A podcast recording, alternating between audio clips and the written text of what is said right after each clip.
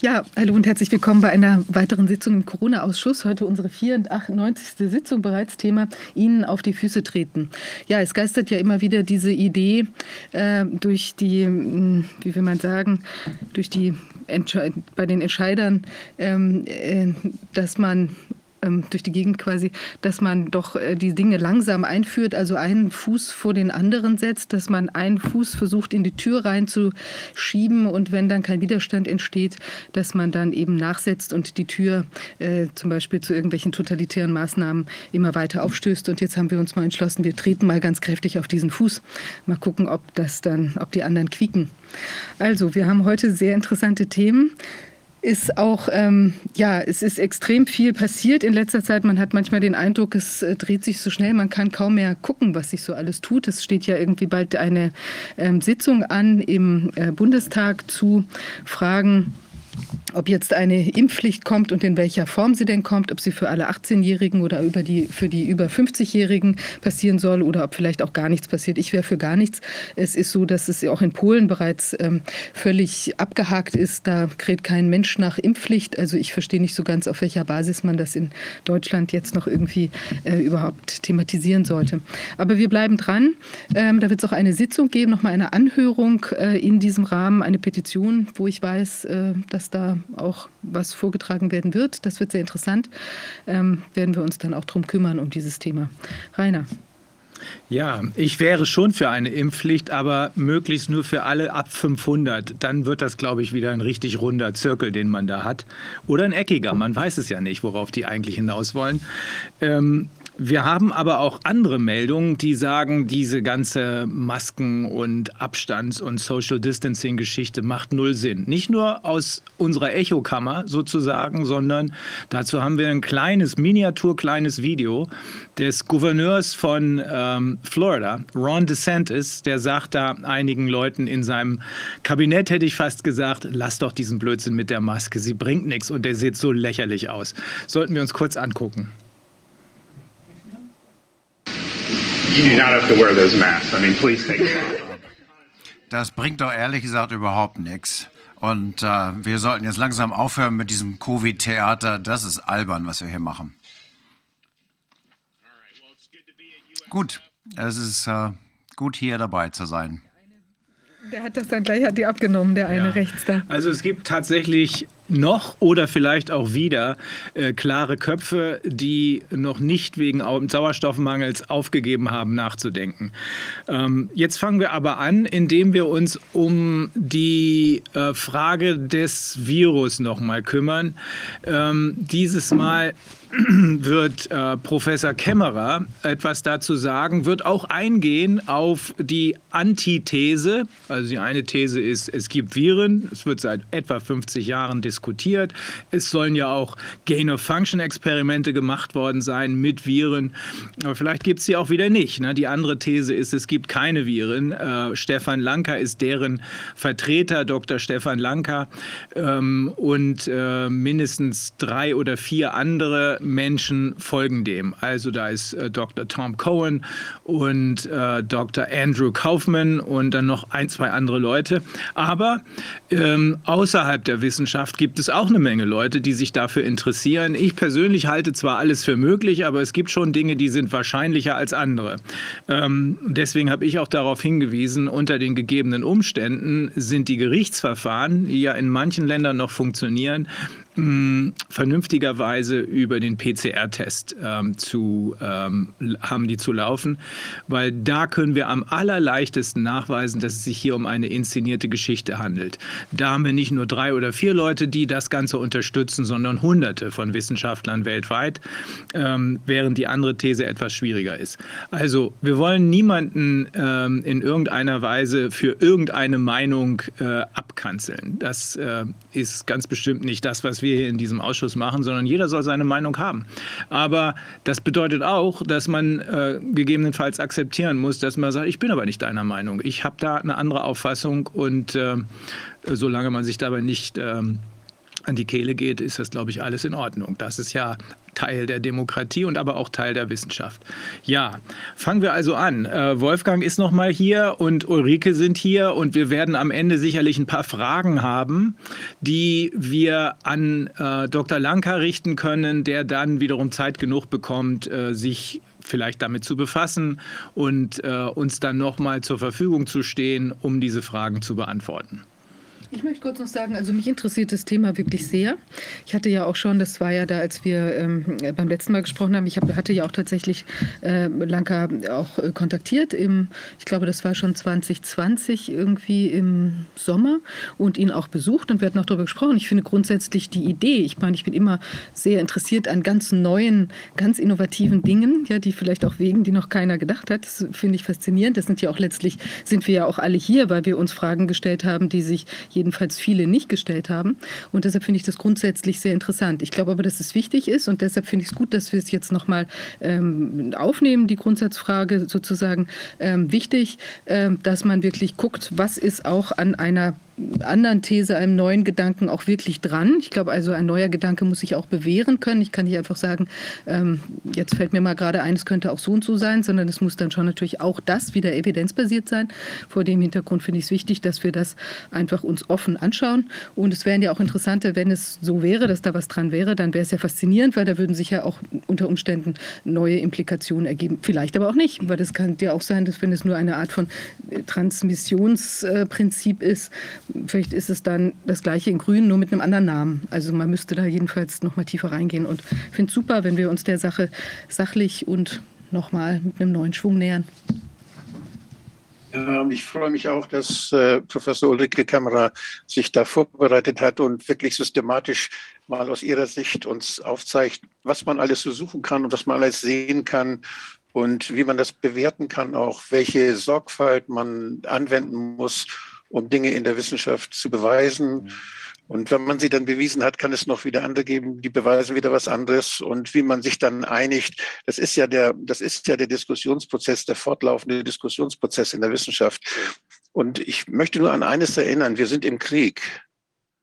Macron hat gesagt, wir sind im Krieg gegen die Viren. Der hat also Viren als Feind definiert. Und das ist ja nicht das erste Mal. Das war bei der Vogelgrippe so, wo wir Angst, wo uns Angst gemacht wurde vor ganz vielen Toten, die dann entstehen durch ein Virus. Das war dann bei der Schweinegrippe wieder so. Und das ist dann zwischendurch auch mal wieder probiert worden in Afrika in, mit Ebola. Und jetzt eben ist es ganz besonders stark durch, äh, ja, durch Covid-19. Das ist als Feind definiert. Die SARS-Viren sind als Feind definiert. Der PCR-Test zeigt, wo die, wo der Feind sitzt und so weiter.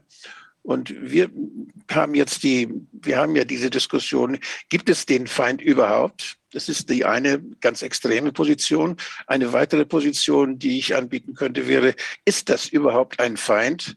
Und was ist das überhaupt? Wie geht man damit um? Also das sind, das sind ja, je nach Beobachter kann man die Dinge anders sehen. Und beobachten tun wir mit einem, ja, mit Experimenten. Weil das sind ja Dinge, die wir nicht sehen können. Wir beobachten das mit Experimenten und je nachdem, welche Experimente man benutzt, sieht man was anderes. Da gibt es ein schönes Bild. Wenn einer durch den Wald geht, dann kann er den Wald beobachten. Und wenn es jemand ist, der Holz anbaut, weil er mit Holz Geld verdient, dann hat er einen ganz bestimmten Blickwinkel, wenn er durch den Wald geht. Dann guckt er, was kann ich verwerten, was kann ich nicht verwerten. Ein anderer, der geht durch den Wald und hört die Vögel singen und hört äh, ganz was an, der sieht den Wald ganz anders. Und es hängt wirklich davon ab, welche, mit welchem Bewusstsein man sich die Dinge anguckt, mit welchen Instrumenten man sich die Dinge anguckt. Und ich finde es schön, Ulrike äh, Kämmerer hat ja in ihrem Labor sehr, sehr viel und ihrer, ihrer ganzen Vergangenheit sehr, sehr viel gearbeitet und hat sich mit dem, sowohl mit dem Immunsystem als auch mit dem, was das Immunsystem zu Aktivität bringt, das heißt zum Beispiel Bakterien oder Viren oder andere Agenzien, hat sie sich intensiv beschäftigt.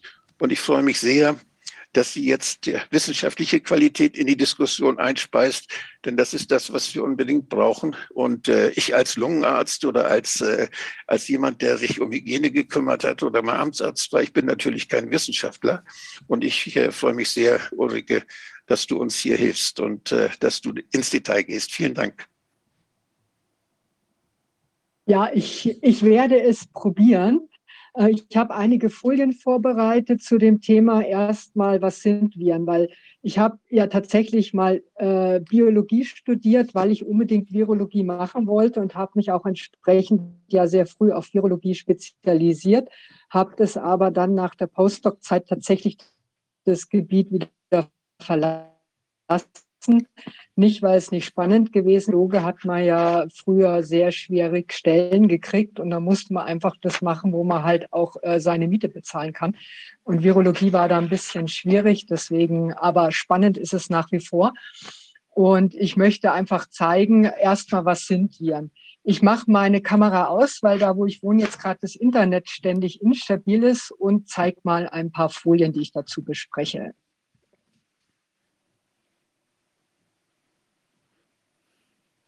So, ich hoffe, das ist zu sehen, ähm, was ich da an äh, Folien vorbereitet habe. Ja. Ich sehe gerade, die müssen wir etwas kleiner machen, weil, oder seht ihr die Folien komplett? Ich sehe nämlich ähm, quasi den Zoom noch auf das, ah, jetzt kann ich ihn wegmachen. Jetzt ist okay. So, ich habe mir überlegt, erstmal die Frage ist de facto, was sind denn Viren überhaupt? Viren ähm, werden im Moment, der Wolfgang hat es schon gesagt, ja immer so als Feinde dargestellt.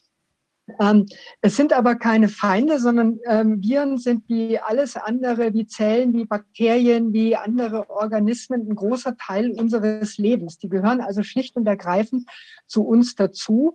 Und Viren sind mit uns, mit der Evolution einfach immer schon vorhanden gewesen. Es ist ja sogar so, dass ein durchaus großer Anteil, nämlich im Moment weiß man, dass acht Prozent des menschlichen Genoms, also in jeder unserer Zellen sind acht Prozent unserer Erbinformation, sind virale Bestandteile, also Viruserbinformationen, die sogenannten endogenen Retroviren, die im Laufe der vielen Jahrmillionen nach und nach eingebaut wurden und die wesentliche positive, leider auch manchmal, je nachdem, wo sie sitzen, negative Aspekte bei uns steuern. Zum Beispiel die menschliche Plazenta wäre ohne diese eingebauten Viren gar nicht möglich. Und die ist ja für uns wichtig.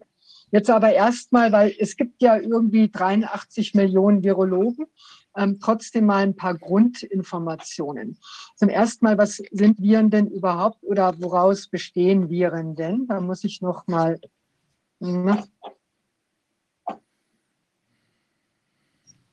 So, also was, was sind Viren? Viren sind, ähm, da muss man gleich sagen, mein alter Chef hat immer darauf bestanden, es heißt Singular das Virus und nicht der Virus. Also wenn wir der Virus gesagt haben in irgendeinem Vortrag, dann sind wir immer gemaßregelt worden. Also das Virus, das sind einfach organische Partikel, die immer drei ähm, Bestandteile oder immer zwei Bestandteile haben, nämlich Nukleinsäuren, Eiweiß und teilweise auch Fette. Aber ganz entscheidend, Viren sind ohne eigenen Stoffwechsel. Das heißt, von der Definition her sind sie nicht lebend. Sie sind auch nicht tot. Sie sind eine eigene Form. Sie sind räumlich klar definiert als Virionen außerhalb von Zellen. Das sind hier zum Beispiel so ein paar. Das ist ein Filovirus und würde Ebola ausschauen geschossartig, Rabies-Viren und dann verschiedene, das sind so umhüllte Viren und das hier sind äh, nackte Viren. Da komme ich noch kurz drauf. Also räumlich klar definiert, außerhalb von Zellen. Und in diesem Zustand sind sie infektiös und können sich verbreiten. Sie sind aber nicht vermehrungsfähig in dem Zustand, sondern sie sind zwingend auf eine geeignete Wirtszelle angewiesen, in der sie sich innen drinnen dann vermehren können. Und da spricht man dann vom replikationsfähigen Virus. Also das ist ganz entscheidend. Und es gibt verschiedenste Viren, die können sich je nach Spezialisierung, es wird irgendein Bakterium suchen oder Pflanzen oder Tiere, zu denen wir dann ja auch gehören. Ähm, die Viren bestehen aus, eben hatte ich schon gesagt, dem Genom einer Erbinformation, die ist immer klar definiert und strukturiert. Also das ist wirklich wie auch menschliche Gene, die haben ganz klare Organisation. Das ist entweder die äh, Desoxyribonukleinsäure, also die DNA, oder wie jetzt im Fall des SARS-CoV-2 die RNA, ähm, mit dem ähm, Programm, wo alles drinnen ist, wie sich die Viren vermehren können, wie sie eigene Proteine bilden können und wie sie aus diesem Baustein wieder komplette Kopien ihrer selbst bauen. Ferner haben sie dann eine sogenannte Kapsel, das ist das Nukleokapsid. Und das hat meistens eine genau bestimmte Anzahl von Proteinen. Und diese Eiweiße umhüllen das Genom und sind auch Andockstellen für passende Rezeptoren auf den geeigneten Wirtszellen. Nur wenn das alles passt, habe ich dann schon mal dieses Grundvirus. Und dann kommen noch Viren dazu, die besitzen eine Hülle. Und die Hülle nehmen die meistens aus der ähm, Wirtszelle mit, in der sie sich vermehrt haben. Und in diese Hülle werden dann meist Virusproteine noch eingebaut und im Falle von jetzt äh, umhüllten Coronaviren werden das hier, sieht man schön diese Spikes auf der Oberfläche, das sind die äh, Knöpfchen, die dann in die Membran eingebaut sind. Beispiele für Viren ähm, habe ich hier mal ein paar Bilder aus dem Internet zusammengesucht. Das waren die Viren, mit denen ich mich beschäftigt habe. Picorna-Viren, das sind sogenannte nackte Viren. Und da sieht man sehr schön, die sehen alle absolut identisch aus. Ja, der Unterschied nämlich, wenn die Viren so ganz komisch unterschiedlich groß ausschauen, das macht die Hülle. Die ist wie so eine lapprige Jogginghose außenrum und die kann halt einfach verschiedene Größen haben. Picorna-Viren, also nur Nukleinsäure mit Eiweiß außenrum, nackte Viren, die sind sehr klein, 22 bis 30 Nanometer, etwas größer sind dann hier schon die Adenoviren, aber auch die sehen wieder absolut identisch aus, weil eben der Kern immer nach dem Bauplan exakt gleich ausschaut. Und wenn dann, wie bei hier bei Herpesviren, Hüllen dazu kommen, dann sieht man, dass die extrem stark schwanken können. Der Kern ist relativ gleich groß wieder, aber die Hülle hat hier eine sehr breite Bandbreite. Und je nachdem, wie man sie halt im Elektronenmikroskop sieht, ob man sie mal hier angeschnitten hat oder da angeschnitten hat, werden die Dinger unterschiedlich groß. Auch hier bei diesem Varicella-Zoster-Virus, das ist der Erreger, der die Gürtelrose macht, sieht man sehr schön. Wenn man jetzt in die Richtung misst, hat man eine ganz andere Größe, als wenn man jetzt hier rüber messen würde. Aber der Kern selber ist wieder schön klar strukturiert. Und die größten Viren, die wir haben, das sind die Pockenviren. Auch da ist je nachdem, ob ich hier messe oder hier messe, natürlich die Größe ähm, extrem unterschiedlich. Und bei den Coronaviren, die sind jetzt hier relativ schön strukturiert. Aber auch hier sieht man, wenn ich die Hülle sehen würde, habe ich hier eine riesen Abweichung. Und entsprechend sehen Viren tatsächlich, wenn sie umhüllt sind, nicht immer gleich aus. Die nackten Viren tatsächlich sehen immer gleich aus. Jetzt ist ja immer die Frage, gibt es Virusisolat, wie werden Viren isoliert? Deswegen möchte ich kurz auf die drei Hauptgruppen äh, jeweils eingehen. Äh, ich hatte ja gesagt, die können wir als Wirtszelle verwenden, entweder Bakterien oder Pflanzen oder eben ähm, tierische Zellen. Und eine ganz besonders faszinierende Virusart, das sind die sogenannten Bakteriophagen oder auch nur Phagen.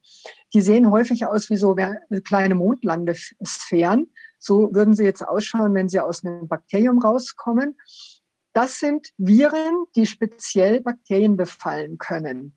Und diese Bakteriophagen, die kann man sich, die, wenn man die anzüchten möchte, muss man eine Zellkultur mit Wirtsbakterien haben. Da werden die Phagen reingeimpft. Und wenn die Phagen dieses Virus, äh, dieses Bakterium befallen können und auflösen können, dann sieht man es daran, dass dann die Nährflüssigkeit wieder klar wird, weil die ganzen Bakterien kaputt gehen.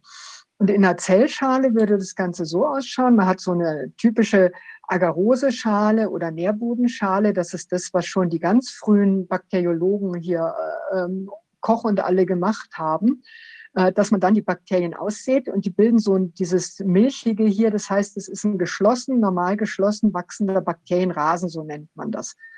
Und wenn ich dann jetzt hier diese Phagen drauf gebe, dann bilden die hier so Löcher. Und jedes Loch hier entspricht einer Vermehrungsstelle von so Bakteriophagen. Die können also das eine Bakterium befallen, dann wandern sie zum direkt daneben liegenden, lösen es wieder auf, wandern zum nächsten und lösen es auf.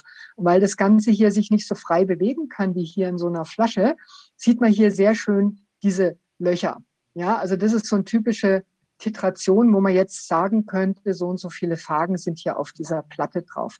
Die Bakteriophagen sind aus dem Grunde sehr faszinierend, die eröffnen nämlich eventuell eine neue Therapie oder besser gesagt, neu ist die Therapie nicht. Die wurde in der früheren Sowjetunion schon sehr ausführlich verwendet.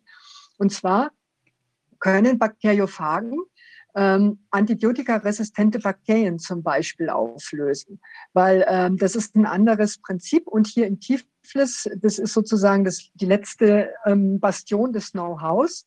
Hier ähm, hat man ein Institut und die machen das schon sehr lange dass die aus, man kann es einfach aus dem Fluss oder aus einem, ja, am besten mit Abwässern verseuchten Gewässer, kann man dann einfach so eine, so eine Wasserprobe nehmen und die gibt man dann zu der Patientenprobe. Also das heißt, man züchtet vom Patienten zum Beispiel die Bakterien an, die irgendwelche fiesen Wunden befallen und mit Antibiose nicht mehr behandelbar sind. Und dann schaut man einfach, ob in dieser Wasserprobe vielleicht Bakteriophagen drinnen sind, die diese Bakterien von den Patienten zerstören. Und wenn ja, dann kann man die hochziehen, aufreinigen und dann hier als Therapeutikum für die Patienten herstellen. Es ist sehr aufwendig und es ist natürlich individuelle Medizin und deswegen ist es bei uns im sogenannten Westen nicht ganz so verbreitet. Inzwischen fangen die Franzosen an, da was zu machen. Ähm, es war auch hier mal ein Artikel in der, in der FAZ zum Beispiel, georgische Phagen als Antibiotikaersatz oder eine relativ neue Dokumentation in Arte, wenn wir ein Leben retten. Also wir haben schon mal allein mit diesen, da gibt es auch mehrere gute Filme in Arte. So bin ich ursprünglich mal auf die Bakteriophagen als Therapie gekommen. Ähm, also es sind nicht alle Viren schlecht. Also gerade Bakteriophagen können tatsächlich in Zukunft, wenn man das weitermachen würde, äh, für diese vielen multiresistenten Probleme in der Klinik tatsächlich eine Lösung sein, weil die dann nämlich individuell die Patientenproben äh, in den Patienten diese, diese fiesen Bakterien tatsächlich bekämpfen können. Pflanzenviren. Ja? Diese, diese Phagen, das ist ja faszinierend. Ich habe das höre das zum ersten Mal. Oder vielleicht habe ich irgendwas mal angedeutet gehört, aber nicht in dieser, habe es noch nicht verstanden. Wie schnell killen die denn diese Bakterien? Wenn die jetzt ange die angewandt würden am Menschen und man hat so eine, so eine virulente bakterielle Infektion, beispielsweise mit einem resistenten Keim, wie schnell können die denn dann da zuschlagen? Also das war eben dieser eine Film da im, im, im äh, Arte. Die haben das sehr, der ist schon länger her gezeigt. Da hatte jemand so eine ständig alternde Wunde am Fuß, die nicht behandelbar war. Und dann ging es einfach darum, dann muss, sollte der Fuß amputiert werden. Und ähm, dann haben, sind die, haben die das zufällig erfahren, dass das in Georgien geht und haben eben Eiterflüssigkeit aus diesen Wunden von den Patienten mitgenommen. Und dann haben die da innerhalb von wenigen Tagen tatsächlich die passenden Bakteriophagen gefunden. Dann sind die quasi, haben die die in so Ampullen, also in so, so Medikamentenampullen eingeschweißt und in der Jackentasche wieder aus Georgien nach Frankreich zurückgeschmuggelt. Und dann war nach einer Woche waren die Wunden sauber und geschlossen, ja. Also das, und der hat, der hat seinen Fuß noch. Ja, also das ist eine, eine super Sache. Aber eben, es muss individuell und händisch gemacht werden. Und deswegen, ähm, ja, hat sich's in der Sowjetunion hat sich's halt gehalten, weil da sehr viel so gemacht wurde. Und jetzt in Georgien, dieses Institut arbeitet auch in Lyon, ist eine Gruppe zum Beispiel, die das jetzt wieder machen und aber versuchen, das natürlich wieder im industriellen Maßstab herzustellen. Aber das ist schon sehr spannend, was man auch mit Viren tatsächlich machen kann. Ja.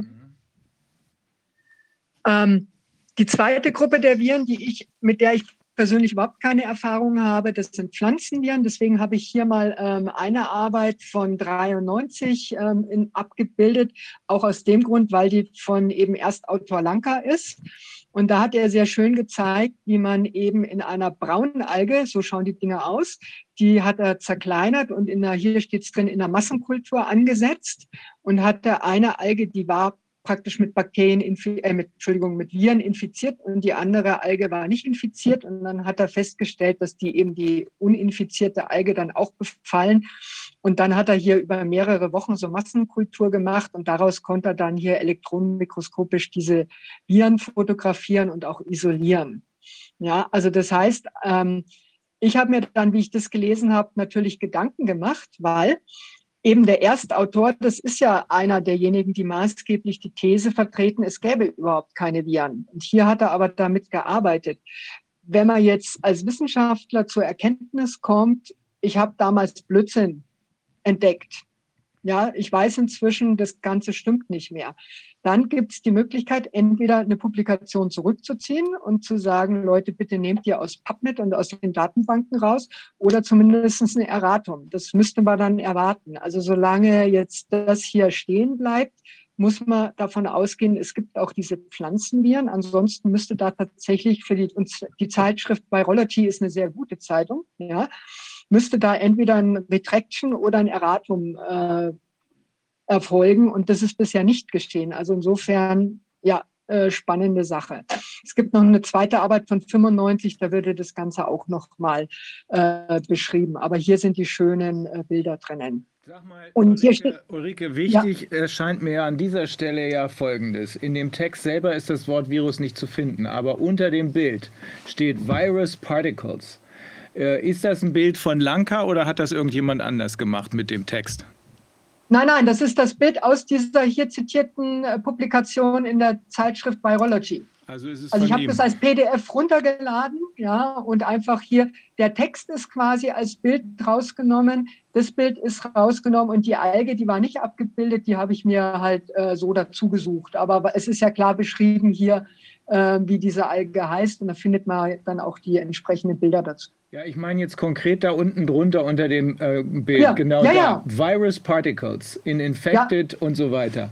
Das ist nicht von dir, sondern das ist von dem Original Lanka. Richtig, ja. Ich habe ja mit Pflanzenviren nie gearbeitet. Ja, Mhm. Okay. und es ist, ihr, ihr findet diese Abbildung, diesen Text, die ganzen Experimente beschrieben in dieser Zeitschrift, also in dieser, diesem Artikel Virology, so ist er zitiert, Volume 193, Seite 802 aus dem Jahr äh, 1993. Okay. Da ist es danke. alles drin. Mhm. Und da steht eben auch drin Massenkultur. Also das heißt, er hat auch diese Viren über eine Massenkultur tatsächlich angereichert. Ja, ist auch Da steht ja auch so. drin, äh, Major Plants showed pro, äh, prolific äh, virus expression. Also da, da steht ja doch drin, dass es da sich um Viren handelt. In der Tat. Ja, ja. Na gut, das ist ja interessant, aber das wäre ja jetzt eine Frage, die wir, Ähm, nein, die die wir ganze, dann noch allein die stellen Zeitschrift würden. Virology. In Virology publiziert man nur, ja. Hm, Ja. Entschuldigung? Gut, nein, aber das ist ja jetzt eine Frage. Es kann ja auch sein, dass wir eben vielleicht, dass, dass, er- dass das dann er das jetzt anders definieren würde oder der sagt, das ist jetzt der Wirkmechanismus, den er beschrieben hat. Also ich finde, die, die Frage kann man ihm jetzt stellen. Wir fragen einfach. Wir, wir sammeln die Fragen und dann Ja. wird es ja sicherlich Antworten geben. Okay, let's go. Genau, also wie gesagt, da wollte ich nur darauf hinweisen, ähm, dass dann die Frage ist, bleibt er dabei, sind es Viren ähm, oder wenn nicht, dann müsste man eben wissenschaftlich korrekt, das, was wir ja auch von Herrn Drosten zu seiner PCR fordern, ja, wenn man was publiziert, was eigentlich jetzt nicht ganz so gut ist oder wo man zur Entscheidung kommt, dass äh, ich habe mich damals geirrt, dann muss man es entweder zurückziehen oder eben Erratung äh, schreiben. Das ist auch ganz üblich in der Wissenschaft, ja. Also deswegen, das wäre jetzt nichts Besonderes. Das soll jetzt auch nicht werten, sondern nur die Tatsache hier mal in den Raum stellen. Ja, so, jetzt haben wir ähm, tierpathogene Viren. Tierpathogene Viren, zu denen gehören natürlich auch die humanpathogenen Viren, die werden in entsprechenden Zellkulturen gezüchtet. Und da habe ich gleich mal, weil wir ja aktuell immer uns nur um SARS-CoV-2 drehen, als ob es keine anderen Viren mehr gäbe, ja, natürlich geschaut, was ist da bekannt. Und da gab es hier schon in der Zeitschrift Viruses relativ früh, schon im Mai 2020, einen sehr guten Artikel, ähm, der hieß Propagation, Inactivation and Safety Testing of SARS-CoV-2. Ja, das heißt, die haben schon sehr früh, hier schreiben sie es ja, hier die ähm, Report Methods used to grow ähm, äh, SARS muss bestanden, SARS-CoV-2 in multiple cell lines and to measure virus infectivity by plug assay using Isa-Agarose or äh, Microkristallin Zellulose. Also das ist einfach das Trägermaterial. Und ich hatte ja schon gezeigt, diesen Plug-Assay bei Bakteriophagen. Da nimmt man Bakterienrasen. Bei tierpathogenen Viren muss man die entsprechenden Wirtszellen verwenden. Und auch die sät man in so, so Zellkulturschalen aus. Ja? Und in diesen Zellkulturschalen, wenn da jetzt Viren sich vermehren und die Zellen tatsächlich lysieren, ähm, dann ähm, wird hier, entstehen hier diese Löcher. Und damit man diese Löcher sieht, kann man die Zellen, das nennt sich Kristallviolett, das ist so ein Farbstoff, mit dem kann man dann die Viren äh, färben. Und hier sieht man, die haben die verdünnt, ja, 10 hoch 5 und haben die äh, hier 10 hoch 6. Und hier sieht man dann sehr schön, dass die diese ähm, Viren dann schön titrieren konnten. Ja, das ist diese, das sind verschiedene große Schalen, ja, und verschiedene Zellkulturbedingungen. Und was haben die gemacht? Die haben also quasi Patientenproben genommen, haben die in normalen Zellkulturen angezüchtet, haben dann die Überstände genommen, haben die dann erstmal zentrifugiert, um den ganzen Zellschrott wegzukriegen. Ähm, haben sie dann in dem Falle inaktiviert, damit sie aus dem L3-Labor raus können, weil bis hier ist ja alles dann unter L3, also Hochsicherheitsbedingungen. Dann wurden die Viren inaktiviert, dann hat man sie in eine Ultrazentrifuge gegeben, die also bei 100.000 Mal Erdanziehung arbeitet. Ja. Und dann sind selbst diese Miniaturviren, ich hatte es ja vorhin gezeigt, wie klein die sind, kann man die sedimentieren. Und das ist das Pellet. Und ähm, dieses Pellet, das haben die dann hier elektronenmikroskopisch äh, mal dargestellt. Da sieht man hier diese ganzen Viruspartikel und natürlich, da ist immer noch ein bisschen Dreck mit drinnen. Ja, also 100 Prozent sauber kriegt man die nie. Und hier haben sie das immunologisch ähm, charakterisiert mit dem Antikörper gegen das Nukleokapsid, also gegen diese Kernproteine und einem Antikörper gegen dieses Spike-Protein. Und damit dann gesagt, okay, alle diese Schritte am Schluss diese Viren, die hier drinnen sind, die haben es auch sequenziert und alles. Das sind also tatsächlich diese SARS-CoV-2-Viren. Also das ist eine sehr schöne Arbeit, die schon mal sehr schön zeigt, ähm, wie man äh, mit menschlichen Viren arbeitet und die anreichert.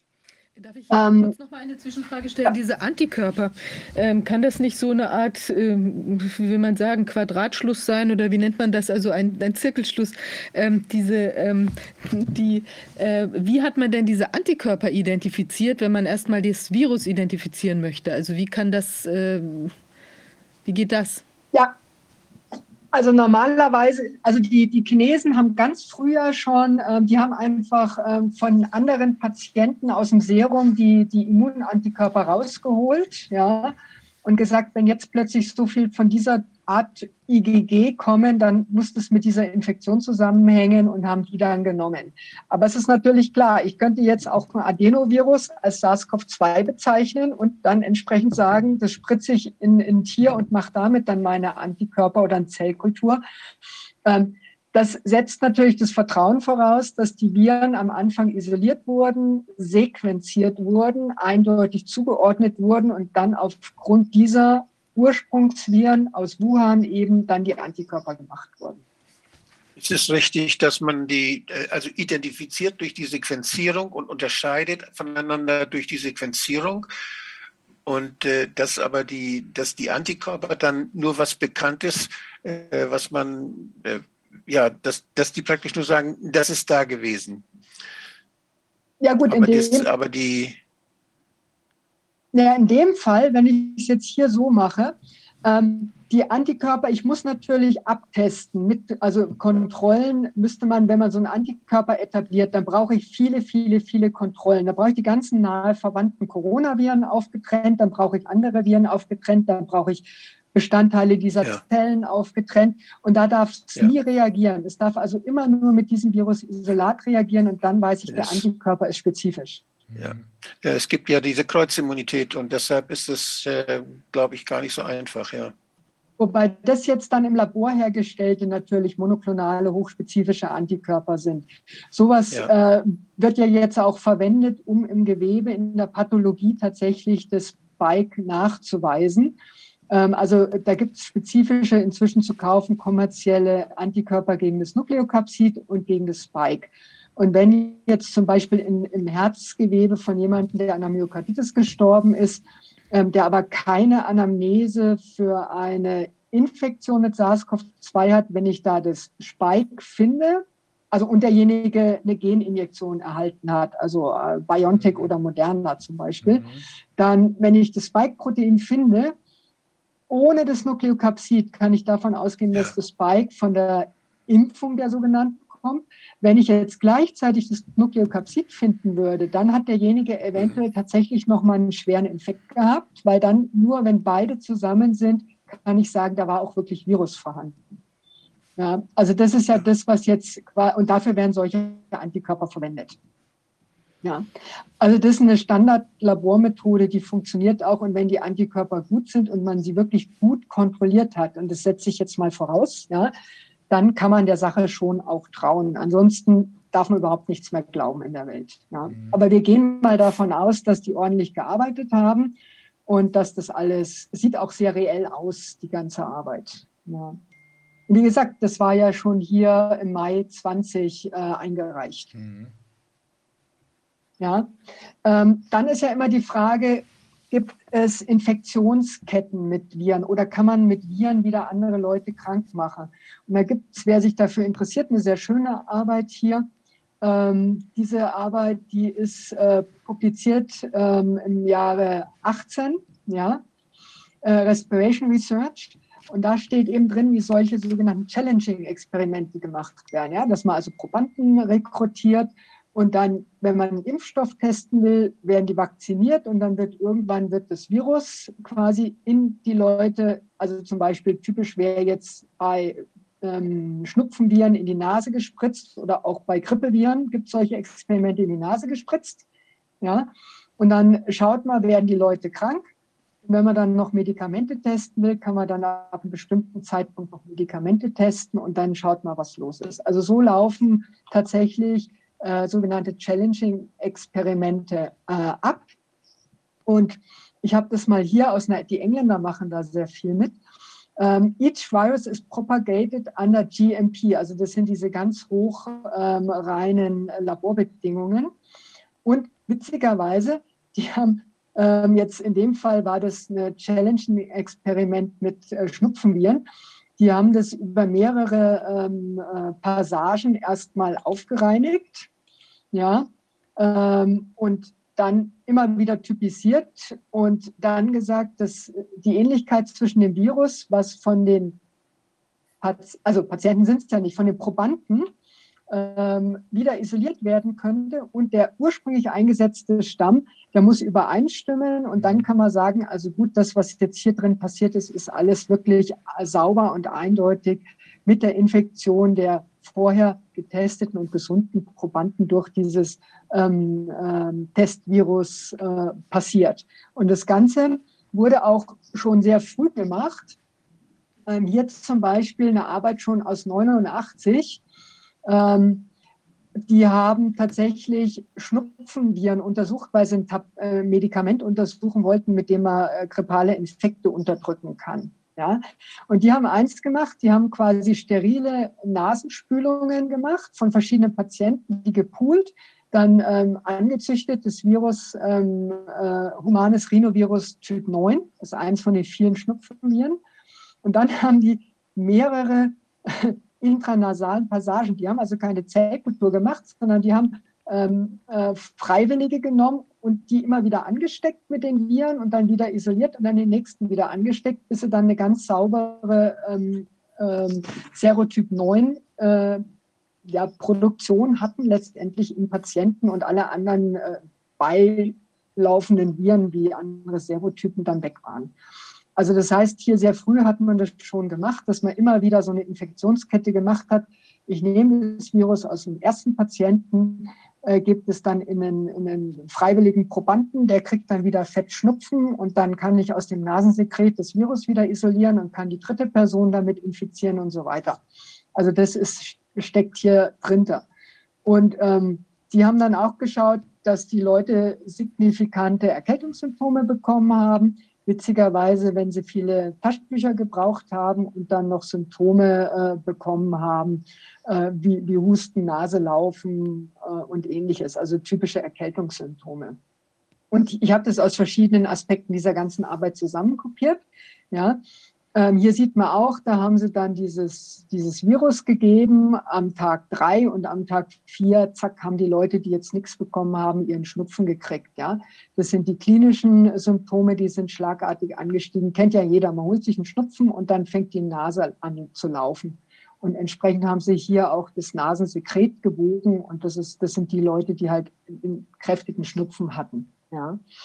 Und ähm, die haben dann auch noch interessanterweise geschaut, dass die Patienten, nein, die Probanden in dem Fall, dann ähm, hinterher noch Antikörper gegen dieses Virus entwickelt haben. Ja, also das hatten, wie gesagt, das hat man schon sehr früh solche ähm, Experimente gemacht, meistens mit Schnupfenviren, um zu schauen, ob man irgendwelche tollen Medikamente kriegt.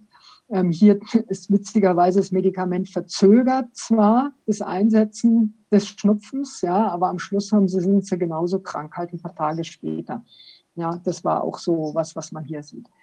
Also so Challenging-Experimente sind sogar mit SARS-CoV-2 jetzt ganz frisch publiziert worden am 1. Februar. Ich weiß noch, das war am Anfang mal eine Diskussion, kann man das ethisch vertreten, dass man gesunde Leute mit diesem vermeintlichen Killer-Virus überhaupt infiziert, um zu schauen, was passiert. Ähm, auch das sind wieder die Engländer, die machen da sehr viel.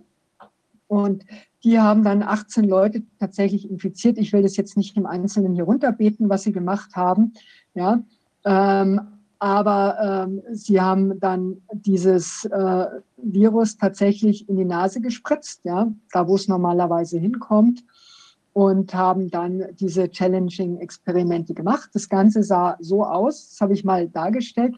Die haben von einem Patienten das SARS-CoV-2 über so einen Abstrich genommen, in einer Zellkultur mit den sogenannten Verozellen hochgezogen, dann diese Zentrifugationsschritte gemacht, ohne die Inaktivierung Aktivierung, die ich vorhin schon gezeigt hatte, das angereicherte Virus charakterisiert, also sequenziert, in Zellkultur angeschaut, alles, was man äh, so machen muss, um den äh, Stamm zu charakterisieren, haben den dann auch benannt. So findet man den Stamm auch in der Datenbank.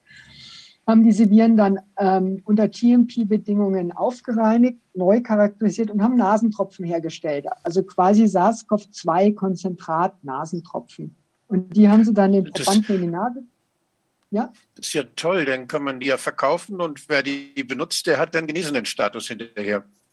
Äh, ja, das wäre tatsächlich, das Ganze würde auch mit diesen, diesen attenuierten Impfstoffen funktionieren wahrscheinlich. Aber hier, klar, wenn man da eine niedrige Dosis macht und die Probanden haben alle nur typische Erkältungssymptome gekriegt, sonst ja. nichts, ja, ähm, hätte man damit tatsächlich den genesenen Status. Ja, also, und da auch da ist es, es haben selbst bei dieser hohen Do, also bei dieser, dieser, dieser doch direkten Verabreichung der aufgereinigten Viren, ähm, ja, nur knapp die Hälfte oder ein bisschen über die Hälfte der Probanden, also ich denke mal zehn, ja, haben dann Symptome entwickelt. Mhm. Ja. Und aus diesen Patienten, das waren ja dann Patienten, weil sie krank waren, wurden dann wieder die Viren isoliert und über diese Zell äh, Forming Essays, also diese Plug Forming Essays, die nennen das Focus Forming Essay, wieder ähm, sogar titriert und ausgezählt und das Ganze, und das haben die gemacht, das ist ja das, was wir immer fordern, mit Ergebnis in der RT-QPCR abgeglichen. Ja, also das ist eine sehr schöne Arbeit und wie gesagt, die kann man ja, ähm, äh, kann sich jeder, die ist Open Access, kann sich jeder runterladen, der sich dafür interessiert. Mhm. Ähm, jetzt zu der Frage, ähm, wie ist es mit den Experimenten, wer darf das überhaupt beurteilen und so. Ich habe jetzt einfach mal nur, das ist kein virologisches Labor, aber das ist so mein täglicher Arbeitsplatz. Ja, also wir arbeiten sehr viel mit, mit diversen Zellkulturen. Insofern äh, traue ich mir zu, das, was jetzt dann äh, kommt, auch wirklich zu beurteilen, weil ich seit 30 Jahren wirklich, ich weiß nicht, wie viele Tausende von Stunden ich schon äh, in der Zellkultur unter Mikroskop gesessen bin. Ähm, so schauen solche Arbeiten aus. So würde man auch mit Viren arbeiten. Ja? In solchen Flaschen, da würde man dann den Virus, die große Virusmenge anzüchten. Dann würde man die ernten und äh, in so kleinen Gefäßen Verdünnungsreihen machen und die dann in solchen Platten zum Beispiel zu diesen Plug-Essays austitrieren und dann auszählen. Und alles in so sterilen ähm, Werkbänken, abhängig davon, in welcher Stufe jetzt, wenn man jetzt mit dem Virus arbeiten würde, das Virus eingestuft ist ich habe in meiner Diplomarbeit auch in so einem L3-Labor gearbeitet. Das war immer ziemlich ähm, aufregend, weil man ja immer Angst hatte, dass man sich selber irgendwas tut. Aber es ist auch nichts passiert, wenn man vorsichtig arbeitet. Ja. Ähm, deswegen jetzt die These. Und das ist die, die ja äh, mit auch ein Thema war. Es gibt keine Viren. Und das wären nur Exosomen, die von untergehenden Zellen produziert werden. Und die, die Virologen würden angeblich keine Kontrollexperimente machen. Und es wurde ja öfters dieser Kontrollversuch erwähnt äh, von den Herren äh, Kaufmann und Lanka. Und ich habe da jetzt einen Aufruf schon mehrfach zugeschickt bekommen, ungefragterweise von allen möglichen Leuten, ähm, wo drauf steht, ich rufe Biochemiker, Bioinformatiker, Virologen und Zellkulturspezialisten auf, diese Kontrollversuche durchzuführen, zu veröffentlichen und so weiter. Ja, ich habe ein Kontrollexperiment konzipiert, und der entscheidende Punkt, das ist ja das, was wir alle möchten, hier steht, die Resultate beenden die Corona-Krise augenblicklich. Will, wollen wir ja alle. Wobei ich mich dann auch frage, wenn hier die Herren schon wissen, wie man das beendet, warum sitzen wir, Entschuldigung, immer noch in dieser Scheiße? Ja, äh, warum haben die das nicht schon längst beendet? Also das wäre auch eine Frage, die würde mich tatsächlich mal interessieren. Ähm, wie schaut nun dieses Kontrollexperiment aus? Ich habe gesucht, das Einzige, was ich gefunden habe, und das ist in vielen Seiten und auch in, dem, äh, in so einem Buch von einem der Mitstreiter, von dem Tom Kovan, der eben auch ganz strikt auf der Linie ist, es gibt keine Viren. Das soll dieses Kontrollexperiment sein. Da werden also so hier so acht Zellkulturbilder gezeigt. Und die Aussage ist, der zytopathische Effekt, das sind diese Löcher hier, ja, in diesen Kulturen, der würde fälschlich als Viren interpretiert werden. Wenn ich mir sowas jetzt als Gutachter für eine Zeitung anschauen würde, weil das jemand publizieren würde, dann würden sich ganz schnell Fragen ergeben. Und die habe ich mal hier aufgeschrieben. Äh, was ist gezeigt und wie könnte man das bewerten? Wenn ich mir das jetzt von seitens der Zellbiologie anschaue, dann muss man gleich folgende Fragen stellen, wenn man dieses Experiment tatsächlich valide wiederholen wollte. Das eine ist, die Zellen sind unfassbar dicht gewachsen. So würde man kein Experiment starten. Das ist 100 Prozent Konfluenz. Wenn ich das noch fünf Tage kultiviere, dann gehen auch meine ganz normalen Tumorzellen, äh, sehen am Schluss auch so aus. Ja. Hier fehlen die Angaben. Äh, was, was ist hier für ein das? Das ist, so, das ist so eng gewachsen. Was bedeutet das? Es sind sehr viele Zellen da drin oder was, was möchtest du? Ja, also Zellen haben ja, Zellen haben ja eine Kontakthemmung gutartige Zellen und Tumorzellen wachsen ähm, in der Zellkulturschale auch nur bedingt in alle Richtungen. Wenn die einmal alle aneinander anstoßen und sich weiterteilen, dann fangen die an, auch abzusterben. Ja, also eine Zellkultur, wenn ich jetzt ein Experiment starte, dann starte ich meistens, man nennt es Konfluenz, so 70, 80 Prozent maximal. Das heißt, dann dürfen die Zellen nicht, hier sieht man, die Bilder sind schlecht, ja, aber bessere habe ich nicht gefunden. Die sind dicht an dicht. Und normal würde man eine Zellkultur starten, dass hier Zellen sind, hier Zellen, hier, aber mhm. dass im Prinzip nur so 60, 70 Prozent der Fläche mit Zellen bewachsen ist und der Rest ist noch frei, mhm. damit die noch Platz haben zu wachsen über die nächsten Tage, mhm. ohne dass sie durch diese schon Dichte gestört werden. Ja. Hier fehlt auch die Angabe, welches Medium wurde hier verwendet. War da phytales Kälberserum drinnen? Hier steht es dabei. Ja. War da Glutamin drin? Dieses Glutamax ist ein stabiles Glutamin. Also es fehlen hier schon mal für diese Reihe, was waren das für Bedingungen. Ähm, dann ganz erstaunlich, hier steht Hefe-RNA wurde zugesetzt. Habe ich auch noch nie gehört, warum man Hefe-RNA zusetzt. Auch das wäre jetzt eine spannende Frage. Was soll denn da die Hefe-RNA plötzlich? Was, was macht die den Unterschied hier? Ja? Und die ganz basale Frage, welche Zelllinie ist es? Oder sind es Primärzellen? Wenn ja, wo sind die her? Ja? Äh, welche Passage, also die Zellen, wenn dicht gewachsen sind, müssen immer wieder geteilt werden, damit sie weiter wachsen. Ja? Und das nennt man Passage. Welche Antibiose? Hier steht immer nur Antibiotika, ja, aber welche waren es denn? Es gibt ein Antibiotikum, das heißt Gentamicin, das macht zum Beispiel in vielen Zellarten selber schon alleine diese, diese lochartige Wachstum. Das ist auch publiziert. Welche Kulturbedingungen? Also diese Basispunkte, die müssten hier um das Experiment, wenn es jetzt jemand wiederholen wollte, müssten diese Basispunkte zwingend erstmal ähm, adäquat angegeben werden. Ja, weil was kann ich bis hierher, kann ich jetzt nur nachweisen. Wenn ich hier drei Antibiotika gebe und den Zellen die Aushunger, also dieses Serum, das enthält Wachstumsfaktoren, ja, hier ist es nur ein Prozent von dem Serum drin, hier waren zehn Prozent, hier wissen wir es nicht.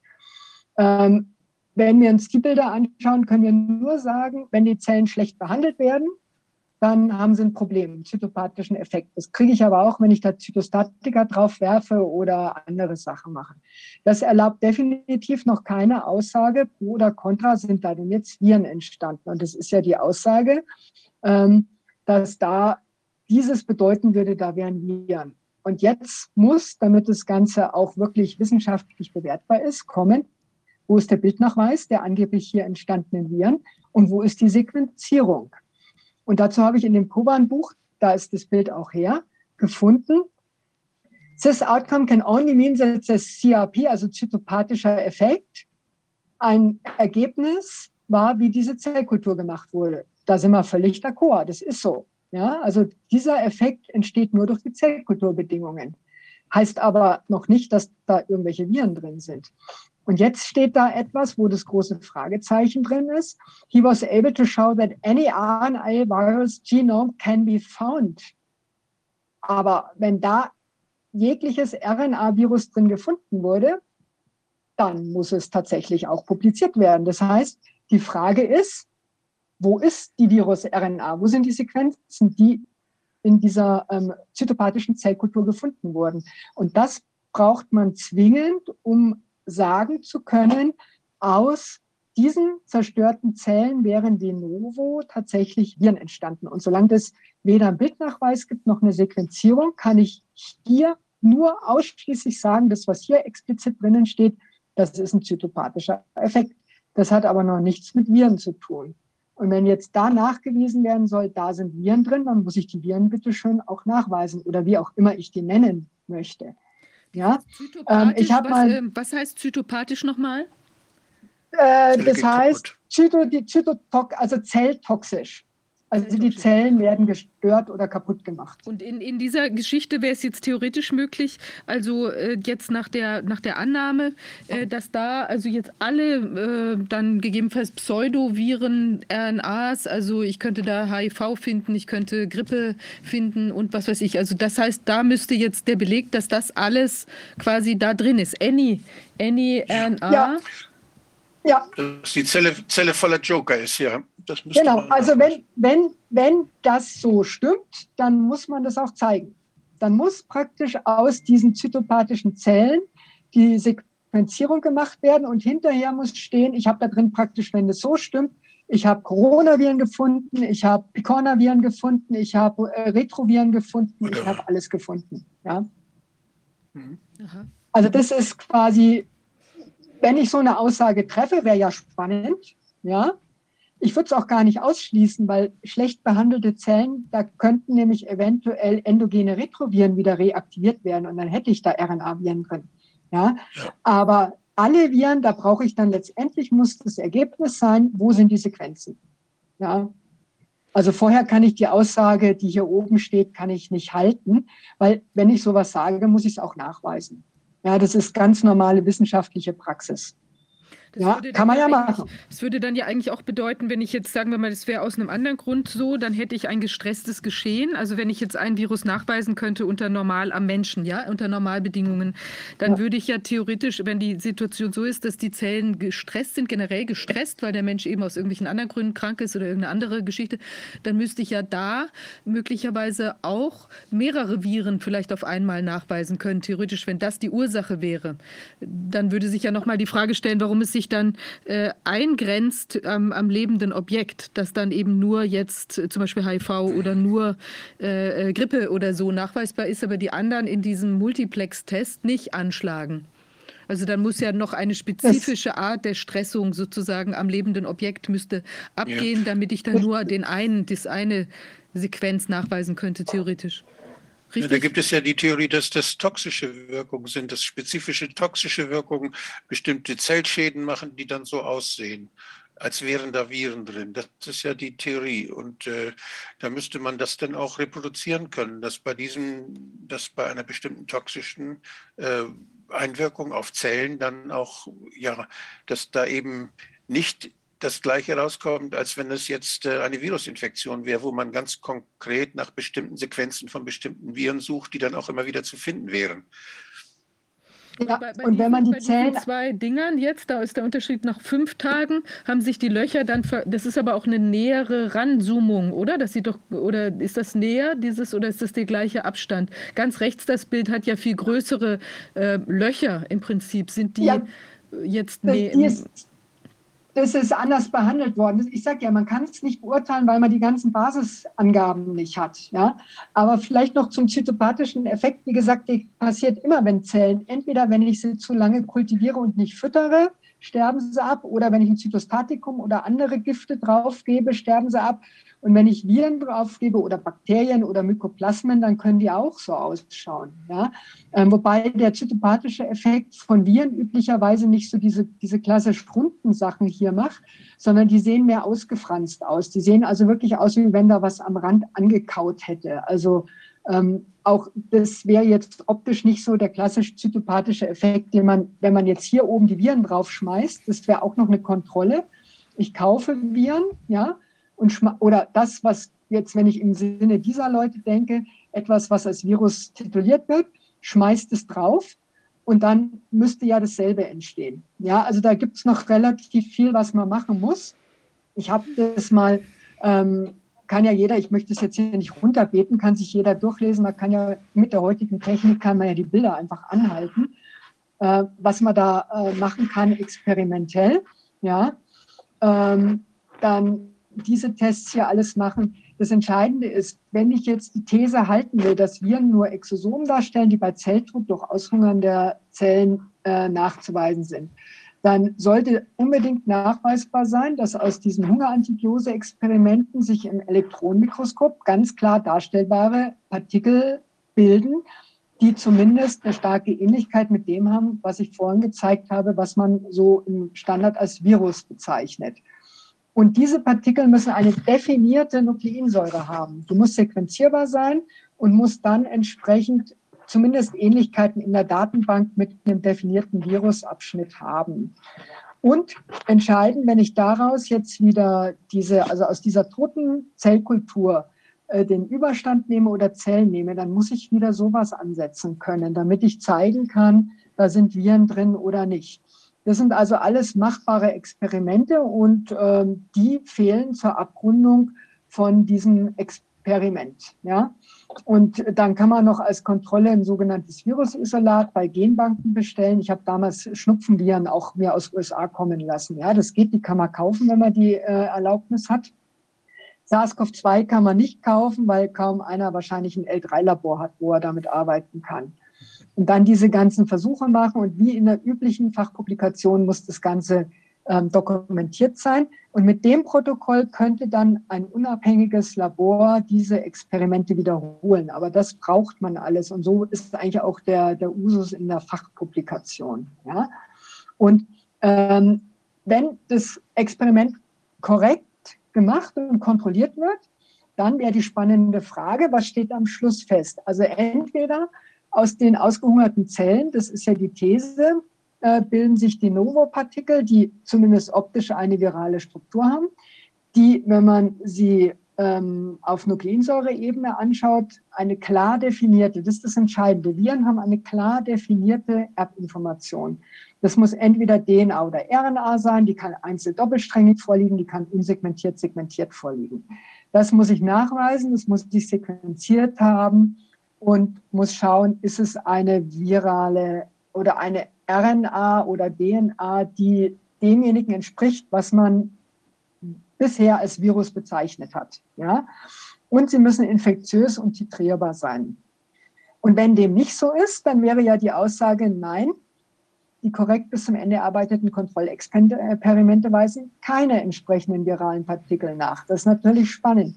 Im Fall 1 hätten wir einen Paradigmenwechsel und das könnte man natürlich absolut höchstrangig publizieren. Da würde ich dann gerne mithelfen ähm, weil das ist natürlich, äh, wäre spannend, ja.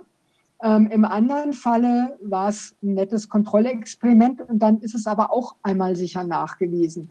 Und ich denke aber, die Diskussion, gibt es Viren oder nicht, die sollte man auf jeden Fall zurückstellen, bis eben der korrekt durchgeführte experimentelle Beweis äh, erbracht ist und nicht vorher ja, weiter diskutieren, weil so stochert man nur im Nebelraum.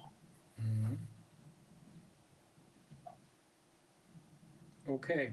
That's it. Leuchtet mir ein. Ja, das war sehr schön. Vielen Dank. Das, äh, dadurch wird die Diskussion qualifiziert und das kann uns allen nur nützen. Vielen, Ja. vielen Dank. Ich freue mich schon auf die weitere Diskussion. Ja, danke Ulrike. Ja, Ähm, ich, ich denke, ja, Wir werden diese Fragen, äh, wir werden das zurecht formulieren, Viviane, und dann werden wir diese Fragen mit Hilfe von Corwin weiterleiten und dann äh, hoffentlich auch dieses Kontrollexperiment nachvollziehbar durchführen. Also wir hatten ja Dr. Lanke auch noch mal eingeladen, aber bislang Nein, das ist auch er- besser so. Also da das Ganze offenbar äh, eine emotionale Komponente hat, bei mir nicht, mir ist das komplett völlig egal, aber da das Ganze eine emotionale Komponente hat, macht es mehr Sinn, ihn gesondert ähm, einzeln, ohne dass da zwei Leute aufeinandertreffen, die sagen, ey, bist du verrückt geworden, äh, gesondert dazu zu befragen. Und dazu kann man dann Oder, ja gar, auch. oder gar drei, oder gar drei oder vier. Ja, noch genau. Und da macht es dann, gar keine Zeit. und da macht es dann Sinn, dass wir die Fragen übersenden mit ausreichend Zeit. Ne? Er kann uns sagen, ich brauche dafür eine Woche oder zwei oder drei und dann unterhalten wir uns einfach nochmal mit ihm. Ich meine, im Prinzip müssten die Sachen ja vorliegen. Denn Also erst nach, insofern- das leuchtet mir ja völlig ein. Erst nach Durchführung des überprüfbarer Durchführung des Kontrollexperiments kann man sich überhaupt wieder dieser Frage nähern, gibt es Viren oder nicht. Sonst geht es nicht. Denn das ist ja entscheidend. Das, so viel habe ich jetzt auch verstanden. Okay. Richtig, experimentell muss der Nachweis geführt werden. Und ich meine, Kohle sollte ja genug da sein. Wenn die so viel Kohle ausloben für den Nachweis eines Virusisolates, dann könnte man davon auch einen erheblichen Anteil nehmen, um wirklich super toll diese Experimente zu machen. Also das wäre jetzt, der Ball ist jetzt quasi im Feld von denjenigen, die experimentell sauber nachweisen müssen, dass es dieses Viruskonzept, was bisher als These gilt, ja, ähm, dass das zu überarbeiten ist. Das ist richtig. Aber vielleicht So gibt es das aus. ja. Vielleicht ist dies Kontroll, vielleicht ist es ja nur nicht entsprechend publiziert und vielleicht sind ja die Informationen da. Also das wäre ja dann ich, ich finde, das ist für mich nachvollziehbar, dass hier jetzt der, äh, die Probe aufs Exempel gemacht werden muss. An der Stelle, dieses Kontrollexperiment muss nachprüfbar durchgeführt werden. Und dann sehen wir weiter. Okay. Und Ja. dann kriegen wir die. Oder schon worden sein, dann muss man es aber auch nachprüfen können. Okay. Ja, vielen Dank, Ulrike und Wolfgang. Und Wunderbar, dann verabschieden wir uns. Ja, macht's gut. tschüss, tschüss. Tschüss. Ja, und nun gucken wir uns äh, wieder einen anderen, äh, aber vielleicht doch verbundenen Kriegsschauplatz im wahrsten Sinne des Wortes an. Ähm, was ist denn da mit der Ukraine los? Ähm, ist das möglicherweise von denselben Leuten inszeniert worden, was nicht heißt, dass man das nicht ernst nehmen muss, sondern im Gegenteil, das wäre noch schlimmer. Ist es von den gleichen Leuten inszeniert worden, die Corona inszeniert haben? Äh, Und was ist von den Leuten zu halten, die völlig kritiklos plötzlich sagen, ich stehe an der Seite der Ukrainer, aber vorher kein Problem damit hatten, sich und ihre Kinder impfen zu lassen? Wem will man eigentlich helfen oder geht es nur um Parolen?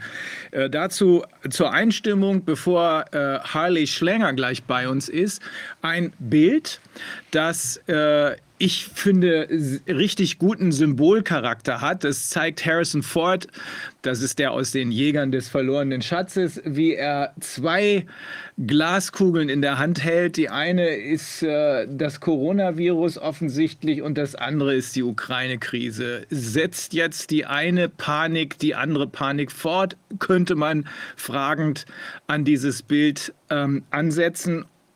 Ergänzend haben wir dazu ein ganz kurzes Video, was ähm, ich absolut überzeugend finde, in jeder Beziehung überzeugend finde. Äh, eine junge Engländerin ähm, wundert sich über so ein paar Dinge.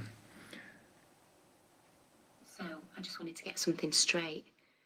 You took one of these because you were told to and you won't. Ja, Sie haben äh, schon zwei ähm, Impfungen bekommen und äh, weil mir das gedacht hat, Sie haben Maske aufgesetzt, weil man Ihnen das gesagt hat, Sie haben sich äh, in Lockdown begeben, Sie haben Ihre Freunde nicht getroffen, die Familie nicht, weil äh, man Ihnen das gesagt hat.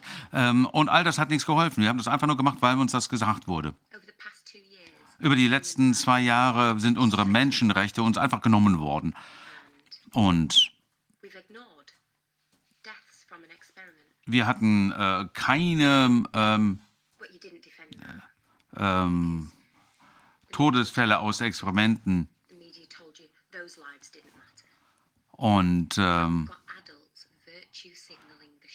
jetzt haben wir Ukraine. hier wieder ähm, Nachrichten, die die Menschen wirklich ähm, in Panik versetzen wegen der Situation in der Ukraine. Und jetzt geht es wieder um Freiheiten, Menschlichkeit. Sie stehen, äh, stehen bei, neben der äh, Ukraine, sie unterstützen sie. Nein, sie stehen für gar nichts auf. Sie haben noch nicht mal die äh, Menschenrechte verteidigt, als wir sie am meisten gebraucht haben. Okay, kommen wir jetzt zu Harley Schlenger. Ich finde, dieses äh, kurze Video ist extrem überzeugend. Im Zusammenhang mit allem, was wir in dieser ganzen Zeit unserer Arbeit hier im Corona-Ausschuss gelernt haben. Außerordentlich überzeugend. Und äh, sprechen wir jetzt mit Harley Schlanger. Vizepräsident des Schiller-Instituts in den USA, Sprecher für die LaRouche-Organisation. Und er wird sich angucken, was Russlands militärische Operationen in der Ukraine gemacht haben und die nur ein Vorrand waren, um einen geplanten Finanz- und Wirtschaftskrieg gegen die führenden Gegner der unipolaren Ordnung zu führen. Und es kann sein, dass das seit Monaten geplant war, wie ein führender hoher US-Beamter am 1. März zugab. Nationale Sicherheit und Souveränität sind unakzeptabel für diejenigen, die verlangen, dass sich alle Nationen ihrem großen Reset unterwerfen. Natürlich. Sie greifen nun auf psychologische Kriegsführung und auf Zensur zurück, um die Menschen für die Gefahren zu blenden, die der Menschheit dro drohen, wenn es keinen Übergang zu einer neuen Finanz- und Sicherheitsarchitektur gibt. Provokativ, ganz klar, Herr Schlenger. Was glauben Sie davon? Was sagen Sie dazu?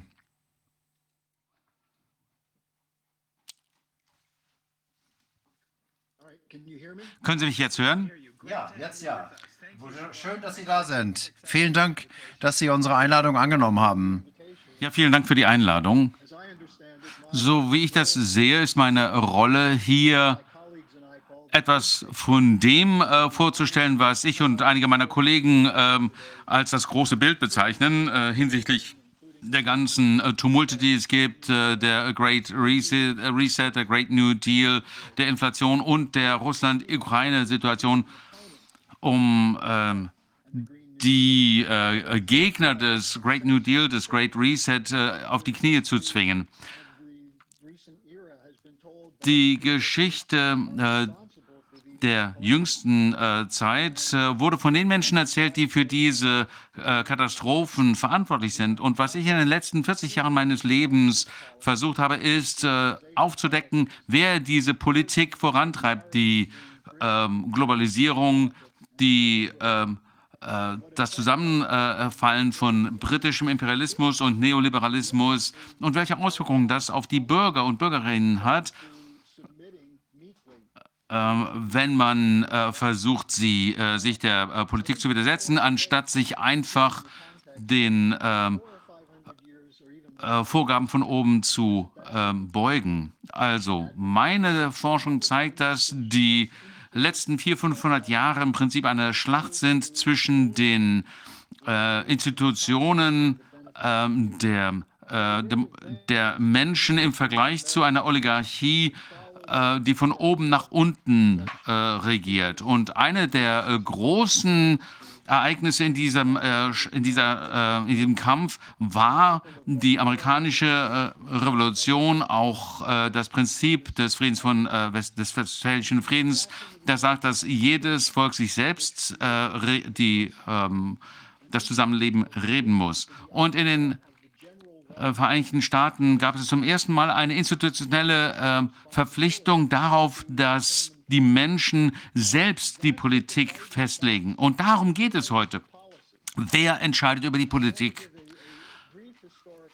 Und ich möchte da nur einen ganz kurzen historischen Hintergrund darlegen was sich seit etwa ungefähr dem äh, Beginning, äh, Beginn des 20. Jahrhunderts äh, getan hat. Und ich meine wirklich kurz, um den Menschen eine Vorstellung davon zu geben, wo wir heute stehen. Denn nichts davon ist in den Universitäten oder in den Medien zu finden oder in den Diskussionen zwischen den ähm, Staatschefs, schon gar nicht im amerikanischen Kongress. Das sind ja eine Reihe von Narren, meiner Auffassung nach. Wir in meiner Organisation äh, arbeiten schon äh, seit äh, 40, 50 Jahren als äh, Herr LaRouche die, ähm, den, die Umweltbewegung als Angriff auf die Wissenschaft und äh, technischen Fortschritt erkannt hat. Darunter konnten wir eine malthusische äh, Agenda erkennen. Diejenigen, die hier zuhören, wissen das wahrscheinlich. Es geht hier um den äh, britischen äh, Wissenschaftler äh, und Philosophen, der von der äh, East Indian äh, Company bezahlt wurde, der sagte, dass das Wachstum der Bevölkerung die äh, Tragfähigkeit des Planeten überwältigen würde und dass man einfach die Anzahl der Menschen reduzieren muss Und diesen Gedanken sehen wir immer und immer wieder auftauchen, insbesondere im 20. Jahrhundert mit der Eugenikbewegung und so weiter. Ich möchte Ihnen da nur einen kurzen historischen Überblick geben aus unserer Perspektive. Ich denke, das ist wirklich sehr relevant hinsichtlich der, Projek äh, der Arbeit, die Sie leisten. Wir fangen Ende des 19. Jahrhunderts an und der Schaffung innerhalb des äh, britischen Empires der sogenannten Geopolitik. Darum ging es äh, eigentlich, dabei ging es eigentlich äh, dem britischen Empire darum, äh, seine Vorherrschaft zu äh, sichern. Man konnte niemals äh, eine Allianz zwischen den europäischen und Asiaten, äh, asiatischen Ländern zulassen. Ähm, die amerikanische Eisenbahn über den ganzen Kontinent war ja ein Beispiel, eine Vorlage für die transsibirische Eisenbahn. Man durfte einfach nicht zulassen, dass Europa und Asien sich miteinander äh, zusammentun. Und das hat eben äh, das britische Empire versucht, mithilfe ihrer Seestreitkräfte. Und 1904 hat äh, Präsident McKinley äh, eine Rede gehalten, die das dargelegt hat.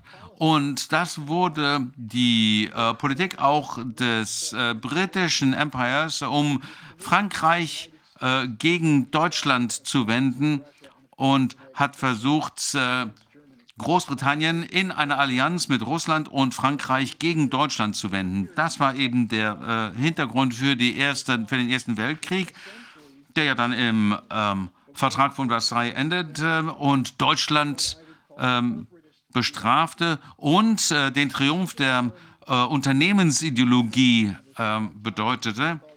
Es gab damals äh, den Gedanken der Synarchie äh, Wenige Menschen heute kennen diesen äh, Terminus. Das äh, wird heute überhaupt nicht mehr ähm, äh, erwähnt. Wenn man sich aber die äh, Geheimdienstunterlagen seiner, von seiner Zeit anschaut, ähm, während der Franklin äh, Roosevelt ähm, Regierung wurde ähm, dieser Terminus benutzt, um äh, die Opposition zwischen rechts und links zu bezeichnen und ähm, um damit sicherzustellen, dass die Unternehmen ohne äh, große äh, Störungen ähm, regieren können. Das wurde von den Banken in London und äh, Wall Street, also Morgan DuPont äh, äh, und weitere, ähm, umgesetzt. Und die haben äh, zusammen mit den Deutschen zwischen den Kriegen die ähm, Unternehmen aufgebaut, äh, mit den Deutschen zusammen, die dann Hitler äh, zur Macht gebracht haben und dann die Eugenik äh, Experimente durchgeführt haben. Äh, bevor die Nazis ihre Experimente durchgeführt haben und sogar zur Macht kamen, war das Zentrum der Eugenikforschung in den Vereinigten Staaten, insbesondere durch äh, die Rockefeller-Interessen ähm, unterstützt. Ähm, hier war ein äh, großer äh, äh, Vorantreiber, ein Herr Bush, der Vater äh, eines zukünftigen Präsidenten, Großvater eines weiteren Präsidenten. Und durch äh, Fitz, äh, durch Thyssen wurden eben hier äh, Gelder zur Verfügung gestellt, ähm, das, was Hitler geholfen hat, an die Macht zu kommen. Das ist also keine Theorie, sondern das kann man nachweisen mit Dokumenten, die jetzt aber in den nationalen Archiven verstecken sind, irgendwo vergraben sind. Die zeigen aber, dass, äh, dass die Harriman Bush Bank ähm, beschlagnahmt wurde. Äh, das sind Dokumente, die kann man nicht mehr äh, finden. Ich habe das vor einem Jahrzehnt etwa äh, ausgegraben und jetzt kann man sie eben wieder nachschlagen. Was ist daran so bedeutend? Die äh, Vernichtungspolitik der Deutschen war keine deutsche Idee, sondern es war eine Idee, die diese Oligarchie eingeführt hat. Also bis äh, zurück auf äh, Darwin und die äh, Huxley-Familie. Ähm, einge, äh, erdacht wurde. Julian Huxley äh, vor allem, der nach dem Zweiten Weltkrieg in der UN eine wichtige Rolle spielte, der hatte den Gedanken, dass Eugenik ähm, zur Reinigung der Rasse durchgeführt werden, äh, durch, genutzt werden konnte, aber von den Nazis irgendwie äh, in den Dreck gezogen worden war. Und er hat dann ähm, eine Politik äh, entwickelt, die, wie man das wirklich umsetzen konnte nach dem Zweiten Weltkrieg. Und Damit ähm, entstanden die Umweltbewegungen Ende der 50er Jahre, die dann von den großen Philanthropen äh, gefördert wurden, äh, John D. Rockefeller, äh, der Club of Rome in äh, Europa, die Forschung des äh, MIT äh, bei Herrn Forrester, ähm, die dann die Grenzen des Wachstums proklamiert haben. Und in den späten 60er und ähm, frühen 70er wurden diese Dinge als Marschrichtung vorgegeben, um die ähm, Bevölkerung zu verwirren. Warum zeige ich diesen Hintergrund auf? Na, wenn man sich jetzt mal anschaut, was sonst noch sich getan hat seinerzeit. 1971 wegen der Dollarkrise, die von den Briten ausgelöst wurde, die eigentlich mit der äh, Pfundkrise 68 äh, eingesetzt hat, wurde die Dollarkrise benutzt, um den Dollar aus dem äh, Goldstandard herauszunehmen und die ähm, freien Wechselkurse einzuführen, die George Soros und Spekula Spekulanten genutzt haben, um eine ganz neue Wirtschaft aufzubauen, gegen den Gedanken der Wirtschaft der physischen Produktion. Äh, stattdessen wurde eine Wirtschaft der Blasen und Spekulation aufgebaut.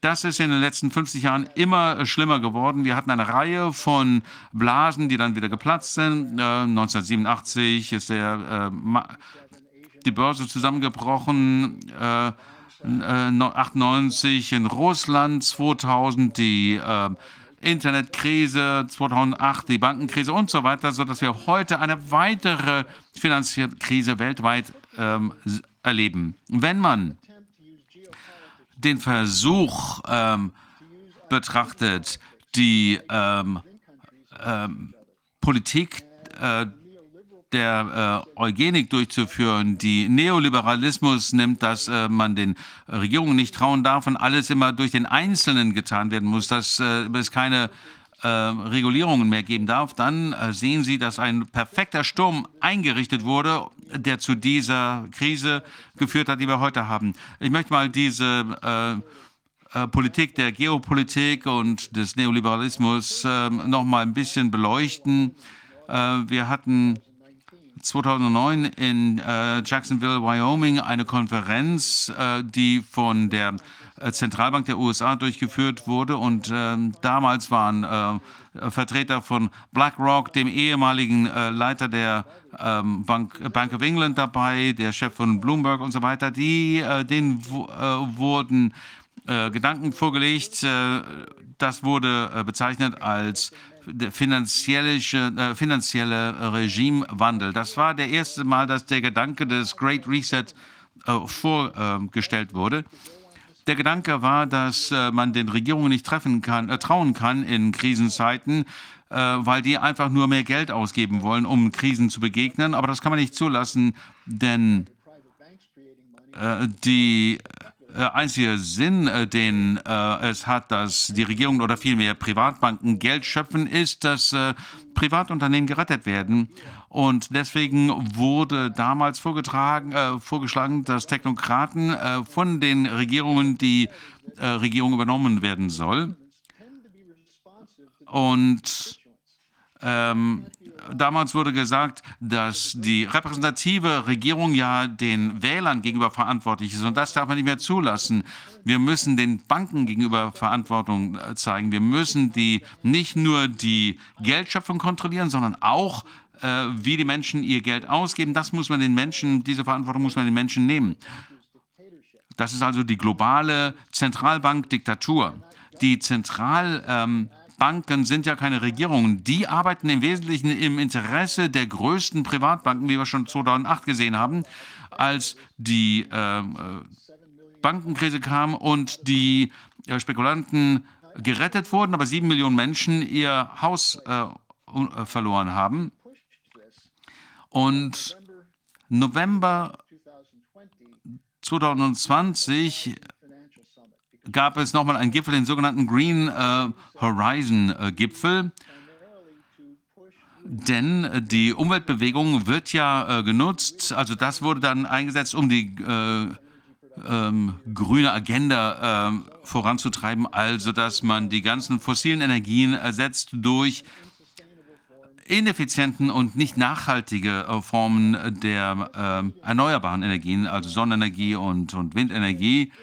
Und das äh, fand in der Stadt äh, London äh, statt, zusammen mit dem äh, Weltwirtschaftsforum, also die war Davos-Gruppe, und dann die Green Finance Gruppe, äh, die von London und der britischen Regierung finanziert werden. Da waren wieder die Bank of England, BlackRock, Michael Bloomberg, Bill Gates und Prinz Charles anwesend. Und ich möchte mal kurz sagen, was Prinz Charles dazu gesagt hat.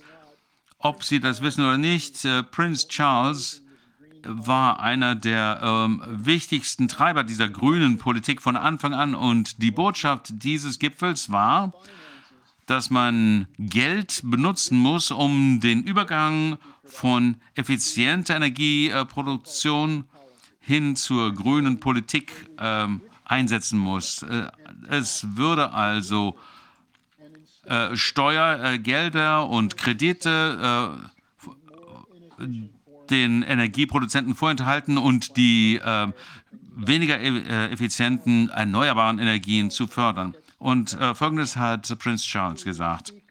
Er war Redner bei dieser Veranstaltung. Und was er sagte, ist, wir müssen die Covid-Pandemie äh, als Gelegenheit nutzen, um zu äh, Null ähm, Kohlenstoffemissionen zu kommen. Die derzeitige äh, Situation hat unglaublichen äh, Schaden angerichtet bei dem äh, Leben der Menschen. Gleichzeitig ist die grüne Erholung eine noch nie dagewesene Gelegenheit, uns neu zu überlegen, wie wir das Geschäft, wie wir Business machen in Zukunft.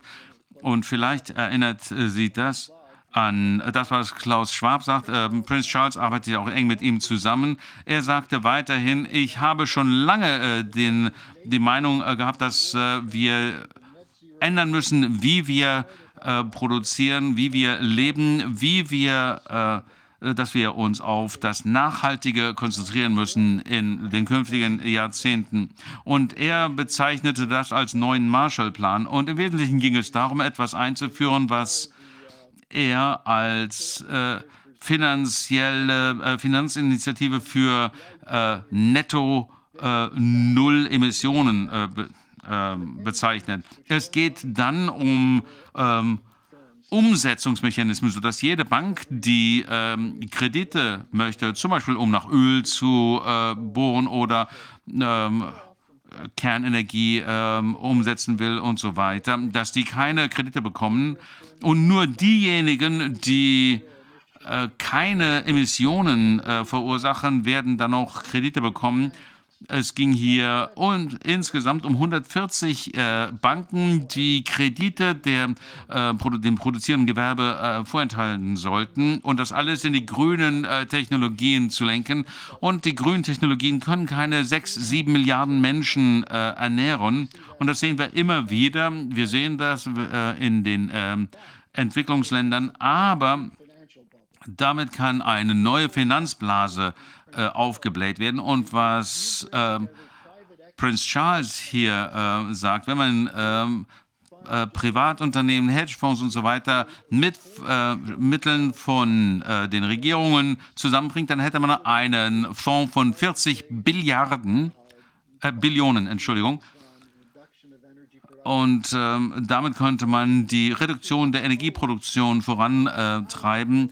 Das wurde also versucht, um äh, diese übernationalen Kräfte äh, umzusetzen, nicht durch die Regierung, denn das sind ja nationale Kräfte. Nein, es geht um übernationale Kräfte. Und das haben Sie, als Sie äh, äh bei der Top 26-Konferenz äh, äh, vorgeschl vorgeschlagen. Und die Entwicklungsländer haben das zurückgewiesen. Der Präsident der Afrikanischen Union, der Präsident von Senegal, hat gesagt, das klingt ja alles ganz gut, aber wir haben 600 Millionen Menschen, die in Afrika keine, äh, keinen Zugang zu Strom haben und die brauchen das. Und äh, von der Leyen hat gesagt, das ist ja schlimm, aber wir können ja Solar ähm, äh, in der ähm, Sahara aufbauen, um ähm, Europa mit Strom zu versorgen. Das ist eine neue Form des Kolonialismus und natürlich fördert äh, Prinz Charles das.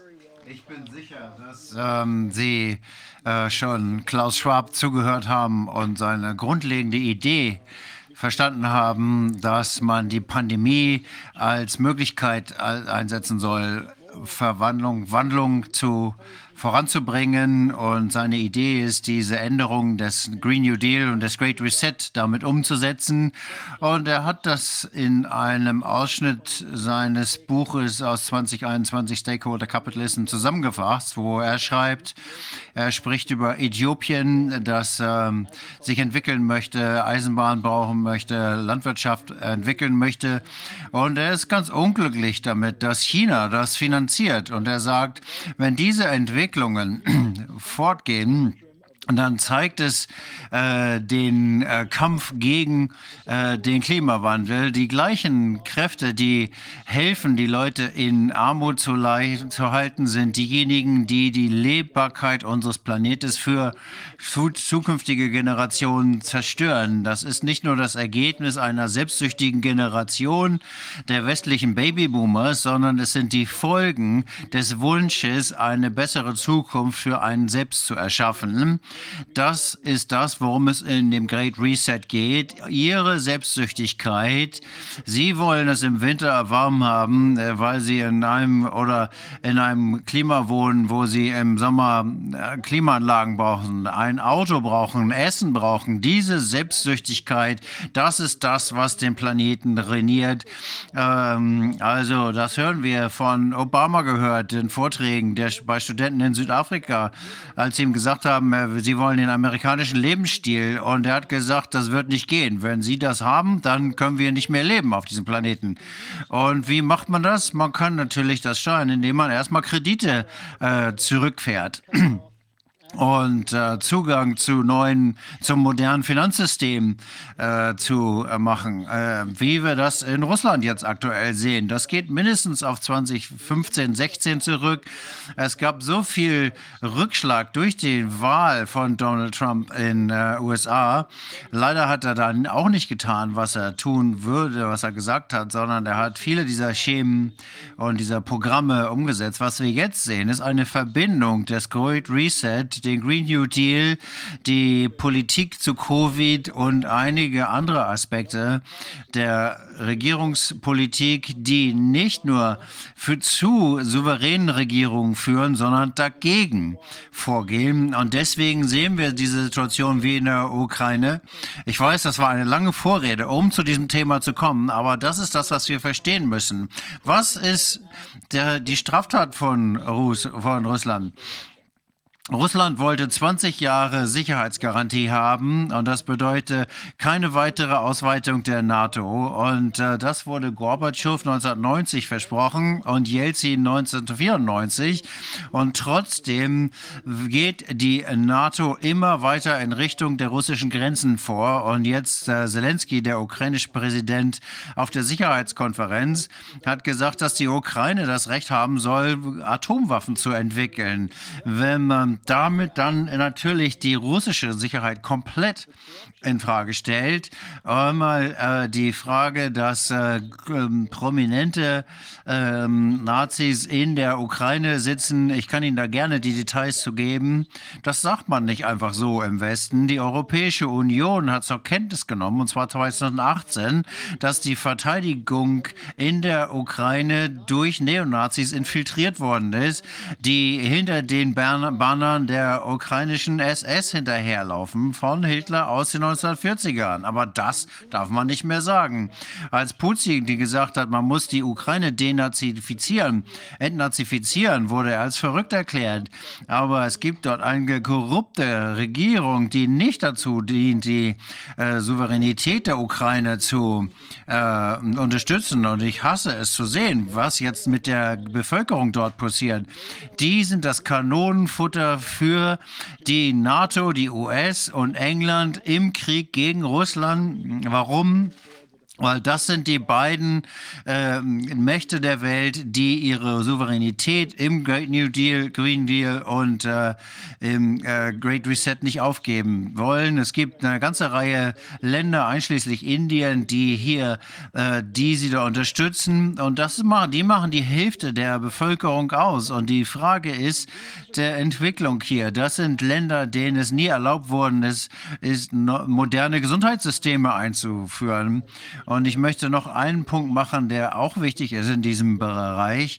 Wenn man sich die Covid-Lage anguckt und sich das große Bild dazu anguckt, dann war es klar, dass das entweder, egal ob das eine Biowaffe ist oder nicht, das kann ich nicht beurteilen. Aber was klar war, ist, wenn wir 30 Jahre zurückgucken, ist, dass wir die Gesundheitssysteme der meisten entwickelten Länder äh, zerstört haben, insbesondere in den USA. Warum und wie? Durch Privatisierung. Und wer profitiert von der äh, Privatisierung? Die Unternehmenskartelle, die Pharmaindustrie, die Banken, die Krankenhäuser, die Banken, die ähm, äh, viele von denen sind den Prinzipien der Eugenetik, äh, der Eugenik verpflichtet. Wenn man sich also diese Krise aus der Satellitenperspektive anguckt, dann sieht man, dass wir hier dieses Finanzimperium, äh, das bemüht ist, sich selbst zu retten, das sitzt auf Milliarden von Dollar von ungedeckten Schulden,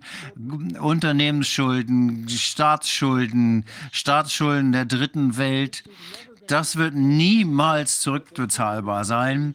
Ähm, aber sie glauben, dass sie die äh, Geldflüsse aus den ähm, äh, Finanzbanken, aus den Zentralbanken nehmen können. Und das heißt natürlich, dass gleichzeitig, um das äh, zu machen, die Gesundheitssysteme zerstört werden sollen. Warum? Für den Profit der Oligarchen, die das lenken. Das ist das Bild, was ich hier zeichnen wollte zu diesem Thema als Übersicht, das große Bild sozusagen.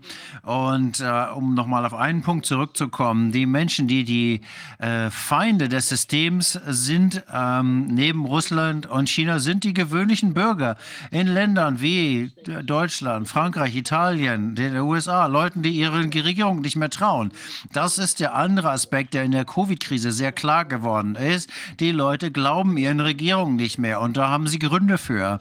Und wenn wir das nicht ändern, wenn wir hier nicht zu einer Transformation kommen ähm, und äh, die Schiller, das Schiller-Institut äh, kämpft jetzt für eine Konvention, um diese Thema, dieses Thema aufzugreifen in der Sicherheitsfrage, weil hier die Sicherheit eines aller Länder betroffen ist, nicht nur der Industrieländer, sondern aller souveränen Länder und deren Völker. Und dazu muss eine Finanzarchitektur aufgebaut werden, die nicht nur einigen wenigen nützt, sondern eine nachhaltige Zukunft äh, ermöglicht, in der es allen Völkern der Welt besser geht. Und äh, wir haben eine Petition dazu eingereicht und ich möchte diejenigen, die das hören, Kindern, sich das anzugucken und äh, zu unterschreiben und zu teilen.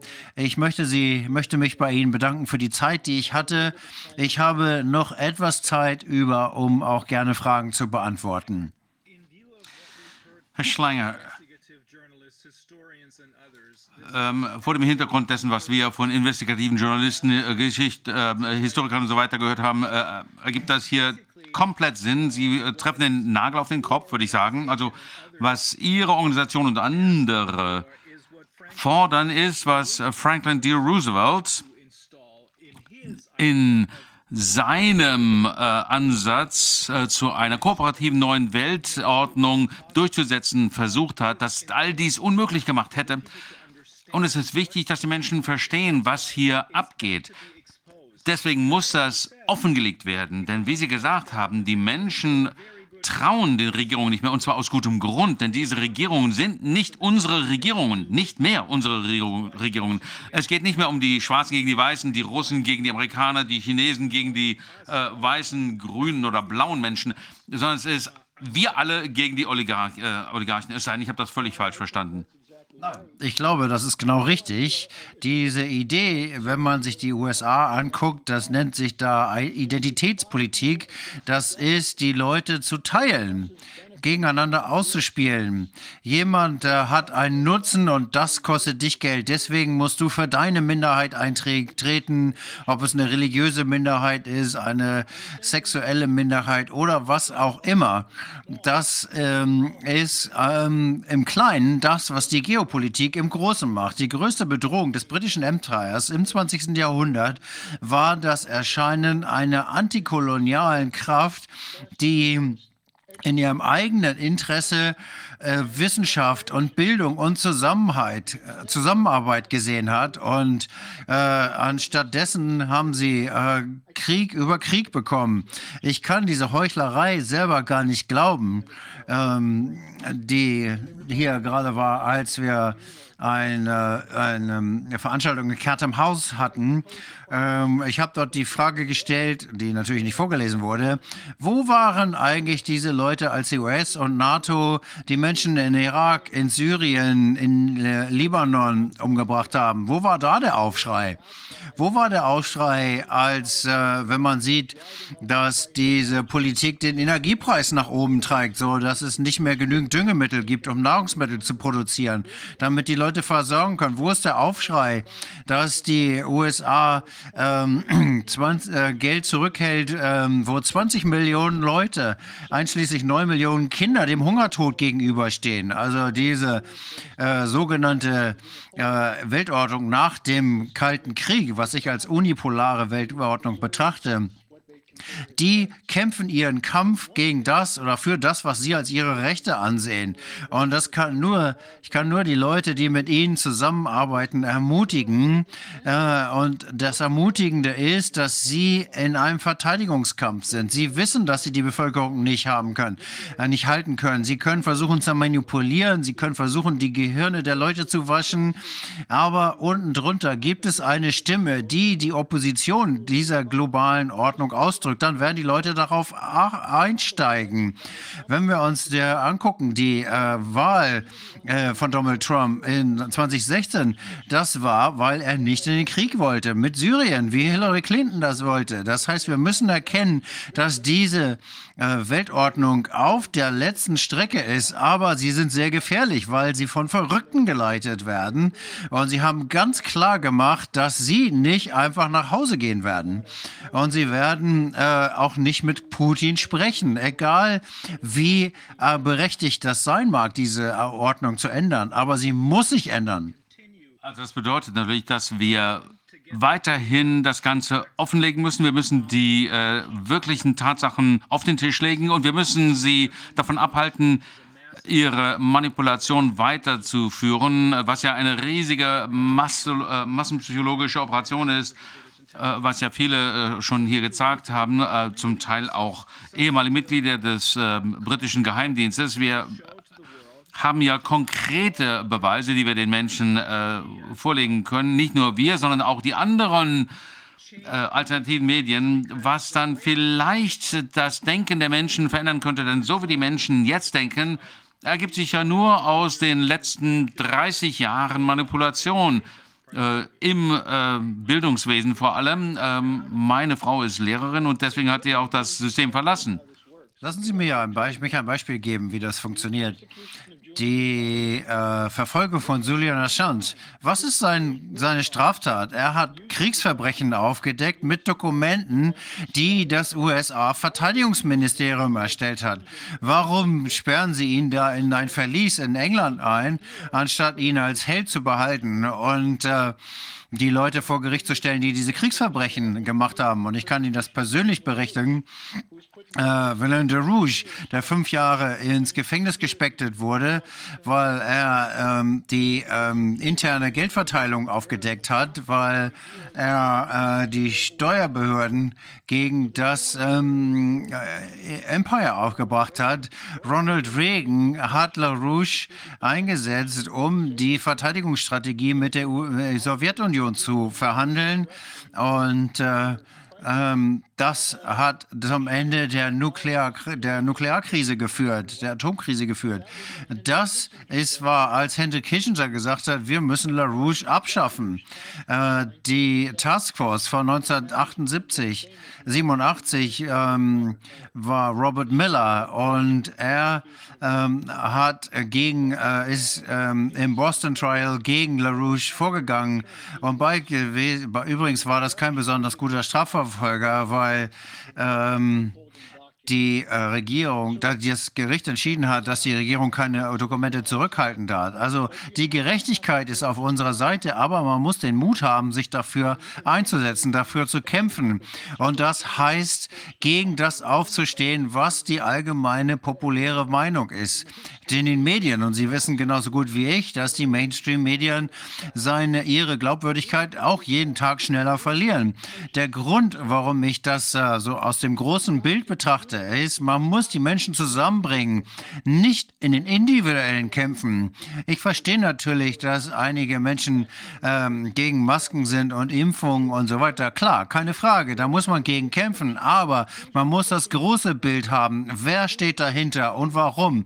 Wer ist das Netzwerk, das dafür verantwortlich ist, dass ein globaler Genozid durchgeführt werden soll, mit der Absicht der malthusischen Reinigung der menschlichen Rasse.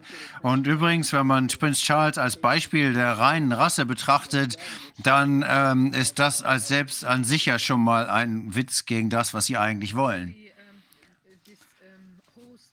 Ja, äh, dieses äh, CO2-Ansatz ähm, hier, das, da geht es ja auch viel um äh, Geldmacherei. Ich habe jetzt vor kurzem gelesen, dass es jetzt neue äh, Pseudo-Vermögen geschaffen, äh, die ein Land ähm, gewissermaßen äh, äh, einen Wert festlegen kann für einen Berg, also für, für ähm, Naturschätze. Es wird also ein ganz neues ähm, Schema aufgebaut, um dieses Finanzdesaster äh, abzuwenden. Also es gibt jetzt diese Pseudo-Vermögenswerte, die man äh, quasi der, der Bevölkerung vorlegen kann. Da haben Sie recht. Ähm, aber wenn Sie sich anschauen, was die seit den 70er und 80er Jahren gemacht haben, als sie die ähm, Beschränkungen äh, aufgehoben haben, diese Art von äh, Spekulation äh, unmöglich gemacht haben, was ja auf Franklin Roosevelt zurückgeht, von 1933 ungefähr, äh, dass eben Spekulations- und, und ähm, Kreditbanken äh, getrennt sein mussten, dann äh, dadurch wurden eben diese äh, äh, Billionen an Finanzderivaten ähm, ermöglicht. Was ist denn das? Das ist nichts Wirkliches. das ist irgendetwas, was eine Ableitung ist von einem echten Wert. Aber man kann immer weiter noch in, äh, äh, immer mehr Schulden aufnehmen, weil irgendein Idiot am Ende das Ganze bezahlen muss. Und wer sind die Idioten? Das sind nämlich die Menschen, die äh, in Pensionsfonds, äh, in ihre Renteninvestitionen, die keine Möglichkeit haben, sich zu wehren, die äh, müssen in die Hedgefonds investieren, die äh, Hedgefondsmanager verdienen das ganze Geld, die Spekulanten verdienen das Geld. Und das geht äh, zurück auf äh, ein, ähm, äh, ein Gesetz von 1999 zurück, das Bill Clinton äh, unterzeichnet hat und das auch von der Republikanischen Partei äh, vorgelegt wurde. Und dieses Gesetz ähm, wird jetzt genutzt, äh, um diese neue Blase jetzt aufzubauen. Das habe ich in meiner Präsentation kurz erwähnt, aber Mark Carney hat gesagt, wenn man einen Kompakt, äh, einen Vertrag äh, schafft zwischen den äh, Zentralbanken und den Pri äh, großen Privatbanken, wird ein Hedgefonds von 43 äh, äh, Billionen Dollar geschaffen, um die grünen Technologien voranzutreiben. das ist also nur Fiat-Geld. Und was ist der Sinn? Na, um den äh, Wert dieser Finanzinstrumente in, äh, auf den Büchern zu halten, damit sie immer, äh, weil sie wissen, dass sie immer mehr Geld aufnehmen können, wenn sie es brauchen. Und das wurde ja mit der Repo, äh, mit der ähm, äh, Bankenkrise 2008 schon ausgelöst, äh, als die Banken gar nicht mehr genügend Geld leihen konnten, gar nicht mehr Geld genug aufbringen konnten, um alle ähm, Kredite zurückzukaufen. Und da mussten halt eben äh, musste äh, Geld geschaffen werden, um äh, äh, Bankinstitute zu retten. Vier amerikanische, sechs ausländische. Das ist also diese grüne Finanzblase. Und äh, sind da noch andere beteiligt in diesem Carbon-Markt? Ähm, dann wäre es ja ein gewisser Interessenskonflikt, wenn man diese unbequeme Wahrheit äh, nach vorne bringt und äh, die äh, Vermögen bereits bestehen, aber immerhin hat er sich darauf äh, beteiligt. Ich habe 2004 einen Artikel gelesen äh, äh, mit dem Titel Vom Hippie zum Hedgefonds äh, und der hat sich mit Silicon äh, Valley äh, beschäftigt. Das ist ja neben Wall Street und äh, London die größte Geldquelle dass die Menschen, die diese, diesen äh, Film finanziert haben, aus diesem Netzwerk kamen. Das war also ein weiterer Schwindel, der aber 2008 legitimiert wurde, als Barack Obama sich äh, geweigert hat, die äh, Bankiers äh, zu ähm, gerichtlich zu verfolgen, ähm, juristisch zu verfolgen, die äh, verantwortlich waren für die Bankenkrise. Also etwas ist schon passiert. Die haben nämlich das Geld gekriegt. Die konnten nicht nur den Menschen die Häuser nehmen, sondern sie haben auch noch das Geld von den Banken bekommen, um äh, sie dann wieder neu zu verkaufen und sie in Mietobjekte zu äh, verwandeln für Menschen, die sich jetzt kein Haus mehr leisten konnten. Herr Schlinger, wie groß sind diese, ist diese Blase der Derivativen? Äh, Milliarden sicherlich. Was ist die, kennen Sie die Zahl? Sie, Sie haben die, glaube ich, genannt. Ja, die äh, genaue Zahl der äh, Summe der Derivate ist schwer äh, zu nennen. Irgendwie äh, zwischen 300 und 600 äh, Billionen. Aber es könnten sogar äh, über eine Billiarde sein, wenn man diese ganzen Papierschnipsel zusammenrechnet, die ja völlig wertlos sind. Aber die Händler machen damit richtig Geld.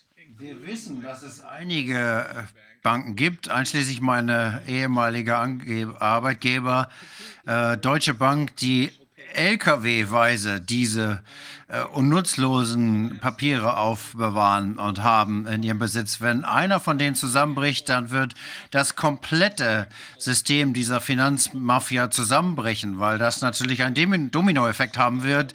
Der erste Stein äh, sorgt dafür, dass am Ende alle anderen Steine auch umfallen. Das ist ja 2008 schon passiert, wo man erstmal Lehman hat äh, zusammenbrechen la lassen und äh, der Chef von äh, Lehman hat gesagt, bin ich jetzt der Idiot hier, weil alle, er wusste, dass alle anderen Banken gerettet werden würden. Wenn man sich das mal anschaut, es gibt sechs, äh, sieben, acht äh, Banken, die hier in dem ähm, äh, am Kern dieser ähm, Billionen sind, die damals äh, aufgewendet wurden, um die ganzen Häuser aufzukaufen der Menschen. Dazu gehören Nomura, Deutsche Bank, Goldman Sachs äh, und JP Morgan. Die haben das meiste Geld verdient. Das äh, Interessante ist, dass es hier um Finanzinstrumente gibt, äh, geht, die von der Zentralbank der USA geschaffen wurde. Die gehört einigen dieser Banken. Citibank, JP Morgan, Chase, Man äh, Manhattan und Bank of America die bringen also die Zentralbank dazu, ihnen Geld zu geben, dass sie ihre wertlosen Investitionen äh, stützen können. Und wenn das Ganze dann zusammenbricht, dann sind es wieder die äh, Steuerzahler, die das äh, Ganze finanzieren müssen. Was sie jetzt versuchen, ist mit dem Green New Deal eine neue Bubble, eine neue Blase zu schaffen und gleichzeitig eine Austeritätspolitik für die Menschen zu schaffen. Also das ist äh, die ähm, schockt ähm, äh, Öko Ökonomie, äh, nämlich der Finanzminister von Hitler war, hieß Schockt. Das war der äh, Finanzzauberer hinter der äh, Wiederaufrüstung äh, der Nazis. Und der wurde natürlich von äh, der City of London und von Wall Street ähm, äh, finanziert, äh, damit Hitler sich gegen die Sowjetunion wendet und er hat dann stattdessen sich nach Westen gewendet. Und dann gibt es ja auch noch das Problem mit der Kreditausfallbürgschaft. Das ist ja nochmal so ein Riesenthema, das überhaupt niemand anguckt im Moment, oder? Was glauben Sie, macht das? Ja, wie gesagt, wir haben, äh, wir sind hier vor einem möglichen äh, Tsunami der äh, Schulden, der, Kreditausfälle. Und äh, das ist ja wie so ein Dominoeffekt, wenn man die Menschen aber eben irgendwie äh, immer abwenkt mit dem Krieg in der Ukraine, mit dem Abschmelzen der Polkappen, den armen ähm, Eisbären, die keine, die ihren Lebensraum verlieren, was ja auch schon wieder ein Schwindel ist. Dann ähm, stellt man sicher, dass die Menschen ähm, sich gar nicht mehr zur Wehr setzen können. Wir müssen uns darauf konzentrieren, dass wir eine neue Sicherheitsarchitektur brauchen, äh, basierend auf dem Westfalischen Frieden, was ja bedeutet, dass kein Land Sicherheit haben kann, ohne dass man für die Sicherheit der Nachbarn sorgt. Und das hat Putin der NATO gesagt und Biden gesagt und wir gesagt hat, die haben einfach nicht zugehört. Das mache ich jetzt wirklich nicht gerne, aber ich muss noch einen anderen Punkt. Ähm, äh, ich habe noch einige viele Sachen, aber ich muss jetzt einfach gehen. Ja, das ist äh, kein Problem. Am Ende werden wir Sie zur Rechenschaft ziehen können. Ja, wie gesagt, es darf keine Rettungen mehr geben. Äh, die Spekulatoren müssen einfach. Äh wir müssen diese Typen in die Hölle schicken. Vielen, vielen Dank. Das war sehr, sehr informativ. Es bestätigt das, was wir in den letzten zwei Jahren gelernt haben. Und deswegen denke ich, ist es absolut nachvollziehbar. Ich bin sicher, dass Sie genau richtig liegen mit Ihrer Analyse. Vielen Dank. Vielen Dank für die Gelegenheit, hier zu sprechen. Okay, und nun gehen wir wieder zurück in die deutsche Szene und gucken uns das Ergebnis dessen an, was äh, wir gerade im Big Picture gehört haben von Harley Schlanger. Ähm, wie wirkt sich das alles aus? Geht dieser große Kapitalismus, um den es hier geht, gehen die möglicherweise sogar über Leichen? Äh, dazu hören wir den Kollegen, den Rechtsanwalt Holger Fischer und äh, die Berufsbetreuerin Andrea Hettler. Holger, bist du schon so weit, dass du mitspielen kannst? Ich bin hier on board. Ja, Perfekt. guten Tag. Hallo Holger. Ja, ähm, wir haben ja im Vorgespräch schon mal ein bisschen äh, geguckt. Ähm, wir haben uns ja schon öfter unterhalten, ähm, auch bei in der Reihe Alles, was Recht ist in der Basis. Und äh, ich fand es gerade das letzte Mal extrem beeindruckend von dir zu hören, ähm, wie hier die Schwächsten denen eigentlich die Gesellschaft helfen muss, äh, wie die Schwächsten hier unter den Bus geworfen werden. Ähm, erzähl uns doch bitte was darüber. Was hast du da erlebt, beziehungsweise deine äh, Kollegin Frau Hettler, die Berufsbetreuerin, was habt ihr da erlebt? Nun gut, also äh, insgesamt erlebt haben wir, ich hatte ja schon mal die Ehre hier zu sein, äh, ich glaube im Januar 2021 war das wo ich erstmal berichtet habe, wie es gelaufen war bei Start der Impfkampagne.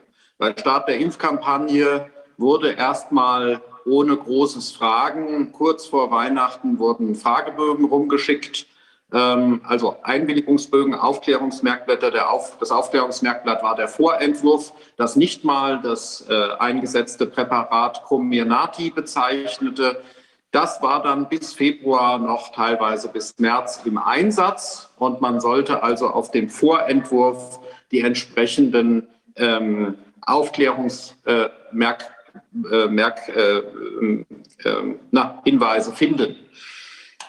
Am Stand 22.12. war das schon wieder geändert. Und bis März war es längst schon wieder geändert. Es gab also neuere Aufklärungsmerkblätter und man wurde schon nicht mal zum damaligen Stand vollständig aufgeklärt. So zog sich das durch das ganze Jahr 2021. Wir haben dann, ähm, oder ich habe damals gesagt, ich impfe auf keinen Fall oder ich lasse nicht impfen, wenn ich nicht vorher ein Gespräch beim Hausarzt geführt habe. Am liebsten wollte ich beim Hausarzt zumindest das Ganze besprechen, durchaus auch in der Hoffnung, dass mancher Hausarzt nochmal sagt, Sie haben doch Kontraindikationen oder so einfach könnte das für sie nicht verlaufen. Ähm, abgelaufen ist es aber so, dass viele gesetzliche Betreuer da relativ blanko unterschrieben haben. Das muss einfach so gewesen sein, denn wenn es nicht so gewesen wäre, dann wäre die Impfaktion nicht hoppla hopp äh, schon am, das war der dritte Feiertag sozusagen, der dritte Weihnachtsfeiertag begann die Impfung, äh, dann wäre das nicht so schnell über die Bühne gegangen. Wir wurden wirklich nicht darauf vorbereitet, in irgendeiner Art und Weise uns mit irgendwem wegen der Anamnese abzustimmen. Das hat aber keinen groß interessiert. Warum hat es keinen interessiert? Weil die Impfung ja allgemein als sicher gilt und ähm, Nebenwirkungen sowieso keine Rolle spielen. Wir alle wissen, was da ungefähr so drin stand und immer noch drin steht. Wobei mittlerweile steht ja selbst die Perikarditis oder die Myokarditis drin. Davon war damals noch keine Rede. Das heißt also, was wollen die denn überhaupt? Die sollen jetzt mal unterschreiben, hier passiert sowieso nichts Negatives. Das ging dann weiter. Und äh, ich sag mal, wenn man als Betreuer Einwilligungsbögen bekommt, dann ähm, muss man für eine informierte Aufklärung oder eine informierte Einwilligung erstmal ein Gespräch suchen mit dem Arzt. Ja, ansonsten ist das schon mal gar nicht wirksam. Das zweite ist, ähm, man kann natürlich durchaus nochmal Fragen zur Anamnese stellen und sagen, was äh, liegt denn hier vor? Also das alles hat nicht stattgefunden. Wenn es dann stattfinden sollte, es hat ja im Wesentlichen die Heimbewohner betroffen. Bei den Heimbewohnern überhaupt sind solche Leute dabei, die das nicht selbst entscheiden. Ein Betreuter kann grundsätzlich immer selbst entscheiden. Warum kann er selber entscheiden? Weil er einwilligungsfähig ist. Viele Betreute sind geschäftsfähig und selbst wenn der Betreuer die Aufgabe Sorge für die Gesundheit im Aufgabenbereich hat, heißt es nicht, dass der Betroffene nicht selber erklären kann und soll. Gesetzlich ist geregelt, dass er handeln soll, wann immer er das kann. Und nur wenn er das nicht kann, soll der Betreuer entscheiden. Das ging dann in den Heimen auch so. Merkwürdigerweise auch zum ersten Mal hat man überhaupt Betreuer gemeint, äh, zu größeren Anteilen wegen einer Impfung zu Unterschriften zu bringen. Das war mir neu. Das gab es bei der Influenza-Impfung in dem Maße nicht. Ich kann mich also vielleicht an eine Handvoll Influenza-Impfungen in 24 Jahren erinnern, wo ich überhaupt beteiligt wurde. Das haben Hausärzte gemacht, die haben die Betreuten gefragt, die Betreuten haben gesagt, will ich oder will ich nicht. Das heißt, ich war da außen vor. Nur hier war es anders. So, ja, dann gab es die Impfpriorisierungsgruppe 1 über 80 und dann kam ja sehr schnell die Priorisierungsgruppe 2 und da waren dann schon die geistig Behinderten mit dabei, weil man denen offenbar nicht zutraut, sich ordentlich und äh, hygienisch einwandfrei zu verhalten, warum auch immer. Das heißt, es ging dann bei der äh, Gruppe 2 der zu Impfenden schon los, dass Leute in den Heimen nicht nur geimpft wurden, sondern die Leute in den Reha-Werkstätten für Behinderte wurden geimpft, Werkstatt für behinderte Menschen. Das heißt, die Leute in der Eingliederungshilfe, die nicht auf dem ersten Arbeitsmarkt tätig waren, die waren dann alle im Frühjahr 2021 schon dran. Diese Leute haben dann zu 100 Prozent, kann man sagen, ähm, alleine entschieden. Und diese Leute sind heute längst geboostert und diese Leute sind jetzt schon für den zweiten Booster bald dran. Man muss sich das mal vorstellen. Wir haben ähm, im Rahmen der Reha-Werkstätten immer wieder die Rückmeldung bekommen als gesetzliche Betreuer, dass die Leute halt gesagt bekommen haben, du musst dich doch impfen, du musst doch deine Kollegen schützen, du kannst auch sterben daran, du kannst äh, schwer krank werden an Covid und deswegen musst du dich impfen lassen. Die Leute saßen, waren also einem Druck ausgesetzt und äh, dieser Druck ging aus von den Mitarbeitern des jeweiligen Leistungserbringers der Eingliederungshilfe. Das war dann halt betreutes Wohnen, das war Reha-Werkstatt. Aber da sind äh, diejenigen, die das den Leuten motivierend mitteilten, selber auch wieder Opfer, denn die haben sich gleich mitimpfen lassen. Das muss man auch wieder sagen. Im Wesentlichen sind diese Leute gläubig. Und äh, wer immer es lesen will, bei einem großen Leistungserbringer bei uns im Landkreis, Räusper-Räusper, der kann da lesen, dass das Ganze zur Vermeidung der Triage dient, wenn sie jetzt alle weiter geimpft werden, weil man ja möchte, dass die Leute gut durchkommen und dass sie nicht schwer erkranken. Gut. Inzwischen sind natürlich die ersten schon gestorben. Und ähm, es sind auch Leute krank geworden. Das war auch bei mir so. Und ich bin merkwürdig lange in Ruhe gelassen worden. Das muss ich also sagen. Merkwürdig lange damit durchgekommen. Das, der Fall, der mir äh, dann vorgeworfen worden war, ich hätte eine Betreute beeinflusst, ja, weil ich ihr gesagt habe, äh, wenn du dich geimpft werden willst, dann lass es halt bleiben. Du kannst auch an der Impfung krank werden oder sterben, nicht nur an Covid. Äh, der Fall wurde dann von der Reha-Werkstatt äh, wieder, übrigens in allen Fällen meiner Reha-Werkstatt-Mitarbeiter in diesem Landkreis, äh, äh, der Betreuungsbehörde gegeben, beziehungsweise an die Betreuungsgerichte, mit man möge überprüfen, ob ich im Sinne meiner Betreuten handle. Das war im Frühjahr 2022, äh, 2021. Und der andere Fall war, dass ein Bruder die Betreuung übernommen hat, ähm, weil er äh, meinte, er muss da gar nicht mehr abwarten. Fischer ist Querdenker, er übernimmt jetzt die Betreuung. Der Fall war dann ähm, jetzt zusammen mit dem anderen äh, im, ähm, im hessischen Rundfunk und führt jetzt dazu, dass diese Sau durchs Dorf getrieben wird und dass es ständig zu Verstärkungseffekten gegen mich kommt. Ich möchte aber mal von mir da wieder weg. Ähm, über die letzten Monate war es vergleichsweise ruhig. Es gab zum Jahresanfang 2021 ähm, bei mir verschiedene Anrufe, insbesondere nachdem ich medienöffentlich war, was mir so passiert war. Jahresanfang 2021 meldeten sich Leute und sagten, meine Eltern in den Heimen oder mein Vater, meine Mutter soll geimpft werden. Und äh, die sagen, die werden den Heimvertrag kündigen. Solche Ausreißer gab es oder äh, die haben da nicht frei entschieden. So richtig los ging es jetzt wieder Ende 2021 und Anfang 2022, wo sich offensichtlich, und ich weiß nicht, ob das eine konzertierte Aktion war, viele meldeten, ehrenamtliche Betreuer, also solche, die ihre Geschwister oder ihre erwachsenen Kinder oder ihre Eltern betreuen, die dann ehrenamtlich ihre Eltern gesetzlich betreuen und die plötzlich vor der Situation standen, äh, mir soll die Betreuung abgenommen werden oder mir soll die Entscheidung über die Impfung abgenommen werden, wenn ich nicht impfe. Das heißt, da waren Angehörige, die waren sehr verzweifelt. Die haben teilweise auch gute Gründe gehabt, teilweise haben auch die Betreuten selber was zu sagen gehabt. Aber da hieß es, wenn der jetzt nicht geimpft wird, dann bekommen sie die Entscheidung entzogen. Das ist auf der einen Seite mittlerweile, äh, sage ich schon mal, auch ein gewisses Zurückrudern. Da wird die Frau Hettler vielleicht noch was dazu sagen. Wir kennen uns ja auch schon eine Weile. Ähm, früher hat man oder die ganze Zeit ging es darum, ein Betreuer ist im Ganzen persönlich nicht geeignet, wenn er nicht der Impfung zusteht, äh, zustimmt. Das heißt, ohne Einwilligung in die Impfung manchmal oder in vielen Fällen auch, wenn der Betreute durchaus gegen die Impfung war oder wenn man den mutmaßlichen Willen von früher sehr gut kannte, dass der Betreute sich nicht impfen lassen würde. Da galt der Betreuer als verbrannt sozusagen, wenn er nicht der Impfung zusteht, zustimmt und er bekommt die Betreuung im Ganzen abgenommen. Mittlerweile gehen die Betreuungsgerichte eher den Weg zu sagen, naja, dann bestellen wir jemanden für die Entscheidung über die Impfung und belassen die Betreuung im Übrigen bei dem jeweiligen Betreuer.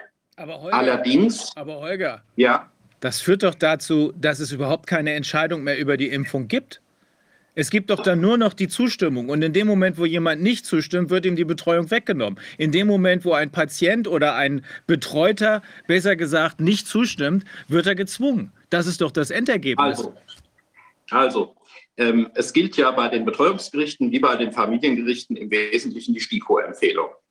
So, und dann sage ich den Leuten immer, individualisiert den Fall, guckt hin, ob derjenige selber ein Abwehrverhalten zeigt. Abwehrverhalten würde schon mal dazu, dafür sprechen, dass ein Betreuer die Einwilligung nicht erteilen kann, sondern das wäre eine Zwangsmedikation. Ja. ja, auch ein Dementer kann ein natürliches Abwehrverhalten zeigen.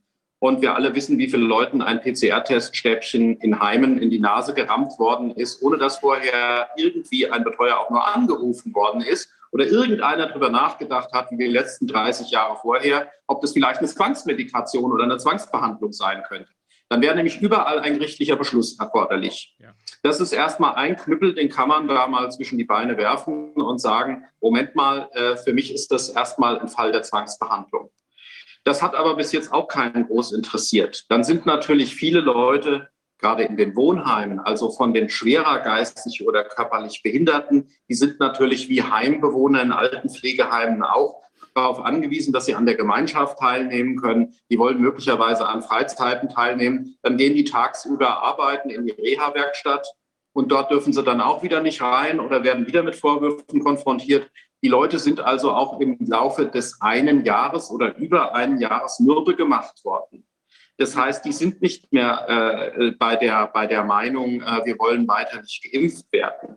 Wenn die Leute einen klaren Willen haben und wenn die das sehr deutlich vertreten, dann werden die auch vorläufig bis zur allgemeinen Impfpflicht noch damit durchkommen. Vielleicht können wir ja auch noch mal einen kurzen Schwenk auf das machen, was uns ab 1. Oktober blüht, laut Hauptantrag äh, zur allgemeinen Impfpflicht. Die Katastrophe habe ich heute Morgen gelesen. Ähm, das andere ist aber, wenn einer jetzt, ähm, äh, sag ich mal, wenn es keine Zwangsmedikation ist, wenn der kein Abwehrverhalten zeigt, dann gilt nur die STIKO-Empfehlung. Und dann haben wir alle zu impfen. Und dann haben wir keine Wahl. Es hilft dann, wie gesagt, nur noch, dass man über Kontraindikationen redet. Und am Ende Kontraindikation ist ja schön und gut. Wir brauchen die Impfunfähigkeitsbescheinigung. Und wenn wir die nicht haben, sind wir weg. Ja. Und ich sage jetzt auch noch mal so: Die Leute, die sich und sei es nur in ein oder zwei Fällen, so wie ich, äh, in irgendeiner Form abweichend geäußert haben, das heißt ja immer nicht, dass wir rein nach dem Buchstaben des Betreuungsrechts was falsch gemacht hätten. Da stehe ich auch in eigener Sache dazu. Die werden oft ja auch von den Heimträgern, von den Leistungserbringern der Eingliederungshilfe dann verpfiffen.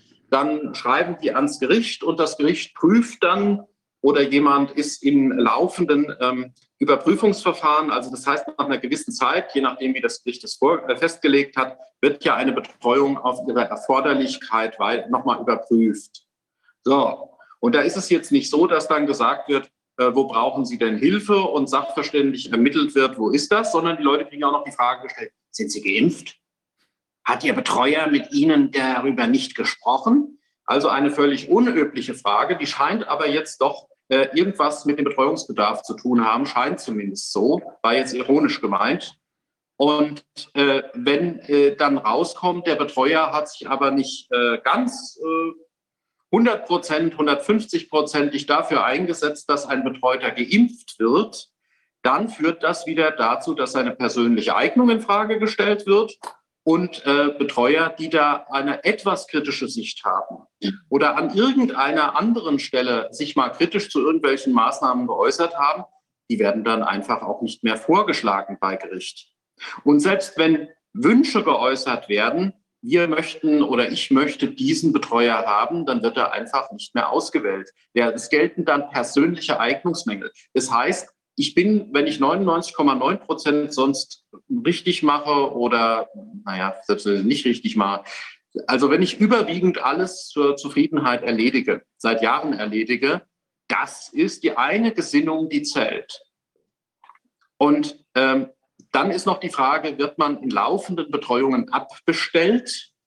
Das ähm, in der Regel behält man seinen Bestand, aber man hat halt keine Chance, noch in irgendeiner Sache einen neuen Fall zu bekommen.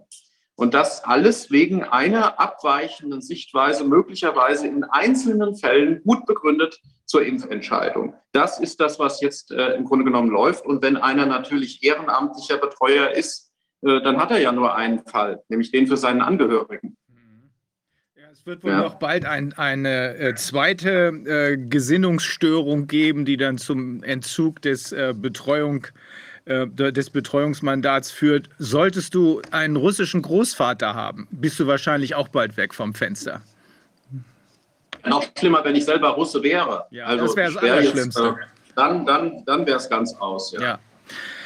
Ja. ja. also das muss man im Kontext sehen, denn äh, zumindest wir hier haben durch das, was wir im Corona-Ausschuss an Experten gehört haben und was wir jetzt auch durch das Grand Jury Proceeding äh, gelernt, nochmal äh, verdichtet gelernt haben, festgestellt. Erstens, es gibt gar keine Pandemie, denn das Ganze ist mit einem gefakten PCR-Test eines Betrügers zustande gekommen.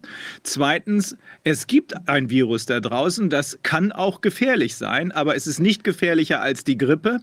Äh, und es gibt alternative oder wie ich meine, echte Behandlungsmethoden. Drittens, damit haben wir schon mal die Notwendigkeit für Impfstoffe völlig weg. Drittens, das, was hier als Impfstoff bezeichnet wird, ist nicht getestet worden. Es gibt eine, es gibt Studien, die, oder es wird behauptet, es gibt Studien, das werden wir von unserem nächsten Gast hören. Das ist ein Whistleblower, der bei den Studien dabei gewesen ist von Pfizer. Das ist von vorne bis hinten gefaked. Äh, und viertens, dieser Impfstoff, in Anführungsstrichen, egal über welchen wir gerade reden, Corona, ist völlig wirkungslos. Und fünftens, dieser Impfstoff ist extrem gefährlich. Vor diesem Hintergrund so ausgerechnet mit den Schwächsten in der Gesellschaft umzugehen, das ist in Worte nicht zu fassen. Das wird, dafür wird ein sehr, sehr hoher Preis bezahlt werden müssen. Ich kann jedenfalls verstehen, Holger, und ich kann verstehen, Frau Hettler, äh, dass man da regelmäßig kurz vor der Verzweiflung ist, wenn man sieht, dass Menschen, die hier potenziell in schwerste Schwierigkeiten geraten, um es mal ganz zurückhaltend zu formulieren, wenn sie geimpft werden, dass deren Wille praktisch übergangen wird indem man ihn entweder ersetzt durch jemanden, der äh, auf der Impfstofflinie ist, oder aber indem man ihn gar nicht erst anhört. Und gleichzeitig natürlich auch gar nicht merkt, wie die Leute, die geimpft sind, trotzdem krank werden. Und nicht merkt, wie die Leute, was man von kritisch denkenden äh, Pflegern aus Heimen mitbekommt, gerade in diesen Zeiten im Hinblick auf die einrichtungsbezogene Durchsetzung der Impfung, zum 15.03., wie Leute reihenweise abbauen nach der Impfung, wie Leute reihenweise krank werden, trotz Impfung mhm. und gerne auch schon krank geworden, äh, geworden sind, bevor die Delta-Variante oder die angeblich äh, nicht mehr äh, wirksame Impfung gegen Omikron plötzlich Thema war. Mhm. Ja, das, das müsste auffallen, aber es fällt den Leuten nicht auf. Also diese immense Verdrängungsleistung, die da herrscht. Die äh, ist mir absolut unverständlich. Und ich denke mir immer, Sie müssten ja im Grunde genommen auch mal den Betreuer fragen, wie hast du denn deine Betreuten durch diese Zeit gebracht? Und da hätte ich äh, eine Menge zu erzählen. Da hätte ich durchaus auch, sag ich mal, äh, ein paar Spuren mir zu verdienen und zu sagen, ich habe das ganz gut gemacht. Da bin ich auch der Meinung, das habe ich nicht alleine geschafft dank auch der, des Teams an Pflegediensten, betreuten Wohnen oder so, mit denen man da zusammenarbeitet und dachte mir, ich kriege sie wenigstens mal damit, dass es keine Mittel- und Langfristfolgen der Impfung äh, gibt, dass das eben in Studien nicht erfasst ist. Und äh, sie hat mich ja nur aufgeklärt äh, über die Mittel- und Langfristfolgen von Covid und ähm, über andere Dinge, aber eben nicht darüber. Ja, sie hat also immer nur über die Mittel, über die, über die Folgen von Covid geredet, über die Kontraindikationen bei Covid aber äh, über alles andere eben nicht. Holger, was ist denn das? Ist das Dummheit oder ist das Unvermögen oder ist das Absicht? Also ich tendiere dazu, an Dummheit und Unvermögen zu glauben, denn äh, wer auf die klare Frage, was gibt es denn an Risiken der Impfung, damit reagiert, dass er was über Risiken von äh, Corona erzählt, der hat entweder nicht so. alle Tassen im Schrank oder er lügt. Bin ich wieder da? Du bist zu sehen, ja? Ja. Ja, ich habe gerade einen Anruf bekommen und habe auf die falsche Taste gedrückt. Mhm. Ja, was meinst du, sind diese Menschen, also das, was du da gerade beschreibst, also wenn ich frage, wenn ich einen Arzt frage, was sind die potenziellen Nebenwirkungen, Nebenfolgen einer dieser sogenannten Impfungen? Und der antwortet mir mit einer Antwort auf eine Frage, die ich gar nicht gestellt habe, nämlich was sind die potenziellen äh, Konsequenzen von Corona? Ist das Dummheit oder ist das Absicht? Naja, also äh, sag ich mal, äh, besonders kompetent sich anhören, würde man sagen, das ist kognitive Dissonanz. Mhm. Ich glaube, diese Hausärztin in dem Fall hat das äh, bewusst gemacht. Sie hat halt gesagt, wir sind täglich an der Front, wir haben die schweren Verläufe. Äh, ich bin Impfbefürworter, bei uns in der Praxis sind alle geimpft. Und ich hatte gleich gesagt, na dann werden Sie ja wahrscheinlich auch mittlerweile einige Nebenwirkungen haben oder einige merkwürdige Infektionen. Und dann sagte sie, nein, nein, ist alles nicht bekannt. Ähm, und insofern, äh, ich glaube, sie hat das ähm, wahrscheinlich auch ernst so gemeint. Es ist trotz allem, ich meine, wenn ich mit Ärzten rede, die das einigermaßen kritisch sehen, die sagen, wir haben die Praxis voll mit Leuten mit Symptomen, die hatten wir früher nicht. Ja, und sei es nur sowas wie Gürtelrose bei jüngeren Menschen. Da rede ich nicht von Betreuten.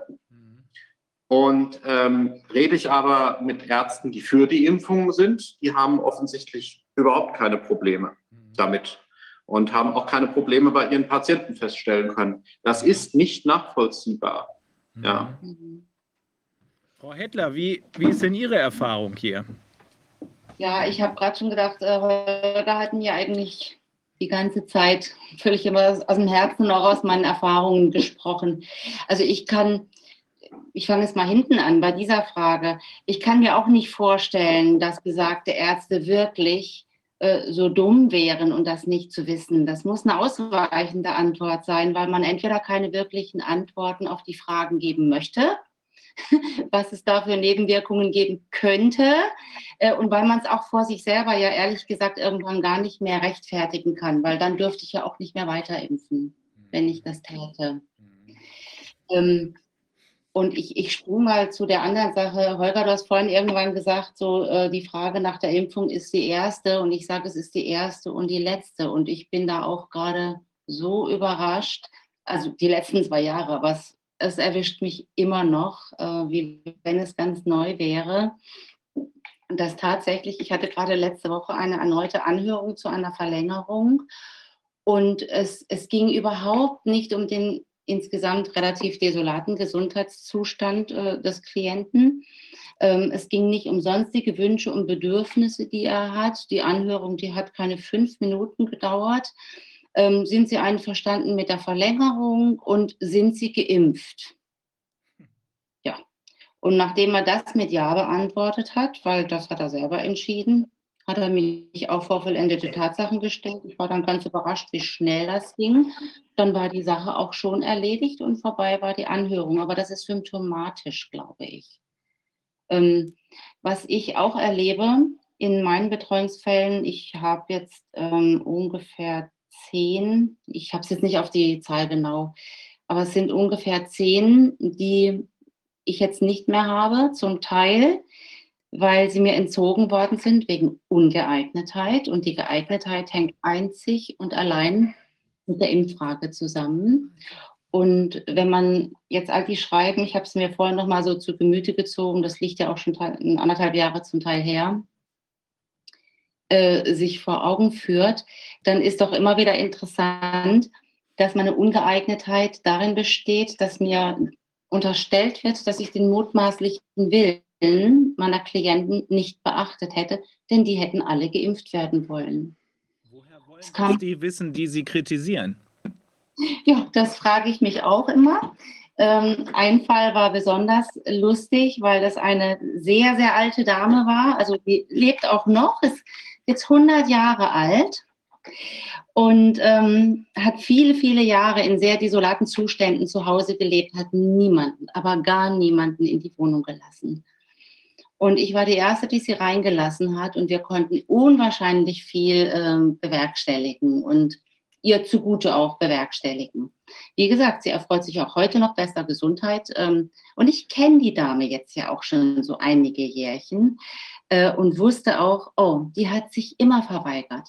Die hat sich bei Grippeimpfungen verweigert, die hat sich bei Hals-Nasen-Ohren-Untersuchungen verweigert, die hat sich beim Zahnarzt verweigert, die hat sich jeglicher ärztlichen Behandlung verweigert. Ähm, deswegen habe ich gesagt, ich vermute, dass sie auch die Corona-Impfung nicht haben möchte. Und da wurde genau das Gegenteil mir unterstellt. Also ich würde den mutmaßlichen Willen der Betroffenen nicht beachten. Äh, es kam ratzfatz zu einem Betreuerwechsel. Ähm, mein Nachfolger hat der Impfung natürlich zugestimmt. Mhm. Aus Angst, er verliert seinen Job. Und es kam, wie es kommen musste, die Dame ist nicht geimpft worden, weil der Arzt so anständig war und ihre Verweigerung und auch körperlich durchaus eindeutige Verweigerung ernst genommen hat und sie dann nicht geimpft hat. Also wie man mir hier im Nachhinein, kann man es ja sogar beweisen und belegen, ich habe es auch mitgeteilt, es interessiert nicht. Es interessiert hier einzig, dass ich eine kritische Haltung habe und dummerweise auch dich, Holger, kenne. Ich habe ja auch noch mal gesehen, dass Bezug genommen wurde auf meine Anwälte, die ja schließlich Querdenker seien. Und da denke ich immer, meine Güte, es ist noch nicht lange her. Ähm, da hat man das gerne gesehen, dass jemand mal Dinge kritisch hinterfragt hat und auch genau hinguckt und in Einzelfällen äh, es sehr, sehr detailliert versucht zu eruieren, wenn ich jetzt mal beim Willen bleibe, der Betreuten, äh, den darzustellen. Jetzt passiert das nicht mehr. Und ich frage mich ganz ehrlich, was passiert hier im Hintergrund? Das kann doch nicht wahr sein. Ich bin auch bisher nie, also vor Corona nie gefragt worden, wie ich zu dieser oder jener Entscheidung Stellung beziehe. Und das ist ja auch gar nicht äh, so angedacht, denn wir Betreuer und Betreuerinnen sind ja frei in unseren Entsche Entscheidungen, sind einzig dem Wohl und Willen der Klienten verpflichtet. Und ähm, jetzt bin ich nicht nur mit Leib und Seele Betreuerin gewesen seit 2005, sondern ich bin auch, und weil Sie mal den Schanke auch beim Corona-Ausschuss hatten, äh, erwähne ich das mal, weil es ist mir sehr, sehr wichtig. Ich bin auch ganz überzeugte Christin. Und auch aus dem Aspekt, denke ich, habe ich eine ganz besondere Verantwortung auch meinen Klienten gegenüber, auch was Wahrhaftigkeit angeht und Ehrlichkeit. Und ähm, ja, da kann ich nur sagen, ja, es mag mir zum Schaden sein, dass ich das alles so deutlich sage, aber ich kann das nicht anders machen. Das muss so sein. Ja, wir, wir müssen den Menschen die Wahrheit sagen. Und ich hatte sogar einen relativ großen Kreis von Menschen, witzigerweise alle in einem Amtsgerichtsbezirk. Das heißt, die, im Betreuungsgericht ist das so, dass die nach Bezirken ähm, die Richter zugeteilt bekommen.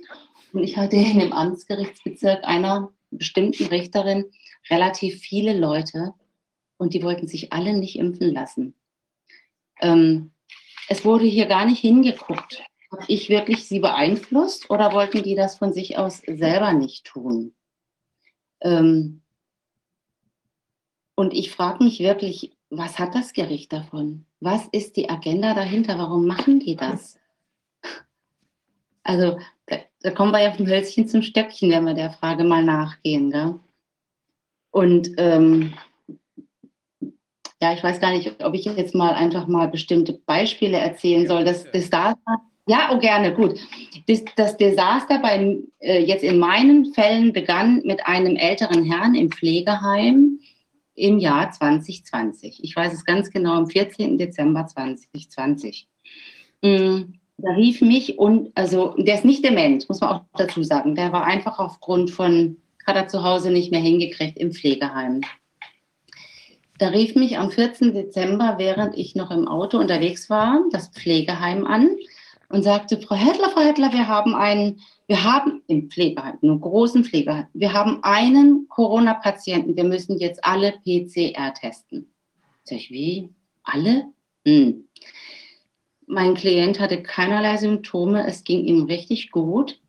Ähm, aber ich wusste, dass er ja schon vorher geschimpft hat auf die Impfung und habe dann gesagt, naja, dem Nasenabstrich würde ich jetzt nicht zustimmen, weil ich wusste, das macht jetzt so ein schnell angelerntes Personal aus dem Pflegeheim. Da ist jetzt kein Arzt gekommen oder sonst jemand. Sag ich, dem würde ich nicht zustimmen, das würde ich für zu gefährlich halten, einen reinen Rachenabstrich, so der Klient oder mein Klient oder Patient dort, Bewohner, dem zustimmen würde, würde ich dem auch zustimmen. Dann war das Telefonat sehr schnell beendet und das kam mir spanisch vor, äh, bis ich dann endlich beim Büro ankam. Dann habe ich meinen Klienten angerufen und wollte ihm das nur sagen, dass er die Möglichkeit hat, sich da zu entscheiden. Dann sagt er, ja, die sind schon durch gewesen. Die haben mir das Stäbchen durch die Nase gejagt, obwohl ich es nicht wollte. Sag ich, das glaube ich jetzt nicht. Sag ich, haben sich nicht gewehrt? Sagt er, ja doch, anfangs schon. Äh, aber die haben die ganze Zeit gesagt, ich muss das machen, ich muss das machen. Und ich dachte, das darf nicht wahr sein. Also so passiert hier stillklammheimlich im Hintergrund Gewalt. Und äh, das Drama ist, äh, drei Tage später hat dieser Klient Symptome entwickelt. Es ging ihm aber an diesem Tag noch sehr gut. Mir ist auch drei Tage später, ohne dass ich angehört wurde, innerhalb von einer Stunde, weil sich das Pflegeheim über mich beschwert hat. Ich habe denen nämlich Konsequenzen angedroht. Ähm, ist mir die Betreuung entzogen worden. Und auch da ähm, hat sich im Nachhinein herausgestellt, dieser erste PCR-Test an dem Montag, den 14., der war negativ. Also er hatte tatsächlich zu dem Zeitpunkt nichts. Auch das wurde mir lange vorenthalten. Ähm, wie gesagt, ich habe das zur Anzeige gebracht, die Staatsanwaltschaft hat eingestellt. Ja, so, so läuft das. Und ähm, ich Mittlerweile wehre ich mich gar nicht mehr gegen die Entlassungen. Dann sage ich mir, dann entlasst mich. Es wird, es wird sowieso dahin kommen. Und wenn das passiert, was, was Herr Fischer jetzt auch gerade angesprochen hat, wenn es vielleicht doch wirklich durchkommen sollte, ich hoffe noch sehr, dass das nicht der Fall sein wird, dann denke ich mal, dann ist sowieso vorbei mit diesem Job. Aber ich sage dann auch, ich, Gott möge echt allen Betreuten Gnaden. Es ist nicht vorbei und ähm, die Geschichte wiederholt sich zwar gerade, aber das wird bis zur letzten Konsequenz so sein. Nur diesmal wird äh, die Konsequenz ein bisschen härter sein als letztes Mal. Die Nürnberger Prozesse haben zu dem Ergebnis geführt, dass die Verteidigung, ich habe doch bloß Befehle befolgt, nicht zieht. Also wer immer sich daran beteiligt und glaubt, sich hinterher mit dieser Ausrede aus der Affäre ziehen zu können, irrt sich gewaltig. Er wird schwere, schwere Konsequenzen zu ertragen haben. Mhm. Insbesondere wenn man jetzt auch sieht, wie problembehaftet im Einzelnen diese Impfstoffe ja auch sind. Also, dass die Studien nicht durchgeführt wurden, dass alle möglichen verrückten Dinge da drin sind und dass wir auch sehen, wie groß an der BKK-Einschätzung, also wie groß jetzt tatsächlich das Schadpotenzial auch ist, was sich sogar schon manifestiert. Also gerade vor dem Hintergrund kann ja wirklich nicht einfach jetzt immer weitergemacht werden, ohne dass Konsequenzen da sind. Ja, das hoffe ich wirklich sehr, das muss ich ganz ehrlich sagen, weil wenn ich so schaue, wenn ich mir so ein bisschen meine Betreuten vor Augen führe, es haben sich viele, ich habe jetzt nur noch ganz wenige, die nicht geimpft sind, ähm, weil die sich echt diesem Druck gebeugt haben. Die haben wirklich gesagt, ich halte das nicht mehr aus haben diese üblichen Begründungen wie alle anderen auch. Die einen haben gesagt, ich habe kleine Kinder, ich muss einkaufen gehen können für die. Sag ich, Moment, das geht doch aber auch alles noch. Nein, das, das, wird, das klappt demnächst nicht mehr. Ne? So eine Sorge. Oder ältere Eltern ähm, im Ausland, wohin geflogen werden möchte. Und ähm, es ist so, wie gesagt, wenn man die, die 100-jährige Betreute anguckt, die sich ich gehe mal davon aus, dass sie jetzt tatsächlich noch lebt. Ich habe jetzt seit zwei Monaten nichts mehr gehört, aber ich bin ja auch nicht mehr zuständig. Ähm, dann hat die sich so trotz Altersdemenz und so diversen Kleinigkeiten im Grunde genommen aber ging es ihr sehr gut, muss man echt so sagen. Und das mit 100. Äh, dagegen habe ich andere, eine, eine 54-jährige Klientin, die hat zwar auch ähm, eine Vorerkrankung gehabt an der Lunge und eine psychiatrische Erkrankung, hat sich aber impfen lassen, wurde auch sehr da unter Druck gesetzt. Ja, und ist dann mit 54 Jahren an einem Herzinfarkt gestorben. Zack, zack. Mhm. Eine andere, etwas ältere Klientin sagt sie mir, Frau Heckler, seit über zehn Jahren hatte ich nicht mal einen Schnupfen. Jetzt bin ich geimpft und ich bin so krank geworden und ich kann kaum noch atmen. Ja, hat jetzt ganz heftiges Lungenproblem nach der Impfung. Und sie sieht das. Also die Betroffenen sehen das, die sehen den Zusammenhang. Seit der Impfung geht es mir schlechter. Aber sie werden nicht damit gehört. Werden diese Folgen überhaupt gemeldet? Nein. Nein. Und können Sie denn sagen, ob das jetzt, jetzt haben Sie so aus Ihrer eigenen Beobachtung das äh, festgestellt, Holger, ich glaube, du, also du hattest ja auch schon mal da einiges zugesagt. Kann man denn sehen, ob da überproportional viele Leute jetzt Probleme entwickeln oder sterben sogar? Also wir sprachen ja auch über die Auslastungslage in den Altenheimen oder Behinderteneinrichtungen. Gibt es da irgendwas, dass ähm, da vielleicht viel mehr Plätze frei werden oder man also sonstige Erkenntnisse hat, dass da vielleicht sich das dramatisiert die Lage. Also wir hatten ja damals bei dem Berliner Altenheim mitbekommen, dass bei dieser äh, Impfaktion von den, ich glaube, es waren 31 oder 32 äh, Personen, da sind ja acht nach kurzer Zeit danach verstorben gewesen. Und das schien, also nach der, den Whistleblowern, mit denen wir da Kontakt hatten, ähm, war eben absolut überproportionales Sterbegeschehen, wo die normalerweise eben vielleicht ein bis zwei Personen äh, im Monat haben, die dann äh, verscheiden, weil sie eben schon alt, betagt, besonders krank sind.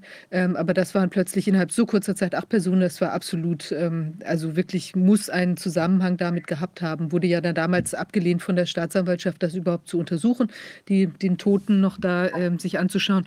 Und, äh, aber kann man das inzwischen so aus der konkreten äh, Betreuungsarbeit sehen, dass da mehr Abgänge, nenne ich es jetzt mal, sind oder Erkrankungen? Also ich kann erst mal sagen, dass es offensichtlich plötzlich wieder Plätze in Altenpflegeheimen gibt. Und das war lange nicht der Fall. Schon gar nicht im Hinblick auf Covid-Reserven, die man für Quarantäneplätze freihalten musste im Falle von Aufnahmen. Da war ja keine Doppelbelegung möglich, sondern die Leute, wenn jetzt einer, sprich es kommt einer auch nur aus dem Krankenhaus mit einem negativen PCR-Test, nach einer Krankenhausbehandlung und muss erstmal in Kurzzeitpflege oder ähnliches. Das war im Jahr 2020 ein echtes Abenteuer für diese Leute einen Platz zu finden. Inzwischen gibt es wieder Heimplätze. Ähm, da könnte vielleicht Frau Hettler auch noch mal was dazu sagen, was sie für Erlebnisse hat. Ich hatte jetzt ähm, ähm, und bin dann erstmal wieder dafür gefeiert worden, fast, ja, dass ich so schnell einen geschlossenen Heimplatz hatte. Für eine Frau, die halt einfach nicht mehr ins Heim zurückfindet, brauchte ich halt einen beschützenden Platz. Der beschützende Platz setzt wieder einen gerichtlichen Beschluss voraus und so weiter. Ich war schneller mit, der, mit dem Platz da, als das Gericht mit seinem Sachverständigengutachten, mit seinem Beschluss und alles andere. Also so schnell hatte ich in meinem Leben noch keinen geschützten Platz. Das war absolute Mangelware. Die waren sehr gesucht. Das hat mich sehr gewundert. Ähm, Im Rahmen der Eingliederungshilfe merkt man das jetzt noch nicht. Also bei den Leuten unter 65, bei den Behinderten, bei den psychisch Kranken, ich glaube, denen steht das erst noch bevor. Und ähm, da äh, sagt die. Du bist stumm. Ob diese Leute im Ergebnis ähm, einfach äh, abbauen oder ob sie äh, noch äh, eine Weile leben. Ich habe jetzt erstmal das Problem, dass viele Leute, denen es ja schlechter geht, und infolge der Impfung schlechter geht, dass die einfach ein neues Setting brauchen, wie man sie versorgt. Aber auch das zeichnet mhm. sich erst langsam ab. Die Leute, die tot sind, die zeichnen sich an den Platzzahlen ab. Interessant ist auch, inwieweit Menschen, die bis jetzt alleine zurechtgekommen sind, jetzt einen erhöhten Hilfebedarf haben. Und das zeichnet sich bei meinen Betreuten ab. Das wäre ja eigentlich also auch was, das wäre ja eigentlich auch was, wo der Staat sehr schnell überprüfen könnte, was da für äh, Konsequenzen sich ergeben, indem man eben die Hochstufungen auf die Pflegestufen oder sowas, da muss es ja auch eine Rückmeldung geben, was da für Anträge laufen oder inwieweit sich das auswirkt, wäre ja eigentlich auch als ein, sagen wir mal, Warnsignal, auch bevölkerungsschutzmäßig, äh, was man wahrscheinlich sehr schnell abrufen könnte. Ja, das wollte ich gerade sagen. Also gibt es irgendwelche Daten dazu, wie viele Leute jetzt äh, eine höhere, höheren äh, Pflegegrad brauchen. Ja? Wie viele Leute vielleicht ergänzende Hilfe zur Pflege brauchen. Das könnte sich im Laufe der Zeit äh, durchaus als Problem herausstellen. Mhm. Und insbesondere wäre natürlich das Ganze interessant, wenn man dazu noch das Alter der Leute mit erfasst. Weil wir ja alle wissen, ich habe das gestern gehabt. Gestern erfuhr ich von einer jungen Betreuten, eine junge Frau, die jetzt auch äh, Gefühlsstörungen in den Händen und in den Füßen hat, die plötzlich keine Luft mehr bekommt und äh, offensichtlich auch noch Merkfähigkeitsprobleme hat. Mhm. So, was machen wir, was machen wir aber mit diesen Leuten? Ja, die schicken wir erstmal von Facharzt zu Facharzt in der Hoffnung, dass man schnell einen äh, ja, äh, Termin bekommt und ansonsten muss man über die Facharztvermittlungsstelle gehen. Das heißt, man bekommt dann einen Platz möglicherweise nicht bei dem äh, professionellsten niedergelassenen Arzt oder bei irgendeinem irgendwo. Und dann werden solche Fälle erfasst. Verschlechterung von Asthma hatte ich ja auch bei einem Fall, aber die Dame hat sich, um weiter arbeiten zu können, in ihrem Bereich jetzt boostern lassen. Ich warte, was da jetzt draus wird. Ja, aber ich rede jetzt eben, also ich habe jetzt zwei Fälle mal genannt, da reden wir von jungen Menschen.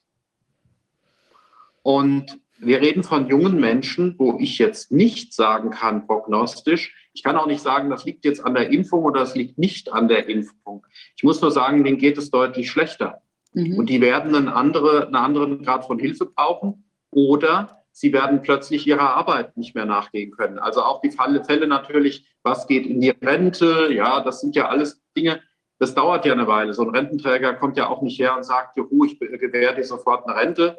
Ähm, das sind Dinge, da muss man verschiedene Parameter erfassen. Ja, und ein Fall wird auch die Krankschreibung weiter bleiben. Wie viele Leute sind weiter arbeitsunfähig? Und nicht nur auf dem ersten Arbeitsmarkt, auch in den Reha-Werkstätten. Also in den Reha-Werkstätten sehe ich schwarz. Wie gesagt, Booster ist durch und die stehen jetzt schon vor der zweiten Boosterung. Mhm. Ja, und ähm, also kann ich mal? Ja, natürlich. Ja, gerne. Ich wusste gar nicht, ob es, ja, äh, zu, zu dem Thema Pflegeheimen kann ich jetzt tatsächlich gar nicht mehr so viel sagen, weil ich niemanden mehr in Pflegeheimen habe, sondern nur noch in Privatwohnungen oder in, in Wohngemeinschaften, die manchmal allerdings da ein bisschen ähnlich sind. Aber, oh, jetzt tut mir das leid, jetzt habe ich irgendwie gerade doch meinen Faden verloren, so zwischendrin. Genau, das eine ist ja zu gucken, ähm, was, was ist mit den Leuten passiert nach der Impfung. Und ich würde, ich habe gerade mal so versucht, ein bisschen zu rechnen, ist ja gar nicht so schwierig, aber ich kann tatsächlich sagen, dass von meinen Klienten zumindest mein, meine Verdacht, mein Verdacht wäre dieser, ich meine, ich bin ja keine Ärztin und nach Beendigung der Betreuung durch Tod habe ich ja nichts mehr zu sagen und zu melden. Aber es sind nach den Impfungen bei mir ungefähr 10 Prozent, die verstorben sind. 10 Prozent? Aufgrund 10 Prozent meiner Klienten, die verstorben sind. Was natürlich jetzt nicht viel ist, weil mir ja schon so viele Betreuungen weggenommen worden sind. Ähm, aber wir haben hier zwei verschiedene Probleme ich, und, und, ich würde gerne mal auf, auf beide ein bisschen eingehen. Das eine ist natürlich die, und die wurden ja schon ausführlichst erläutert, die Nebenwirkungen, die wir durch Impfungen haben, bis hin zum Tod. Und das andere auch, was hier gerade im Betreuungsrecht, ehrlich gesagt, für einen Rechtsbruch geschieht. Das ist, was mich noch mit am allermeisten richtig schockt. Das muss ich mal so sagen. Ich eine Zwischenfrage stellen, diese 10 Prozent, wie viele sind das denn normalerweise oder wie, wie viel war das sonst im Verlauf des, äh, weiß ich nicht, was jetzt der oh. relevante para zeitliche Parameter sein kann, aber ist das überproportional viel? Oder? Das ist eine gute Frage. Das, ähm, ja, das ist eine ganz gute Frage. Die habe ich tatsächlich auch jetzt nicht eruiert. Ich habe nur gerade schnell mal nachgerechnet, wer ist jetzt innerhalb dieser Zeit verstorben. Ähm, es sind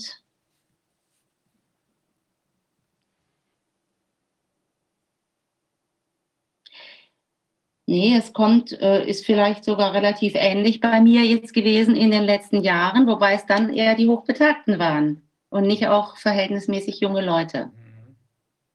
Mhm. Ja. Also ich finde eine 54-Jährige zum Beispiel, das ist sehr jung. ja. Mhm. Und äh, der, der erste Fall, den ich schilderte, der dann direkt nach, nach diesem PCR-Test drei Tage später dann infiziert war. Also da habe ich echt gedacht, wie soll denn das jetzt gekommen sein? Der ist nur in seinem Zimmer gewesen. Kann er ja nur durch. Aber das ist natürlich eine Mutmaßung, die kann ich nicht beweisen. Und der ist ja auch dann leider nicht nachgegangen worden, trotz äh, meiner Anzeige und bitte, dass der Staatsanwalt das, äh, das verfolgt. Ja, wir müssen ja, ja. erkennen, dass auf breiter Front die früher vorhandenen Korrekturmechanismen, die Institutionen, die dafür da waren, aufzupassen und zu überwachen, vollkommen ja, versagen oder praktisch nicht mehr existent sind. Also wir haben es ja selbst mhm. erlebt, äh, die Geschichte, die Viviane eben erzählt hat von, äh, der, von dem Heim hier in Berlin, wo nach Impfung von 31 acht innerhalb von drei Wochen verstorben waren, elf weitere aber schwere Nebenfolgen hatten. ähm, das ist ja eigentlich ein Alarmsignal allererster Güte. Eigentlich hätte auf die Strafanzeige hin, die Viviane gestellt hat, die Staatsanwaltschaft ermitteln müssen. Sie hat aber nur gesagt, nein, wir haben nicht genügend konkrete Anhaltspunkte dafür. Erst wenn die Mediziner, die beteiligten Mediziner was sagen, dann treten wir in Aktion. Das ist, man fühlt sich verarscht, um es mal ganz vorsichtig zu sagen, aber auch diese Leute werden sehr schwere Konsequenzen ertragen müssen. Ja. Aber jetzt genau, ich wollte Sie nicht unterbrechen, wenn Sie vielleicht ja. zu den zwei Punkten noch mal was sagen könnten. Das ist interessant. Äh, zu dem Rechtsbruch, der hier geschieht. Ja. Ja, äh, da finde ich es schon einfach sehr interessant, wie, äh, wie wirklich einfach das Unterste nach oben gedreht und umgekehrt wird. Ja, ähm, wenn Betroffene zum Beispiel, wenn ich kenne die Jahre und dann sage ich, ich schätze die ganz stark so ein, weil so kenne ich die, dass die das nicht wollen würden. Egal, also wenn sie jetzt auch das nicht mehr selber ausdrücken können. Und dann zeigt sich das hinterher und es wird einfach vom Gericht das Gegenteil behauptet, um eine maximale ähm, Anzahl an geimpften Personen vorzuweisen, weil das ist die einzige Frage, die rauf und Entschuldigung, rauf und runter gestellt wird. Sind die Personen geimpft? Wenn nicht, warum nicht? Und was passiert hier? Und es geht ja sogar so weit, dass ich zum Beispiel auch aus einem, das ist jetzt ein Fall, das ist auch noch ein recht junger Mann, der wollte partout nicht geimpft werden. Mm, da bin ich vorsorglich entlassen worden. Weil es könnte ja vielleicht eventuell in der Zukunft so sein, dass er sich doch impfen lassen wollen würde. Und dann könnte ich ihn daran hindern. Also das ist Hanebüchen, was hier gerade passiert. Gell? Mit Rechtsstaat hat das jedenfalls nichts zu tun. Mit Recht nicht und schon gar nicht, wo doch Wohl und Wille der Betroffenen ähm, so hochgehängt werden. Äh, dieser Betroffene, der hat von sich aus sogar ans Amtsgericht und ans Landgericht geschrieben und hat da nochmal dargelegt, dass ich mit seiner nicht sich nicht impfen lassen wollen, Entscheidung gar nicht zu tun hätte, das würde er nicht wollen. Er hätte sich selber erkundigt. Der ist jung, der hat ein Pad ne, oder ein Tablet, der surft im Internet, der erkundigt sich noch selber. Der ist halt aufgrund seiner körperlichen Erkrankung in einem Pflegeheim. Mhm. Das war der letzte, den ich im Pflegeheim hatte und damit habe ich keinen mehr in einem Pflegeheim. Kann ich mir denn als, Betreu als Betreuter, kann ich mir aussuchen, von wem ich mich betreuen lassen möchte? Also jetzt zum Beispiel, hätte er da widersprechen mhm. können. Also das war dann aber die persönliche Eignung, die dann wieder fehlte, das, was vorhin besprochen wurde, oder? Ja, das ist ja eine an den Haaren herbeigezogene ja. Eignung. Ja, ja. Eignung, genau. Ja, theoretisch ist das ganz genau so. Also eigentlich muss auch das Gericht hier dem Wunsch und dem Willen der Betroffenen entsprechen. Das geht ja noch weiter. Also der ist ja sogar bis selber hat er sich ans Landgericht gewendet äh, und es ist abgebügelt worden und gesagt, also es ist auch das Landgericht blieb dabei, ich sei nicht geeignet und es könnte so sein, wie die zuständige Betreuungsrichterin das äh, beschildert hätte. Und es geht aber auch weiter. Ich habe auch andere neue Betreute, bekomme ich nicht mehr. Es haben sich Menschen explizit mit dem Wunsch an mich gewendet, ob ich sie betreuen würde, wenn sie denn eine rechtliche Betreuung bekämen. Und es ist nicht erfolgt. Es werden andere Leute eingesetzt. Also auch ein Eingriff in die Berufsausübungsfreiheit im Prinzip wird verhindert, Absolut. den Job ja. überhaupt noch ausüben zu können. Um das mal deutlich zu sagen, man lässt mich hier ausbluten. Man lässt mich ausbluten. Mit dem Ziel, also, möglichst viele Menschen durchzuimpfen und dieser unfassbaren Gefahr auszusetzen. Alles andere wird ausgeblendet und ausgebremst. Wie gesagt, die werden einen sehr, sehr hohen Preis bezahlen dafür. Ich kann vielleicht noch äh, einwerfen, ich hatte gestern eine äh, Betreuerin aus Baden-Württemberg, eine Berufsbetreuerin am Telefon. Die hat aus ihrer Sicht das auch in ihrem Dialekt, in ihrem regionalen, alles gerade so erzählt, sehr unterhaltsam erzählt und auch erzählt, dass sie zum Beispiel eine Mutter und einen Sohn betreut, die alles alleine entscheiden. Aber bei der Covid-Impfung wurde sie angerufen, ja, wenn die dagegen sind, dann müssen Sie aber entscheiden. Hat sie gesagt, ich kann das nicht entscheiden. Das ist überhaupt nicht meine Aufgabe, das zu entscheiden. Die entscheiden alles selber. Das heißt, die Erwartung an uns, und das kann Frau Hettler ja auch bestätigen, die Erwartung an uns ist, selbst bei einwilligungsfähigen Betreuten, diese zu motivieren, wenn sie die Einwilligung nicht erteilen, sie dahin zu bringen oder den Willen zu ignorieren und trotzdem einzuwilligen. Das muss man sich mal, wenn ich von wegen Rechtsbruch, das ist der eigentlich der, der größte Rechtsbruch von allen. Und wenn langjährige oder jahrzehntelang tätige Betreuer, wie wir beide, die geschätzt wurden, weil sie eben gesagt haben, ich muss die Wünsche des Betroffenen beachten, auch wenn die mir manchmal auf den Nerv gehen, oder ich muss mich mit den Betreuten besprechen, wenn gerade die ausgesondert werden, dann wirft es halt auch kein gutes Licht auf äh, die Qualität von Betreuung. Mhm. Weil wer sich in anderen Fällen nicht mit seinen Betreuten bespricht, ich sage nur, Frau Hettler hat wenig im Heim, ich habe auch wenig im Heim. Warum? Weil wir uns bemüht haben, die Leute außerhalb vom Heim zu versorgen. Ja, das, das, der Standard ist natürlich, wenn es irgendwie geht, ambulante Pflege, auch wenn das viel mehr Arbeit ist und äh, ich sage nur die ganzen Anträge, die dazu zu stellen sind, ja, die Hilfen zu organisieren. Man hat dann auch durchaus mehr Haftungsrisiken, weil man sie nicht auf ein Heim abwälzen kann. Ja, wir haben uns solchen Aufgaben gestellt und das zählt alles nicht mehr. Es zählt nur die Covid-Impfung und die Covid-Impfung an sich ist kein Qualitätsmerkmal. Jetzt könnte man noch sagen, äh, nee, es ist genau das Gegenteil. Aber so weit wollen wir hier in diesem Gespräch gar nicht gehen.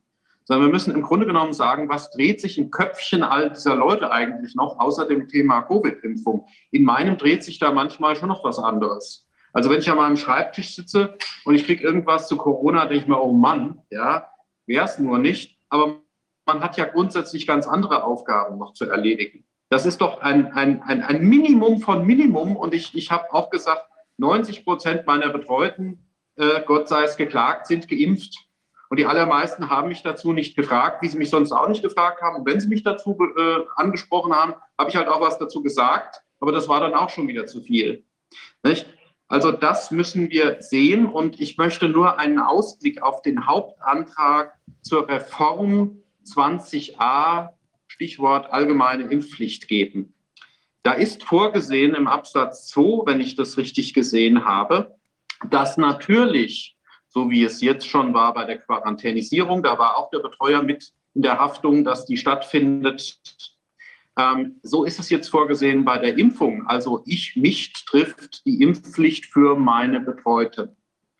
So, und so, sobald das zu meinem Aufgabenbereich gehört, jetzt Achtung, Sorge für die Gesundheit heißt nicht, dass der Betreute nicht einwilligen kann, sondern es heißt nur, wir sind konkurrierend tätig. Ich sage immer, wenn mein Betreuter einen Vertrag abschließt und ich schließe noch einen ab, in Unkenntnis dessen, haben wir zwei Verträge.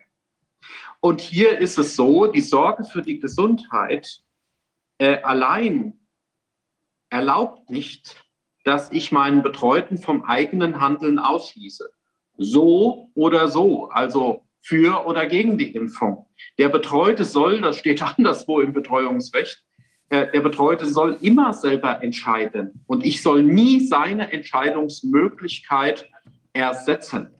Mhm. Ja, deswegen verstehe ich nicht, wenn jetzt ein Betreuter, theoretisch, wir haben allgemeine Impfpflicht, sagt, ähm, ich willige oder ich würde nicht einwilligen. Ja, was haben wir denn da? Wenn ich Sorge für die Gesundheit habe, habe ich da gar nichts. Also dann muss es eine Zwangsmedikation sein und dann muss das Gericht eine Unterbringung beschließen in der Psychiatrie. Und in der geschlossenen Psychiatrie muss einer im Wege einer dann weiteren, weiter vom Gericht zu beschließenden unterbringungsähnlichen Maßnahme zwangsweise die Spritze reingerammt bekommen. Das wäre dann die einzig überhaupt formal, materiell rechtlich, lassen wir jetzt mal vor, Verfassungsrecht lassen wir auch, aber formal korrekt, geht es nach dem Betreuungsrecht nur im Rahmen eines Unterbringungsbeschlusses. Es muss ein gerichtlicher Beschluss her. Der Betreuer kann nicht entscheiden, gegen den Willen des Betroffenen zu impfen oder nicht zu impfen. Und äh, deswegen, wenn ich jetzt alleine daran denke, es graut mir, es graut mir, wenn die allgemeine Impfpflicht kommt, werden die sagen, du musst alle deine Leute impfen lassen. Und ich müsste dann sagen, dann entlast mich in jedem einzelnen Fall, zumindest für die Covid-Impfung. Denn ihr habt äh, mir 24 Jahre jedes Bettgitter, jeden anderen Mist um die Ohren gehauen. der wesentlich weniger relevant war. Also Bettgitter zum Beispiel, bei Bettgittern ist es immer so, hat es freiheitsentziehenden Charakter. Da muss man einen Antrag stellen und in vielen Fällen bekommt man dann zurück, hat gar keinen freiheitsentziehenden Charakter, weil derjenige gar keine Tendenzen äh, hat, äh, über das Bettgitter hinauszugehen. Da bekommt man so eine Art Nichtbeschluss. Ja? Trotzdem habe ich das formal, ich weiß nicht, wie zigmal in meinem Leben durchgezogen. Und hier bei dieser Sache wird gesagt, das kannst du entscheiden. Da braucht es anscheinend auch keinen Beschluss. Also wie kann man seitens des Bundestags, das sind ja nun Juristen, wie kann man eine solche Schlamperei begehen? Dann, wie gesagt, Sorge für die Gesundheit reicht nicht. Recht der Unterbringung wäre erforderlich. Und noch eins, es gibt den sogenannten Einwilligungsvorbehalt. Wenn ich Vermögenssorge habe und mein Betreuter schließt einen Vertrag ab, dann ist der wirksam. Habe ich einen Einwilligungsvorbehalt, dann darf ich für diesen Betreuten sagen, deine schwebend un, also der schwebend unwirksame Vertrag, ja, die, deine Willenserklärung, ähm, die genehmige ich oder genehmige ich nicht. Und dann ist dieser schwebend unwirksame Vertrag als von an, äh, Anfang an nichtig zu, äh, zu sehen. Nur unter diesen Bedingungen überhaupt könnte ein Betreuer im Rahmen der Sorge für Gesundheit eine Entscheidung des Betreuten konterkarieren. Mhm. Und äh, ich denke, ich spreche für Frau Hettler mit.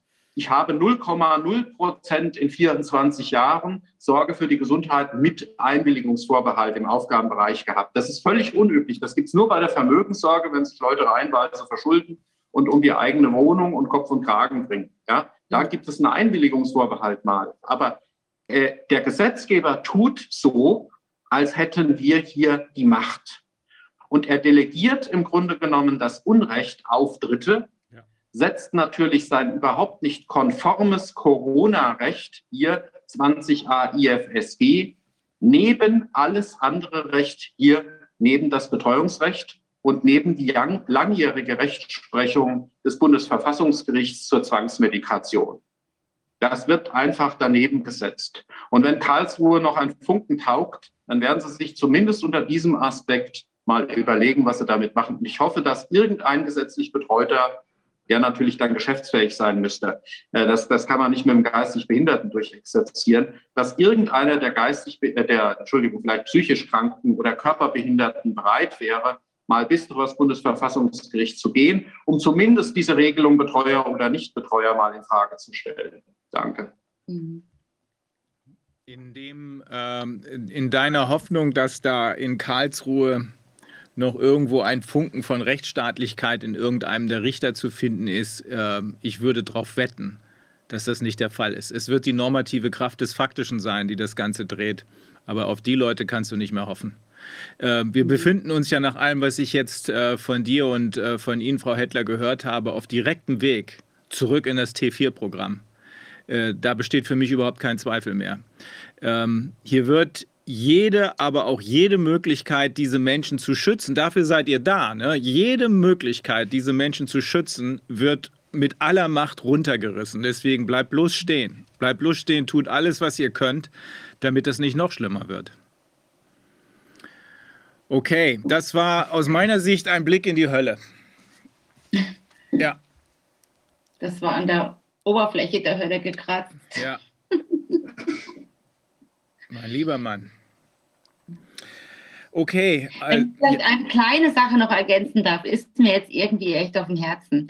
Es, es gibt ja leider auch ähm, in der Ärzteschaft ähm, so das Denken, ja, wenn ein, ein Mensch unter Betreuung steht und dann auch noch ähm, der Betreuer oder die Betreuerin die Gesundheitssorge hat, dann hat ja gefälligst der Betreuer oder die Betreuerin zu entscheiden. So, und äh, das hat ja auch immer wieder über all die Jahre so unendlich vieler Diskussionen bedurft, ähm, den besagten Ärzten und Ärztinnen oder auch Krankenhäusern zu erklären, nein, so ist das nicht. Ihr müsst euch selber ein vollumfängliches Bild von der Einwilligungsfähigkeit der Klienten machen oder für euch Patienten machen. Und erst, wenn, wenn da der Eindruck besteht, oder entsteht, dass die Person überhaupt nicht versteht, um was es geht und die gesamten Folgen nicht abschätzen kann, dann komme ich als Betreuerin ins Spiel und dann müssen wir das ganze Spiel gemeinsam machen. Ähm, aber sofern die Betroffenen das eben selber hinkriegen, können sie es selber machen, wie Holger auch gerade gesagt hat, oder sie müssen es eigentlich sogar selber machen.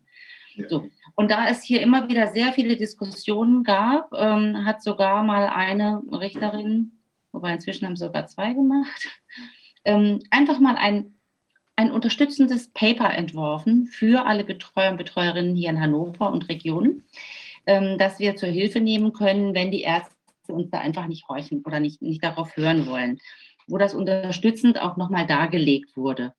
So, jetzt wird durch das Gericht selber das Schreiben des Gerichts völlig ad absurdum geführt. Erst unterstützen sie und sagen ja ganz zu Recht, die Betroffenen dürfen selber entscheiden. Aber was jetzt das Thema Impfung angeht, haben wir darauf hinzuwirken, dass sie sich doch bitte schön gefälligst impfen lassen. Und das finde ich also ein ganz, ganz furchtbar. Man ist nicht mehr frei. Ist man ja sowieso nicht. Aber wenn man jetzt hier eine, eine Betreuung hat, äh, die Angst hat, ihren Job zu verlieren, so wie uns das wahrscheinlich blüht, wenn wir so weitermachen, ähm, dann werden die immer einwilligen. Und das ist in meinen Augen ein ganz, ganz schlimmer Rechtsbruch und auch ein Vertrauensbruch natürlich dann im internen Verhältnis. Ja. ja. Ihr werdet missbraucht, die Drecksarbeit zu machen. Genau. Gut oder Aber nicht gut. Also vielen Dank für die offenen Worte. Ich glaube, das ist sehr wichtig, dass das öffentlich wird, auch wenn es sich hier innerhalb unserer sogenannten Echokammer ähm, fortbewegt. Aber ein bisschen was dringt immer nach draußen.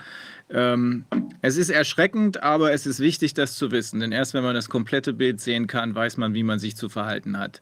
Wir wissen, wie wir uns zu verhalten haben. Okay, vielen Dank nochmal. Danke ebenfalls. Ja. Ja.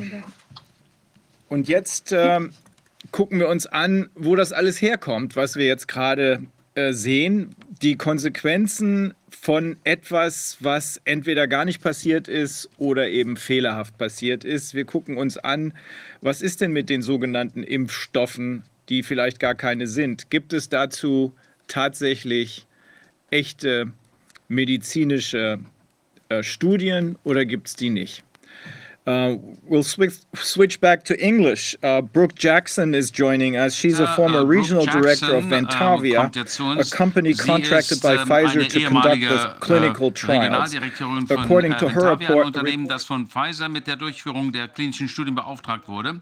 Laut ihrem Bericht hat Ventavia Daten gefälscht, Patienten entblindet, schlecht ausgebildete Impfärzte äh, beschäftigt und Nebenwirkungen unzureichend erfasst.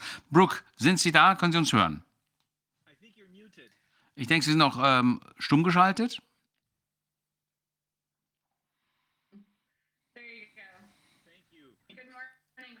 Ja, guten Morgen. Wie geht's Ihnen? Ja, vielen Dank, dass Sie dabei sind. Wir haben mit Ed Dowd gesprochen, wir haben mit Dr. Robert Malone gesprochen und auch mit einer Gruppe kanadischer Wissenschaftler, die tief in die Pfizer-Studien eingestiegen sind und zu dem Schluss gekommen sind, dass es ein gigantischer Betrug ist. Sie haben es nicht so ausgedrückt, aber das ist die einzige Schlussfolgerung, die ich daraus ziehen kann als Anwalt. Die rechtliche Analyse dessen, was wir hier faktisch gesehen haben, ist eine Katastrophe. Und das kann nur sein, weil die Leute entweder komplett unfähig sind oder das mit Absicht geschehen ist. Was können Sie uns dazu sagen? Ich kann Ihnen sagen, dass. Einen Moment bitte, ich muss mal hier das noch ein bisschen, das Video ein bisschen besser äh, einstellen. Ich habe bei äh, der Ventavia äh, angefangen, weil das ein klinisches äh, Forschungsinstitut war. Und innerhalb von sechs Monaten meiner Tätigkeit dort wurde das äh, stärker umgesetzt, ähm, ähm, umgestaltet, sodass es ein Forschungsinstitut ist. Aber ähm, ich habe das immer so erlebt, dass es ein Unternehmen ist, das Aufträge von äh, Dritten übernommen hat für äh, private Unternehmen, um entsprechend klinische Forschungsarbeiten durchzuführen. Ich habe also im September äh, 2020 bei denen angefangen. Meine Zeit dort war wirklich sehr kurz. Ich war da nur äh, insgesamt, ich war nur 18 Tage dort, äh, einschließlich Wochenenden. Von äh, ersten Tag an habe ich ähm, Probleme erlebt.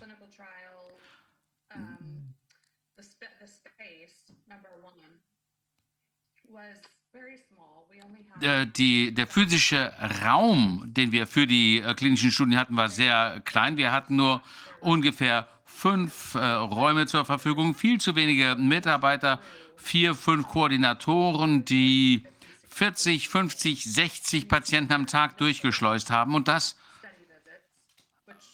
many, many patients didn't get fully. Und ähm, viele Patienten wurden gar nicht voll ähm, erfasst. Und das ähm, betrifft sämtliche Studien an diesem Standort. Äh, und einige der, der äh, Koordinatoren waren einfach nie vor Ort oder fast nie vor Ort. Also das war etwas, äh, mich sehr überrascht hat, nämlich zum äh, ersten, wie viele Patienten da äh, aufliefen und wie, wie, wie wenige Mitarbeiter wir hatten, um die zu bearbeiten. Können Sie mal sagen, was die normale Prozentsatz ist? Wie viele mehr würde man erwarten, diese Untersuchung zu machen? Und ist der führende Arzt normalerweise vor Ort die ganze Zeit? Ja, natürlich. Und manchmal gab es eben Nebenwirkungen oder ähm, and wenn es da einen ungeplanten ähm, Besuch gibt, dann wäre immer jemand da gewesen, der qualifiziert ist, um mit den Patienten zu reden. Und they, they needed to have triple the staff there. ähm, um diese ganze Patientenzahl zu bearbeiten, bei so einer Studie hätte man dreimal so viel äh, Mitarbeiter gehabt. Ähm, das hängt von der Komplexität der Studie an. Und äh, als ich mit meinen äh, Nieren- und Lebertransplantationspatienten gearbeitet habe, da konnte ich das ähm, alleine machen. Also die Ärztin ähm, und, und ihr Team, das konnten wir da schon alleine machen. Aber das war äh, das Problem, das ich hier bei Aventavia gesehen habe. Zu wenig Platz und zu wenig Mitarbeiter, viel zu wenig Mitarbeiter. Und äh, Äh, ein, eine, einige unserer Mitarbeiter haben dann noch sonst wo gearbeitet. Also der Chef hat äh, das quasi als äh, Nebenjob betrieben. Do Darf ich fragen, warum glauben Sie, war das so? Das klingt ja sehr überraschend, wenn ich mir vorstelle, dass man hier so eine hohe Priorität hat, die dem eingeräumt werden hätte müssen und wahrscheinlich auch viel Geld in dem Markt gewesen ist, hier über dieses Warp Speed äh, Projekt zu sprechen. I know that Ventavia was paid on a per patient Ich weiß, dass Ventavia pro Patient bezahlt wurde. Im Wesentlichen, es gibt äh, Studien, die auf anderer Grundlage äh, vergütet werden. Aber das war natürlich ein, äh, eine Haupttriebfeder des Gelds. Äh, da bin ich ziemlich sicher. Es ist schon frustrierend, denn ich weiß, dass äh, der Grund war, warum die immer äh, noch mehr Patienten äh, durchschleusen wollten. Und das wurde im Wesentlichen von äh, Pfizer äh, vorangetrieben. Und ich möchte nur klarstellen, äh, dass alles, was ich hier sage, kann ich auch nachweisen mit internen Unternehmensdokumenten und Textnachrichten. Also ich habe sofort verstanden, was hier abläuft. Und dann habe ich äh, sofort angefangen, alles zu dokumentieren, um sicherzustellen, dass ich das auch beweisen kann. Brooke, warum ist es so, dass es gibt viele Whistleblower, nicht nur, ich glaube, Sie sind die einzige, soweit ich weiß, von einem, einer mm, Studienfirma, aber es gibt andere von allen anderen Bereichen. Warum ist es so, dass so wenige, die genau dasselbe gesehen haben müssen wie Sie, dass so wenige sich trauen, das zu veröffentlichen? Ist es wegen des Drucks, wegen der Bedrohung oder äh, die dafür sorgen, dass sie auf der Linie bleiben?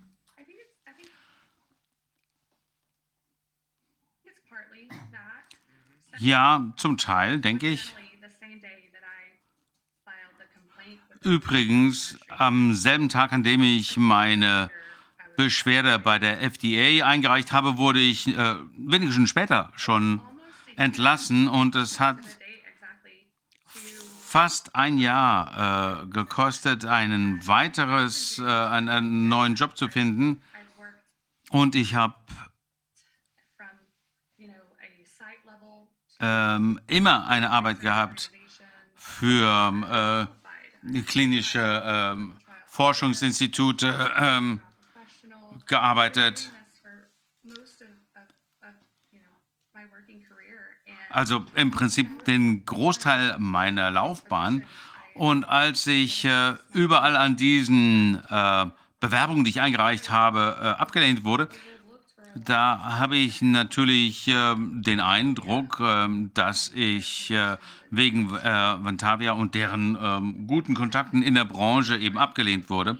Wenn Sie sagen, Sie haben diese Klage eingereicht und sind sofort oder diesen Bericht eingereicht und sind sofort gefeuert worden, dann muss ja irgendjemand von der FDA von Davia angerufen haben und sagen, wir haben hier einen Whistleblower und da ist ein Problem. Ist das nicht merkwürdig? Hätte das nicht wenigstens irgendwie zu einer Untersuchung führen sollen, zu einem Gespräch mit Ihnen, einer Rückfrage, ob das so gewesen ist, ob äh, sie, äh, dass irgendeine Behörde hier ihre Aufgabe übernimmt und äh, guckt, dass hier kein mm, Verfahren vorzeitig abgebrochen wird. Wenn man das ernst hätte genommen hätte, dann hätte man doch erstmal diese Aussagen untersuchen müssen, bevor man agiert, reagiert. Ja, natürlich. Ich bin fest davon überzeugt, dass die FDA, so- sobald ich die Beschwerde eingereicht habe, sich an Pfizer äh, gewendet hat, Pfizer dann Ventavia äh, kontaktiert hat und ich äh, entlassen wurde. Das erscheint mir sehr offensichtlich. Ich glaube, die FDA bekommt mindestens 50 Prozent, äh, wenn nicht sogar mehr, äh, ihres Budgets aus der äh, Pharmaindustrie. Aber selbst im, in, ihrer, in ihrem Leben ist das das erste Mal, dass sie das so gesehen hat. Sie haben sofort erkannt, dass hier irgendetwas nicht richtig läuft. Sie haben also die ähm, Beweise gesammelt. Und als sie sich entschieden haben, sich an die FDA zu wenden und denen zu sagen, was hier passiert, dann müssten sie doch eigentlich geglaubt haben, zu dem Zeitpunkt, dass diejenigen, dass das diejenigen sind, die das richten werden, die irgendwas tun würden, um das zu korrigieren. Und in der Zwischenzeit denke ich mal, dass sie zum Schluss gekommen sind, dass sie Teil dieser ganzen, in meiner, aus meiner Sicht, äh, strafrechtlichen oder kriminellen Veranstaltung sind. Ja, das sehe ich genauso. Und im letzten anderthalb Jahren, seit das passiert ist, habe ich äh, doch schon einiges, ist mir einiges klar geworden. Und die, das Vertrauen, das ich hatte in die Aufsichtsbehörden, den Wissenschaftsbetrieb, das habe ich ähm, verloren. Das ähm, bedeutet nicht, dass ich ähm, äh, diese Branche jetzt hasse. Also ich, ich- ich bin gerne in dem Bereich tätig, in dem ich äh, tätig bin. Aber nachdem ich entlassen worden war, äh, bin ich ein paar Tage später direkt von der FDA kontaktiert worden und ich habe über eine Stunde mit äh, denen gesprochen über die unterschiedlichen Aspekte, die ich äh, da gemeldet hatte und hab da, bin da wirklich ins, äh, in Details eingestiegen. Und das war das letzte Mal, dass ich was von der FDA gehört habe, am 29. September 2020. what was interesting Was da interessant war, I made that complaint and nachdem ich die Beschwerde eingereicht hatte, on October 9th of 2020 Pfizer's attorney hat der Rechtsanwalt von Pfizer mich am 9. Oktober 2020 kontaktiert. Irgendwo hat er meine persönliche äh, Handynummer herausbekommen. Ähm, ich, die ist eigentlich nirgends gelistet und da habe ich ihn gefragt, woher haben Sie die? Da hat er nichts dazu gesagt. Und ähm, der hat mich dann immer wieder angerufen. Also wirklich, äh, wenn ich aufgelegt habe, hat er gleich wieder angerufen. Und äh, ich habe dann beschlossen, sie einfach gar nicht anzunehmen und in, äh, einfach auf die äh, Mailbox auflaufen zu lassen. Ähm, and I didn't answer, the text messages started. Nach äh, dem dritten, vierten unbeantworteten Anruf äh, sind dann die äh, Textnachrichten losgegangen. Und die erste war von Mark Barnes, ähm, der von sich gesagt hat, ich bin der Rechtsanwalt von äh, Pfizer. Und er schrieb mir, ich bin Max äh, äh, Barnes, ich möchte mit Ihnen über die Themen äh, sprechen, die Sie ähm, vorgebracht haben. Und äh, dann habe ich gefragt, woher kennen Sie meinen Namen? Und er äh, sagte, dass äh, ich gehe äh, einfach auf, dass das Ihr Name ist. Und dann habe ich gesagt, na gut, woher haben Sie denn meine Telefonnummer? Und da hat er gesagt, ähm, er sagte, er hat die Nummer von einer äh, Webseite äh, von äh, Pfizer, von einem Mitarbeiter von Pfizer, mit dem ich nach meiner äh, Entlassung gesprochen habe, um mich zu, ähm, äh, gegen meine Entlassung zu wehren. Und ich habe mit äh, diesem Herrn direkt gesprochen. Und jetzt ist leider die Verbindung ganz zusammengebrochen.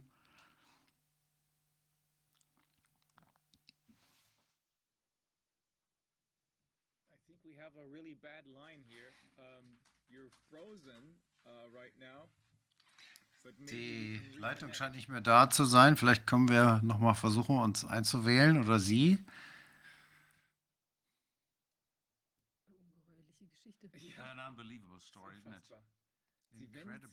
Die, die eigentlich dafür da sind, dann dem hinterherzugehen. Und was tun die? Die bedrohen sie. Das gibt's doch nicht. Das gibt's doch Die nicht. sorgen erstmal dafür, dass sie sofort rausfliegt. Ja. Und wenn dann. das keine Bedrohung ist. Ja, ähm, vielleicht äh, wird sie in der Lage sein, wieder zurückzukommen zu uns. Ähm, aber auch so schon ist das, was sie erzählt hat bisher, wir hätten hier noch ein paar Fragen, aber auch so schon ist das, was sie erzählt hat, schon ziemlich böse. Denn hier wird niemand sagen können, das ist jemand, der keine Ahnung von der Materie hat. Sie hat 20 Jahre Berufserfahrung, hat sie eben gesagt. Ähm, und sie macht nicht den Eindruck, als sei sie ein Querulant. Sie hat ja sowas noch nie gemacht. Das erste Mal, dass ihr von Anfang an die ganze Nummer absolut komisch vorkam, Die ist gerade ganz rausgeflogen. ganz rausgeflogen, ja. Gucken, ob sie Das erste Mal, dass ihr was ganz komisch vorkam, das war bei diesen Pfizer-Trials. Zu wenig Leute, keine Ärzte on-site, falls was schief geht, keiner erreichbar, keine vernünftige Aufklärung, hat sie gerade gesagt, zu, für die Probanden. Das sind ja keine Patienten, das sind ja Probanden. Da muss man ja, da muss man ja noch viel besser aufklären. Beim Patienten, Natürlich. okay, ne? aber hier wird man gesunde Menschen, die keine Patienten sind, ähm, die werden für ein Experiment benutzt und selbst da gibt es keine vernünftige Aufklärung nach ihrer ähm, Erfahrung in diesem, in diesem Trial. Im Grunde genommen wird all das bestätigt, was im Nachhinein diese Gruppe kanadischer äh, Wissenschaftler versucht hat, durch diesen Deep Dive rauszukriegen, äh, von jemandem, der genau dabei war. Ja, also ich weiß nicht, wo da noch Fragen offen bleiben. Äh, das Ganze ist ein Fake von vorne bis hinten. Ed Dowds äh, Einschätzung, obwohl er kein Jurist ist, aber das drängt sich ja nun wirklich jedem normal denkenden Menschen auf. Ed Dowds Einschätzung ist richtig. Das ist ein gigantischer Fraud. Und vor dem Hintergrund passiert jetzt in deutschen Heimen, aber natürlich auch in anderen Heimen, das, was wir gerade gehört haben. Werden Leute gezwungen, sich mit einem nicht getesteten oder eben im Wege des Betruges getesteten Produkt injizieren zu lassen, was noch nicht mal eine Impfung ist. Denn die Definition einer Impfung ist, dass es immun macht, dass es einen selbst immun macht oder diese sterile Immunität, dass es auch dafür sorgt, dass man selbst nicht mehr andere Leute anstecken kann. Und keiner stellt Fragen, außer Brooke Jackson, Ed Dowd und natürlich einigen anderen. Aber die, die eigentlich jetzt dem nachgehen müssen, ist einfach unbegreiflich. Es ist absolut unbegreiflich. Ich würde wirklich Sie gerne gleich nochmal fragen. Hoffentlich kommt sie wieder rein, weil sie sagt ja auch, dass dieser Unblinding-Prozess, also dieses, dass man ähm, Okay, wir müssen jetzt, Wir vielleicht kommt sie über Telefon wieder rein. über Telefon wieder rein, ja. So, und also, dass das, äh, dass es da Probleme gab und auch diese, die äh, inadäquate Dokumentation von den Nebenwirkungen, das ist ja auch faszinierend. Also in welcher Form ist das ganz genau passiert? Ähm, wie waren die Prozesse? Und dann muss man sich ja wirklich fragen, also wenn das so angelegt ist, dass äh, warum macht man das? Also ich meine, natürlich macht man es, weil man es letztlich so, ähm, also weil man es verhindern möchte, dass die Informationen kommen. Aber ist das wirklich was, was sich Leute dann auch ausdenken, dass sie sagen, wir nehmen jetzt ganz wenig Mitarbeiter, sodass die alle total überlastet sind und dann geht das ein Einzelne, äh, verschwindet eben? Oder will man möglichst wenig Mitwisser? Also warum laufen die Dinge so? Es ist interessant. Das alles also. spielt eine Rolle. Sie sagt ja, es geht um Geld. Und wenn du, wenn es um Geld geht, dann brauchst du möglichst wenig Mitarbeiter, weil die kosten ja Geld. Dann kannst du dir auch keinen Arzt leisten. Aber ich glaube, dazu kommt, dass sie von Anfang an wussten, dass das, was sie da testen, nur formal getestet wird. Genau, da wäre ja die Frage, diese Ventavia-Firma zum Beispiel, hat die das, hat die das, ja, vielleicht können wir sie You're gleich anfangen. back. That's good. ähm, Can you hear us?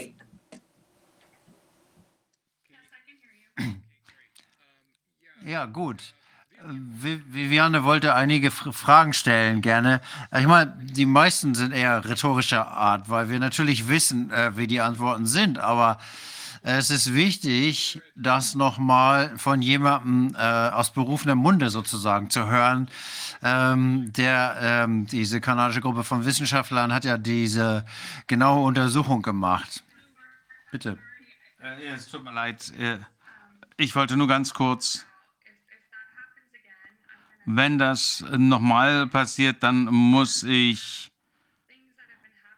anrufen, denn die Dinge, äh, äh, die mir in den letzten zwei Wochen passiert sind, ja, ähm, Internet äh, versagt, ich habe zwei Computer ähm, verloren.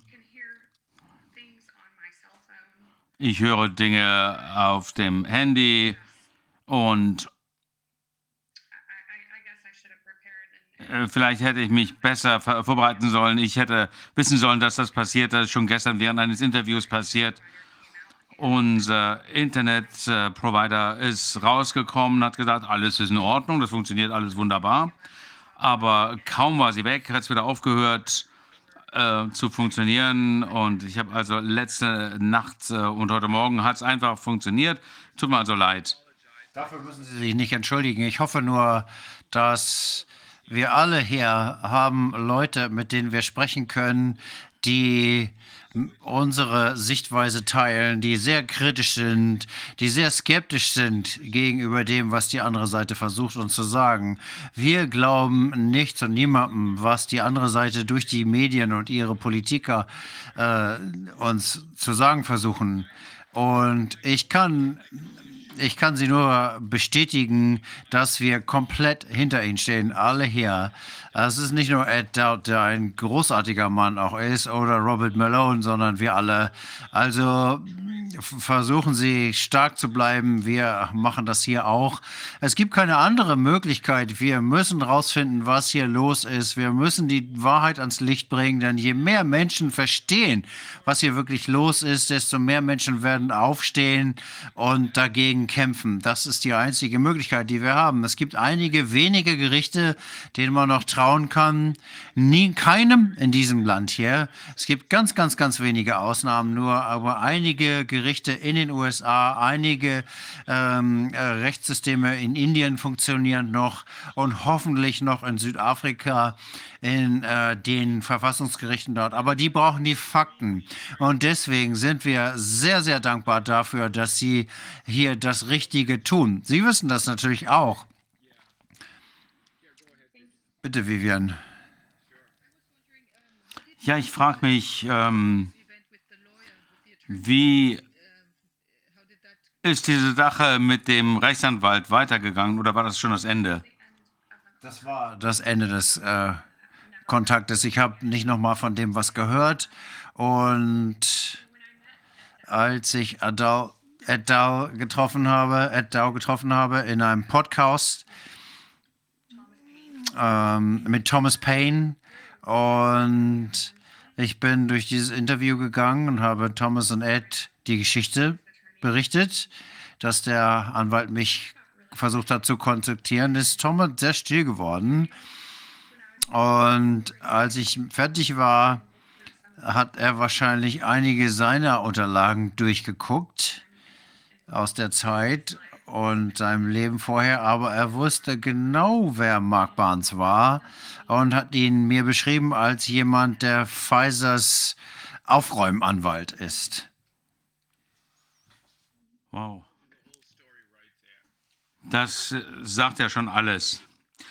Die wissen, dass sie, sorry, wirklich ganz tief in der Scheiße stecken. Die wissen, dass sie äh, bald implodieren werden und zusammen mit äh, der Hilfe von Ed Dowd und all den anderen wird das sehr bald passieren. Denn, wie Sie wahrscheinlich wissen, die moderne Aktien sind äh, in den Keller gegangen, 70 Prozent oder so, und Pfizer ist auch in derselben Richtung unterwegs nach unten. Ich frage mich, dieses Unternehmen Ventavia, sind die dafür bekannt äh, als Spezialisten, dass sie sowas immer machen, dass sie immer unterbesetzt sind in ihren Studiengruppen oder wenn sie sich, als sie sich beworben haben, um dort zu arbeiten, ist das bekannt in der Branche oder ist das selbst in diesem Bereich ungewöhnlich? Das ist sehr ungewöhnlich. Ich hatte noch nie eine, äh, einen Arbeitsplatz, wo es zu weniger Mitarbeiter gab und immer noch mehr äh, äh, Patienten angenommen hat. Also wenn man äh, einfach mehr Mitarbeiter braucht, dann stellt man sie ein, aber dann fängt man nicht einen neuen, eine neue Studie an, bevor man nicht die Mitarbeiter hat, die man dazu braucht. Aber das war einfach ähm, Gier. Die haben äh, andere Mitarbeiter ähm, rekrutiert, also Freunde ähm, und ähm, ähm, Verwandte, sich selbst in die Studien mit aufgenommen.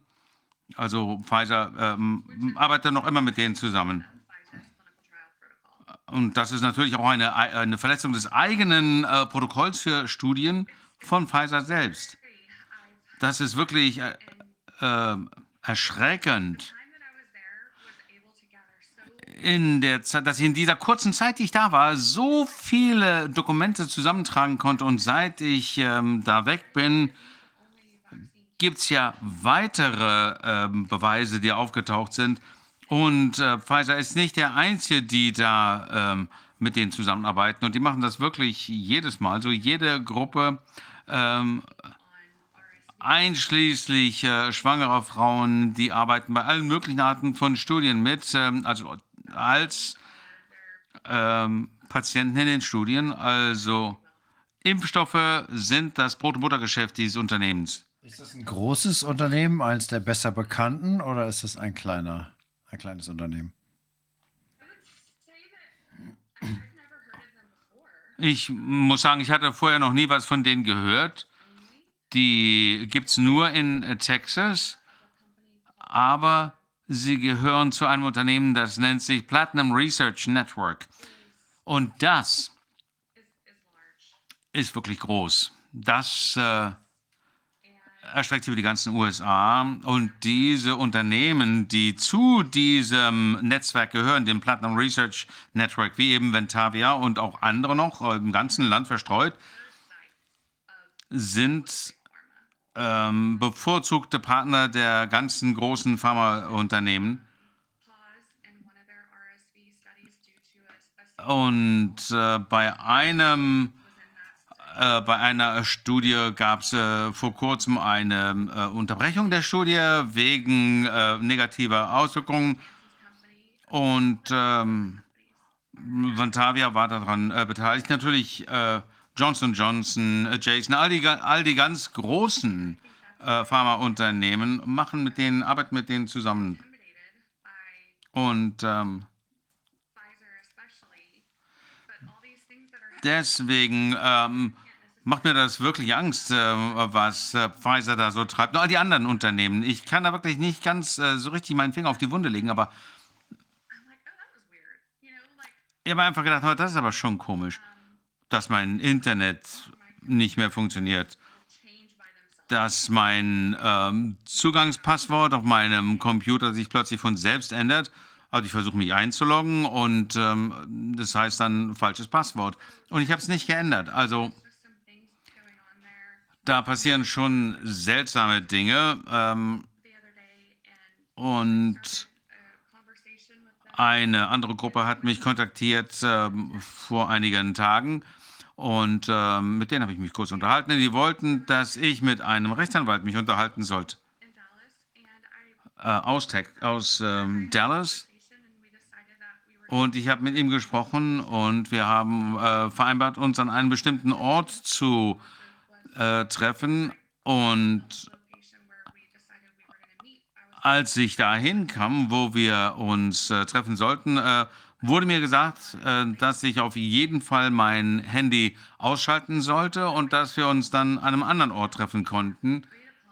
Und ähm, auf dem Weg dahin, ungefähr zehn Minuten bevor ich dahin kam, bekam ich eine SMS äh, und es wurde gesagt, äh, äh, Storno, wir treffen uns nicht. Und dann habe ich zurückgesimst und gefragt, warum.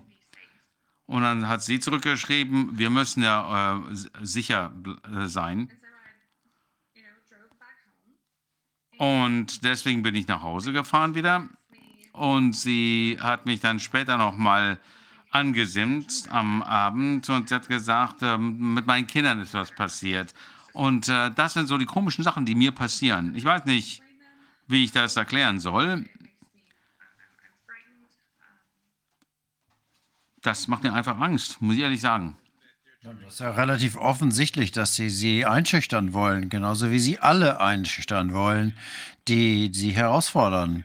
Ähm, sie fordern sie ja nicht heraus, sie tun einfach nur, was sie tun müssen. Sie sind ja noch nicht mal eine Whistleblowerin, als sie sich an die FDA gewandt haben. Wendet haben. Sie haben ihren Job gemacht. Ja, genau.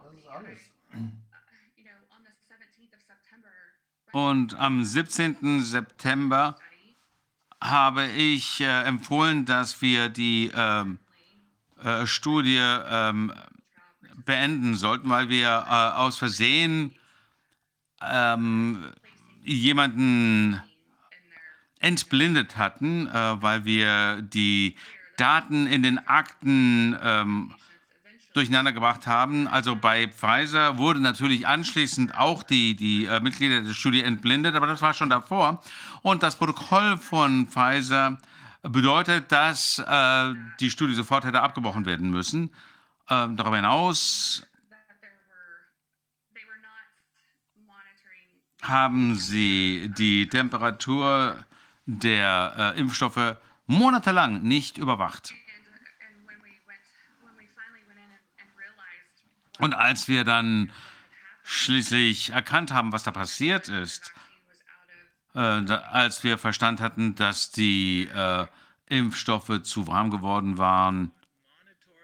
Moment, Sie sagen, dass die Temperatur der Impfstoffe nicht überwacht wurde. Das ist doch eine der wichtigsten Sachen, äh, was den Leuten hätte klar äh, sein müssen. Das ist ja das Erste, was wir gehört haben hier in Deutschland, ganz am Anfang, dass es auf was äh, minus 70 Grad Celsius oder so heruntergekühlt werden musste. Und die haben das noch nicht mal überwacht. Nein. Und das war nicht nur an einem Standort. Das war an zwei von drei Standorten der Fall, wo sie die äh, Temperatur der äh, Impfstoffe nicht überwacht haben. Und äh, man darf nicht vergessen, dass äh, Äh, nachdem ich äh, meine Beschwerde eingereicht hatte, ist äh, ja äh, Pfizer zur FDA gegangen und die haben dann natürlich auch äh, das genehmigt. Ne? Also ich frage mich jetzt wirklich, als ihnen klar wurde, dass diese Studie bei Vantavia die Temperatur nicht überwacht hat, ähm, war doch eigentlich klar, dass Vantavia die entsprechenden Patienten von der Studie ausschließen müsste. Ja, das ist ja wirklich unglaublich. Das heißt, wenn wir davon ausgehen, dass die Anweisung, dass die ähm, Abkühlung auf minus 70 Grad Celsius erforderlich war, so wie das an, ursprünglich angewiesen wurde, dann war es ja so, dass äh, den äh, Studienteilnehmern äh, inaktive, wirkungslose Impfstoffe verimpft wurden.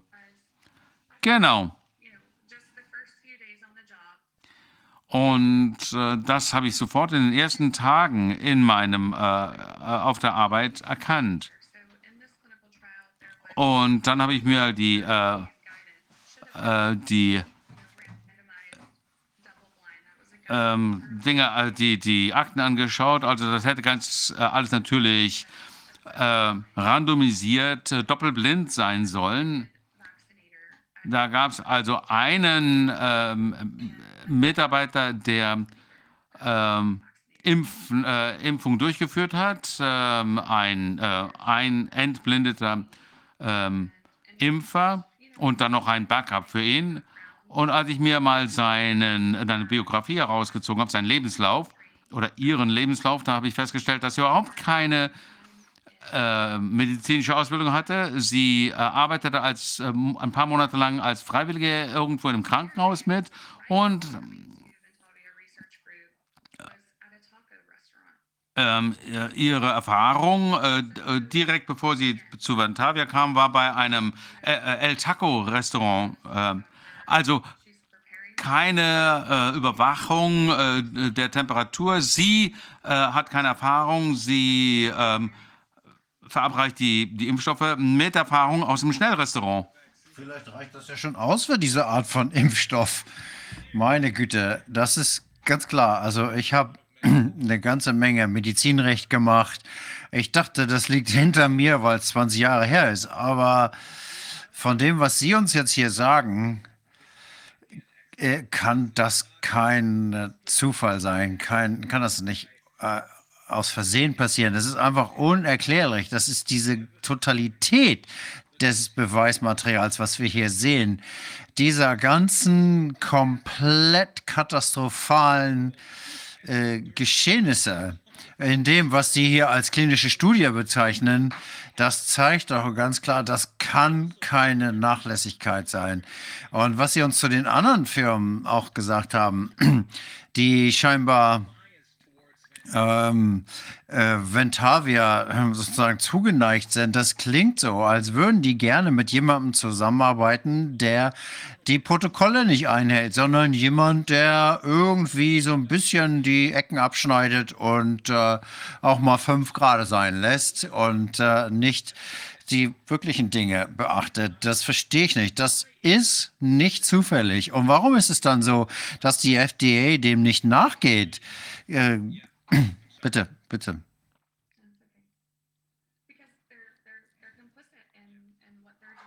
Ja, die, die äh, sind ja Komplizen dabei. Die wissen genau, dass ich äh, wirklich an der Quelle saß, dass ich da ganz früh äh, eine äh, Beschwerde eingereicht habe, die sie äh, nicht untersucht haben. Und ähm, sie hätten zumindest mal jemanden hinschicken müssen, der sich den äh, Standort anschaut. Und dann hätten sie auf jeden Fall sehen müssen, dass sie entsprechende Maßnahmen ergreifen müssen. Also die hätten äh, auf jeden Fall aufhören müssen, irgendwelche Patienten in diese äh, Studie mit aufzunehmen. Vielleicht auch noch mehr. Denn was hier bei Ventavia passiert, da bin ich sicher, dass das auch an anderen Standorten passiert. Das muss ja auch sonst wo passieren. Äh, Pfizer hat da so viel Druck gemacht. Die wussten ja, dass Ventavia Daten nicht erfasst haben, dass sie äh, Nebenwirkungen äh, nicht vollständig äh, gemeldet haben und sie sind nicht hingegangen, haben sich diesen Standort nicht angeguckt, haben den nicht unter die Lupe genommen. Und etwas, was ich, äh, äh, was sie gut beherrschen, ist Marketing. Das können sie wirklich gut. Und die ähm, bringen da wirklich schnell Patienten in diese Studien. Äh, die Forschung wird ja ähm, im Allgemeinen sehr positiv äh, gesehen. Das heißt, einige der, deswegen konnten sie viele dieser Patienten so schnell in diese, oder mit, ähm, also äh, Studienteilnehmer so schnell da rekrutieren. Wie ist Ihr Eindruck von den anderen Mitarbeitern? Äh, abgesehen von dieser Dame, die bei El Taco gearbeitet hat, haben Sie da auch den Eindruck gehabt, dass die unterqualifiziert sind oder dass sie viel Geld bekommen haben für das, was sie da tun? Oder was könnte die Motivation gewesen sein, diese Leute auszuwählen? Die müssen ja, dem muss ja auch klar gewesen sein, dass das irgendwie ein bisschen fischig ist, es sei denn, sie wären komplett erfahrungslos gewesen. Die hatten überhaupt keine Erfahrung. Die haben, wie gesagt, Familienmitglieder, Freunde ähm, und andere Leute von irgendwoher ähm, äh, rekrutiert. Und ähm, äh, als ich gesagt habe, äh, dass sie äh, aufhören sollten, weitere Patienten mit aufzunehmen in die Studie, äh, da hätte natürlich auch Pfizer äh, sie, ähm, aktiv werden müssen. Aber nee, die haben gesagt, okay, die haben, sie haben wirklich unterbrochen, äh, was, äh, äh, was sie taten. Ähm, ähm, dann hieß es, alle, äh, alle Mann an Deck und alles wird äh, gemacht, um das äh, genau zu untersuchen. Und Und äh, in der Vergangenheit war das halt eben so und einige der, äh, ähm, der Mitarbeiter waren schon diszipliniert worden, dass sie äh, dafür, dass sie äh, Daten manipuliert hatten. Das, da habe ich also schon gleich gesehen aus E-Mails in dem Unternehmen, ähm, dass sowas schon in der Vergangenheit passiert war und dass sie dafür schon mal ähm, diszipliniert worden waren. Und äh, im September ähm, sehe ich, dass sie äh, dasselbe nochmal machen. Die haben einfach äh, Daten sich aus den Fingern gesogen. Da waren Daten dabei, die äh, überhaupt nicht äh, zu den, ähm, zur Studie passten. Und dann, ähm, also wenn es da Ausreißer gab, dann wurden die einfach ein bisschen zurückmanipuliert, dass sie wieder passen. Und die ähm, Daten wurden dann von keinem Arzt überprüft. Ich habe also Daten, die zeigen, dass ein äh, Studienarzt äh, irgendwelche Untersuchungen zurückdatiert hat, also Untersuchungen da durchgeführt haben will, wann sie wollte, wann er gar nicht da war. Und das habe ich der FDA alles mitgeteilt und äh,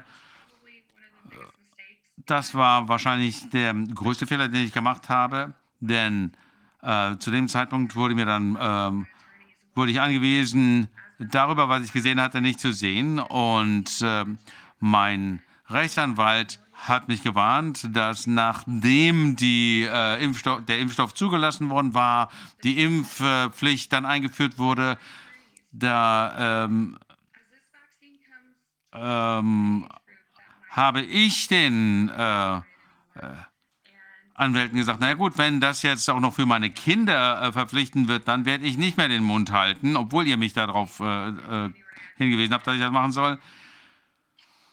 Und äh, dann habe ich eine Beschwerde eingereicht im, im Januar. Und ich habe immer wieder gefragt, warum untersucht ihr das nicht? Warum darf ich meine Geschichte nicht erzählen? Und äh, es gibt ja andere Forschungsstudien. Äh, Warum äh, kann ich diese Informationen nicht öffentlich machen? Warum kann ich meine Geschichte nicht erzäh erzählen? Und mein Rechtsanwalt hat mich gewarnt, wenn du deine äh, Geschichte erzählst, dann wird dich, äh, dann werden sie äh, sich an deine Fersen heften. Und ähm, ich habe eine E-Mail, wo er mir das schreibt. Und ich habe gesagt, nein, ich kann das nicht mehr stillschweigen. Das hat mich wirklich belastet. Und damals habe ich diese Informationen dann dem British Medical Journal vorgelegt.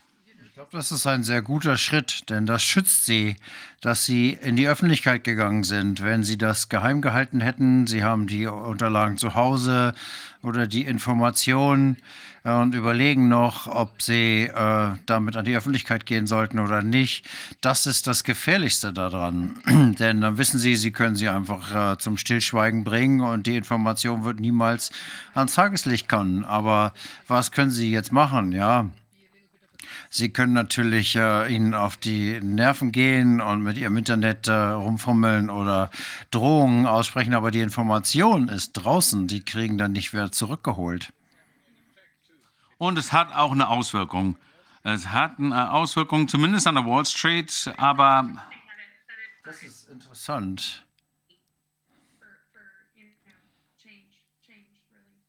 Äh, dass es eine Änderung macht, dass es was verändert.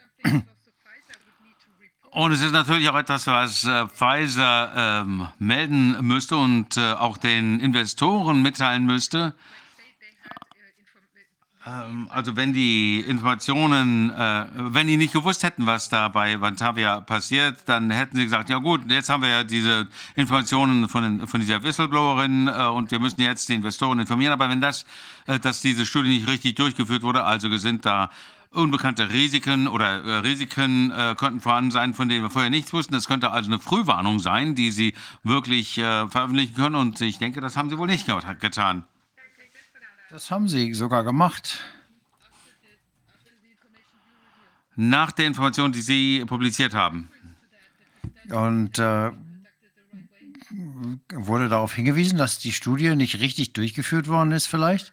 Ja. Also, das funktioniert.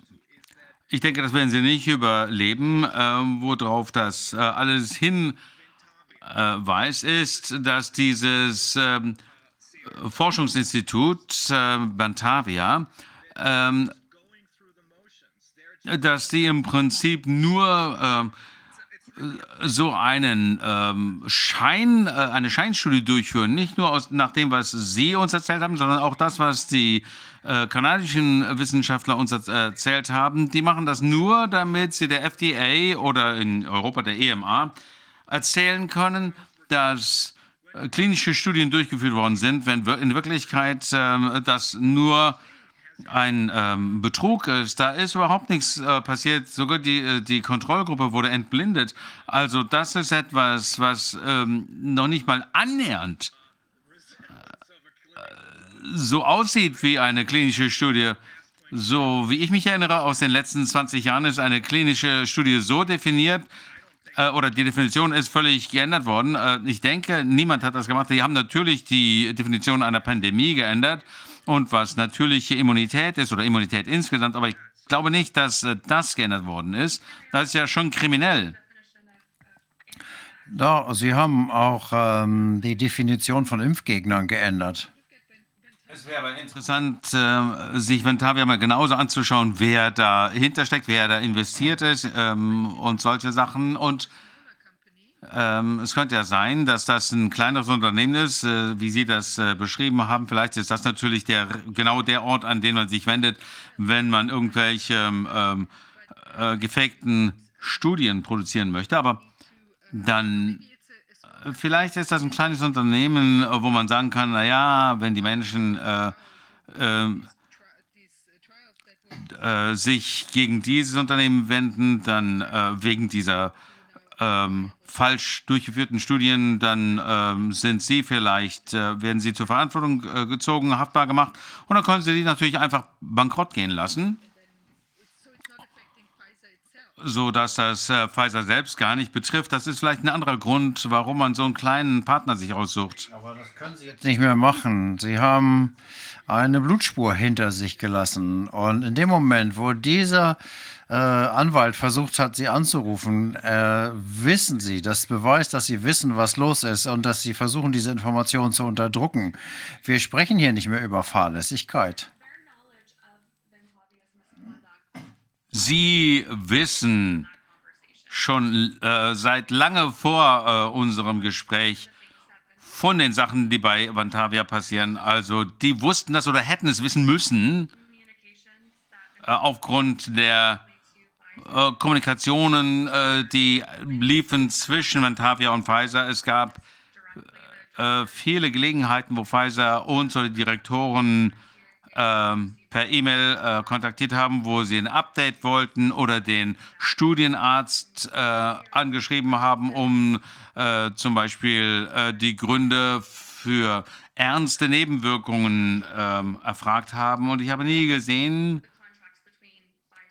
wie der Vertrag oder die Verträge zwischen Pfizer und Vantavia aussehen. Aber äh, Vantavias äh, äh, Vorstandsvorsitzender oder nein, ihre, äh, also die äh, äh, CCO, äh, also eine Vorstands, äh, ein Vorstandsmitglied von Ventavia hatte, ähm, äh, also die eigene Mutter war da investiert. Und Ventavia muss einfach aufhören, Menschen zu gefährden. Und das machen die wirklich jeden Tag, wenn sie diese Patienten in die klinischen Studien mit aufnehmen. Und wir müssen unsere Aufsichtsbehörden, die müssen sich ändern. Unsere Regeln über die Aufsicht müssen sich ändern. Von dem, was Sie uns jetzt hier sagen, äh, das gibt uns eine Übersicht von oben, was hier läuft. Das ist nicht nur Vantavia, jetzt nicht nur Pfizer, sondern die FDA. Das gesamte System scheint komplett korrupt zu sein. Äh, wir können da nicht mehr mit zusammenarbeiten. Da kann man leider nichts mehr retten.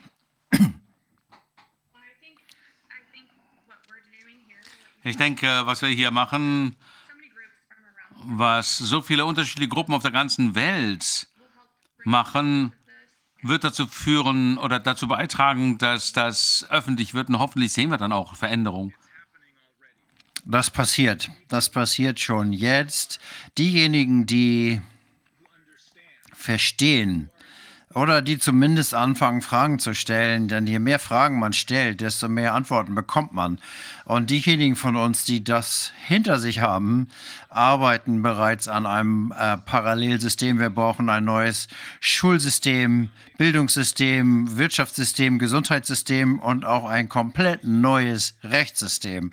Ich weiß, dass es an einigen Stellen in der USA noch funktioniert. Wie ich bereits gesagt habe, in Indien funktioniert es auch noch, aber in vielen Teilen der Welt, insbesondere hier in Deutschland, funktioniert das Rechtssystem überhaupt nicht mehr. Sie haben ihre Marionetten überall installiert in das, was sie als strategisch wichtige Positionen angesehen haben. Aber jetzt, da wir zu dem Schluss gekommen sind, dass wir etwas komplett Neues aufbauen müssen, weil dieses System nicht mehr zu retten ist, glaube ich, das ist der Ausweg. Und ich denke, es ist nur eine Frage der Zeit bis wir hier in Deutschland vielleicht 20, vielleicht 30 Prozent, in den USA sind es wesentlich mehr, wenn die 20 Prozent die 89 Prozent sein werden. Denn das System, wie ein äh, Psychologieprofessor, Professor Desmet uns aus Belgien gesagt hat, er hat uns erklärt, dass dieses System dafür dazu verdammt ist, zu, sich selbst zu zerstören. Und das ist genau das, was jetzt passiert. In diesem Sinne, Brooke, haben Sie hier der Menschheit einen großen Dienst erwiesen. Das ist ein großes Wort, aber ich meine das wirklich so. Das ist so, so wichtig und man kann das nicht überschätzen, was Sie da getan haben. Wir sind Ihnen sehr, sehr dankbar dafür. Ja, vielen Dank, dass Sie mich eingeladen haben und dass ich meine Geschichte hier erzählen durfte. Das ist eigentlich gar nicht meine Geschichte. Das das sind Dokumente. Es geht um Ventavia. Und das ist die Studie von Pfizer, nicht meine Geschichte, aber es ist eine Geschichte, die der gesamten Welt gehört. Alle müssen wissen, wie diese klinischen Studien durchgeführt werden und wie die großen Pharmafirmen das machen, wie Big Tech funktioniert und wie Informationen zensiert werden durch diese Unternehmen. Und ich bin wirklich sehr dankbar, äh, an diesem Prozess teilnehmen zu dürfen. Und ich bin sehr dankbar dafür, was Sie machen. Danke, Brooke. Ich habe 28 Jahre Arbeit als, äh, als ähm, Anwalt gearbeitet und mir ist noch kein glaubwürdigerer Zeuge begegnet als Sie. Wir können das vielen nicht Dank. verlieren. Nochmal vielen Dank und ein schönes Wochenende. Ja, vielen Dank.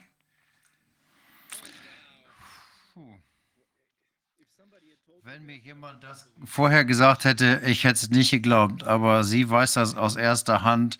Ähm, unglaublich, unglaublich. Wir haben jetzt Daniel Bulford bei uns, ein ehemaliger Offizier der Royal Canadian Mounted Police. Daniel, es ist wunderbar, Sie dabei zu haben hier. Wir sind Ihnen sehr, sehr dankbar, dass Sie unsere Einladung angenommen haben. Wie geht es Ihnen? Ja, sehr gut. Vielen Dank.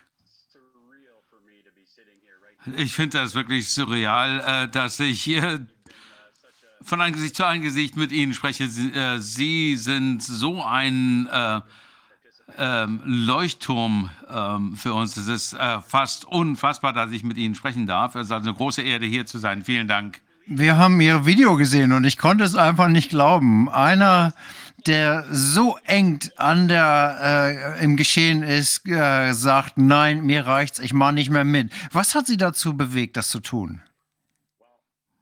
Naja,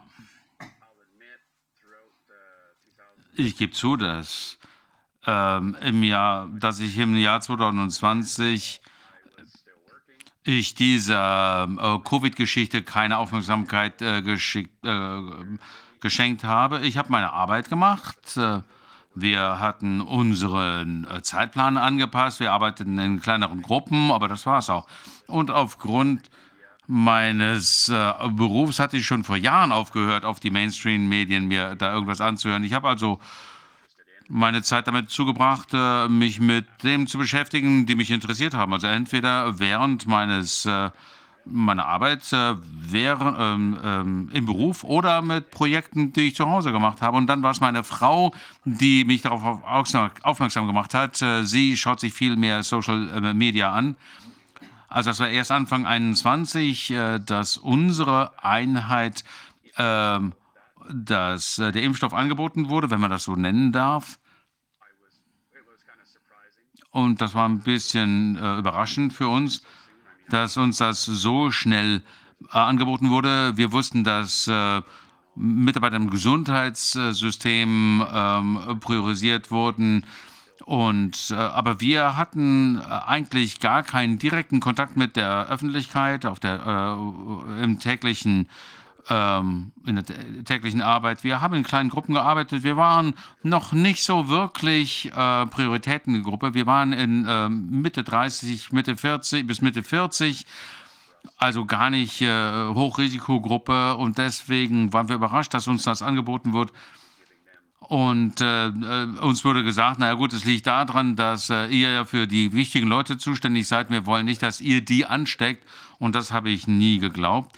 Und äh, habe denen gesagt, äh, wollt ihr uns wirklich erzählen, dass diese Leute diese Impfung noch nicht haben, diesen Schutz noch nicht haben, wenn er wirklich funktioniert? Und äh, das ist so ein bisschen wie so ein, ein äh, Rauch, äh, eine Rauchbombe, die man sieht, äh, wie wir sie halt in der Öffentlichkeit dargestellt sehen bei anderen Dingen.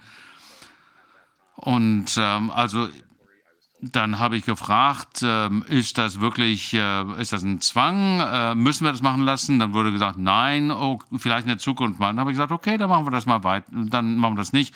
Und dann habe ich mir mal selber äh, ein bisschen Recherche betrieben. Wir sind ja kein Forschungsbetrieb, aber während meiner Karriere war ich äh, sieben Jahre lang äh, im ähm, investigativen Bereich tätig. Also habe ich angefangen, damit ein bisschen Recherche zu betreiben. Ich habe ja oft, und das mache ich immer noch manchmal,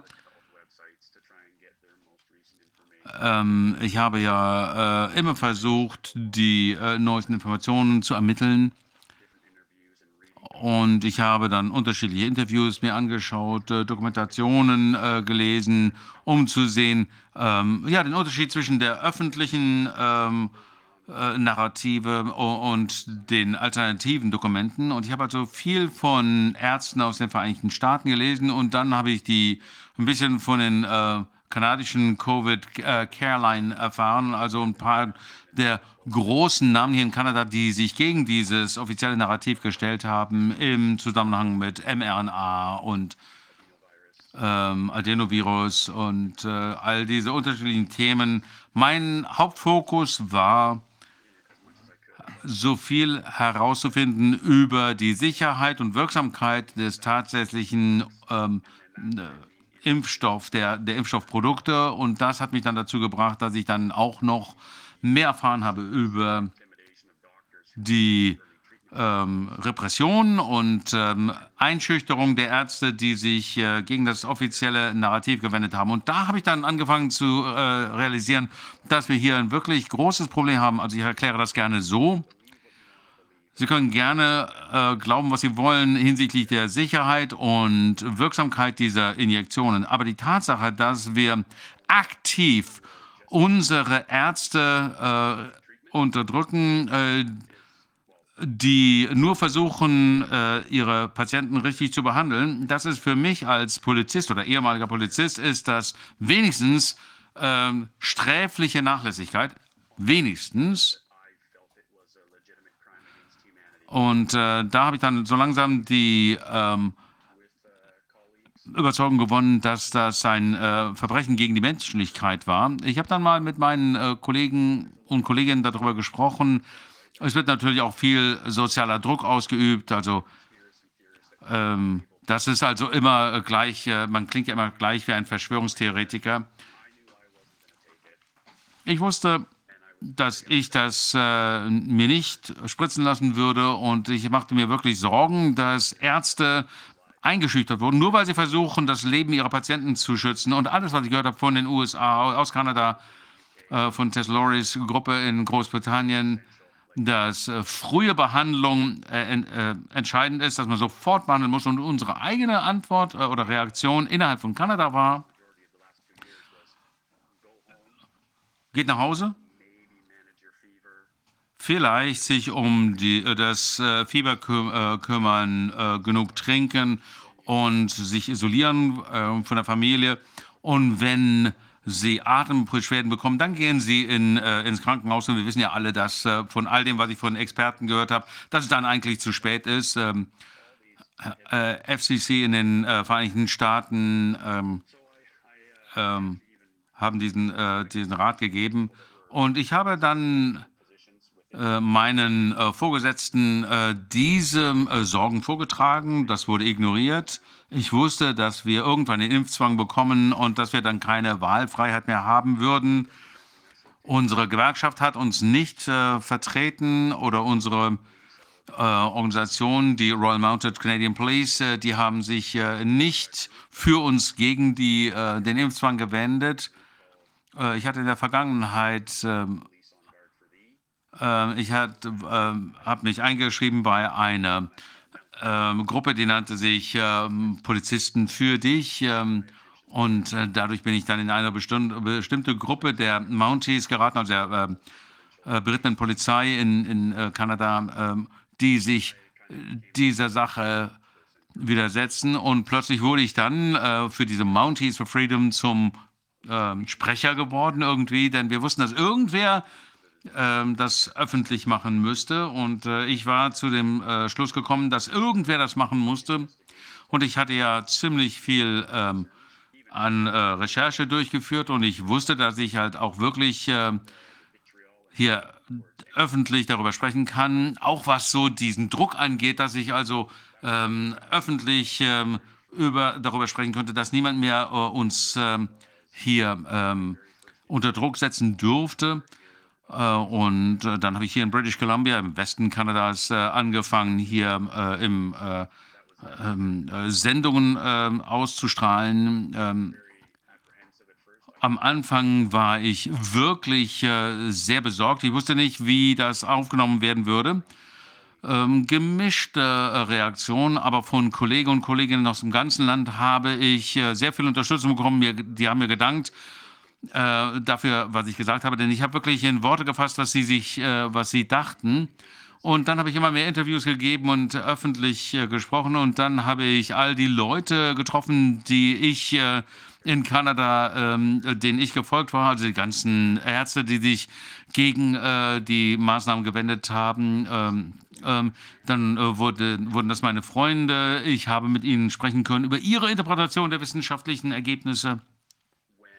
Und ähm, als der äh, Konvoi in Westkanada äh, losgefahren ist und wir äh, gesehen haben, wie er immer weiter wächst, haben sich äh, lokale äh, Freiwillige äh, an mich gewendet, um mir mit der äh, Sicherheit zu helfen. Und da konnte ich nicht Nein sagen. Ich, wenn ja wirklich alle anderen ähm, Berufsgruppen sich äh, nicht in großer Zahl äh, äh, geäußert haben und ähm, die Lkw-Fahrer es dann gemacht haben. Also ich, meine äh, Berufsgruppe hat sich für mich und meine äh, Familie nicht eingesetzt. Und die Lkw-Fahrer haben das für sich, ihre Familien und auch für mich und meine Familie gemacht. Also habe ich mich ähm, moralisch verpflichtet gefühlt, ihnen zu helfen. Und äh, als dieser Konvoi in Ottawa war, habe ich als Freiwilliger äh, dabei geholfen, äh, Sicherheitsaspekte äh, zu koordinieren und äh, nach einer gewissen Zeit hatte ich angefangen, bei anderen äh, freiwilligen Arbeiten zu helfen, aber im Wesentlichen mit der Sicherheit, im Zusammenhang mit der Sicherheit. Und die ganze Zeit äh, äh muss ich mit den unterschiedlichen Polizeibehörden äh, auseinandersetzen fast jeden Tag, manchmal mehrmals am Tag, habe mit den verschiedenen äh, Polizeikontaktstellen äh, gesprochen. Also ähm, Kontakt mit der ähm, Ontario, äh, der Police von Ontario, der Poli äh, Polizei von Ottawa, der Polizei, äh, der Parlamentspolizei. Und ich hatte natürlich auch äh, Kontakte mit zu meinen ehemaligen Kollegen und Kolleginnen. Ähm, ähm in der Royal Canadian Police, in der äh, Geheimpolizei und so weiter. Es gab also immer hin und her äh, Informationen zwischen denen und uns. Es gab einen ständige äh, Versuche, äh, das Ganze friedlich zu halten und das Ganze äh, die ganze Zeit über zu einem sicheren, zu einer sicheren Veranstaltung zu machen. Und viel von dem, äh, dieses Narrativ, das Sie in den Mainstream-Medien sehen und auch äh, auch vom äh, Polizeichef von Ottawa, war überhaupt nicht das, was ich beobachten konnte. Mein Eindruck, als ich äh, mit all diesen äh, Polizeikontakten gesprochen habe, ging es allen darum, zu vermeiden, dass einzelne oder kleine Gruppen äh, versuchen könnten, irgendwas äh, zu machen, dass sie äh, Gewalt äh, stimulieren könnten. Ähm, ähm, das war mein Eindruck von den äh, äh, unterschiedlichen äh, Polizeikräften, dass sie auch genau sich darum kümmern sollten. Es wurde mir nie mitgeteilt, dass die Polizei Angst hatte, dass Mitarbeiter äh, oder Mitstreiter und, und Unterstützer des Konvois äh, plötzlich zu Gewalt greifen könnten. Und es gab tatsächlich ein, zwei Leute, einer äh, ganz speziell, der anfänglich äh, in den äh, Medien so beschrieben wurde, als hätte er was mit dem Konvoi zu tun äh, und der äh, festgenommen worden war, um eine Waffe zu weil er eine Waffe getragen hatte äh, in einem öffentlichen Bereich. Und ich war in der Lage äh, zu zeigen, ich habe ähm, Informationen von der Polizei bekommen über diesen, ähm, über diese Person. Er ist äh, ein ähm, Einwohner von Ottawa. Er ist ein hat äh, ständig Kontakt gehabt mit der Polizei vor Ort also die kennen ihn sehr gut. Schon vor diesem äh, Vorfall war er Polizei bekannt und seine sozialen Media-Posts äh, wenden sich gegen äh, den Konvoi, die, mit, äh, die Teilnehmer des Konvois und äh, dass sie wirklich alles bekommen, was, ihnen, äh, was sie ähm, verdient haben. Und die Medien haben ihn trotzdem so dargestellt, als wäre er ein Unterstützer dieses Konvois. Das ist nur ein Beispiel wie falsch alles dargestellt wurde ähm, von den äh, Mainstream-Medien, äh, wie die das Kanada und der Welt dargestellt haben, was also wirklich genau im Widerspruch zu dem stand, äh, was ich vor Ort erleben durfte. Glauben Sie, dass er da eingesetzt worden ist für? Dass, äh, oder einfach jemand, der diese Information gehabt, äh, gemacht hat und die Medien darauf aufgesprungen sind und sich das Narrativ ausgedacht haben. Ich glaube, er hat regelmäßig Kontakt mit der örtlichen Polizei.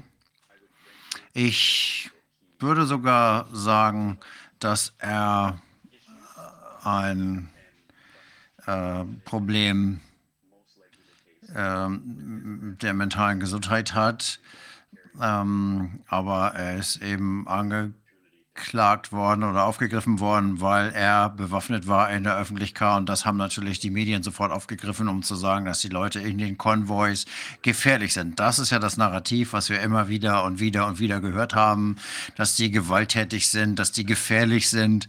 Und das war absolut nicht der Fall wenn man dort persönlich ist, jeder, der sich die Mühe gemacht hat, dorthin zu gehen, persönlich, dann hätten die sofort gesehen, Menschen jeglicher Couleur umarmen sich, freuen sich, sind freundlich, tanzen. Es war ein Festival.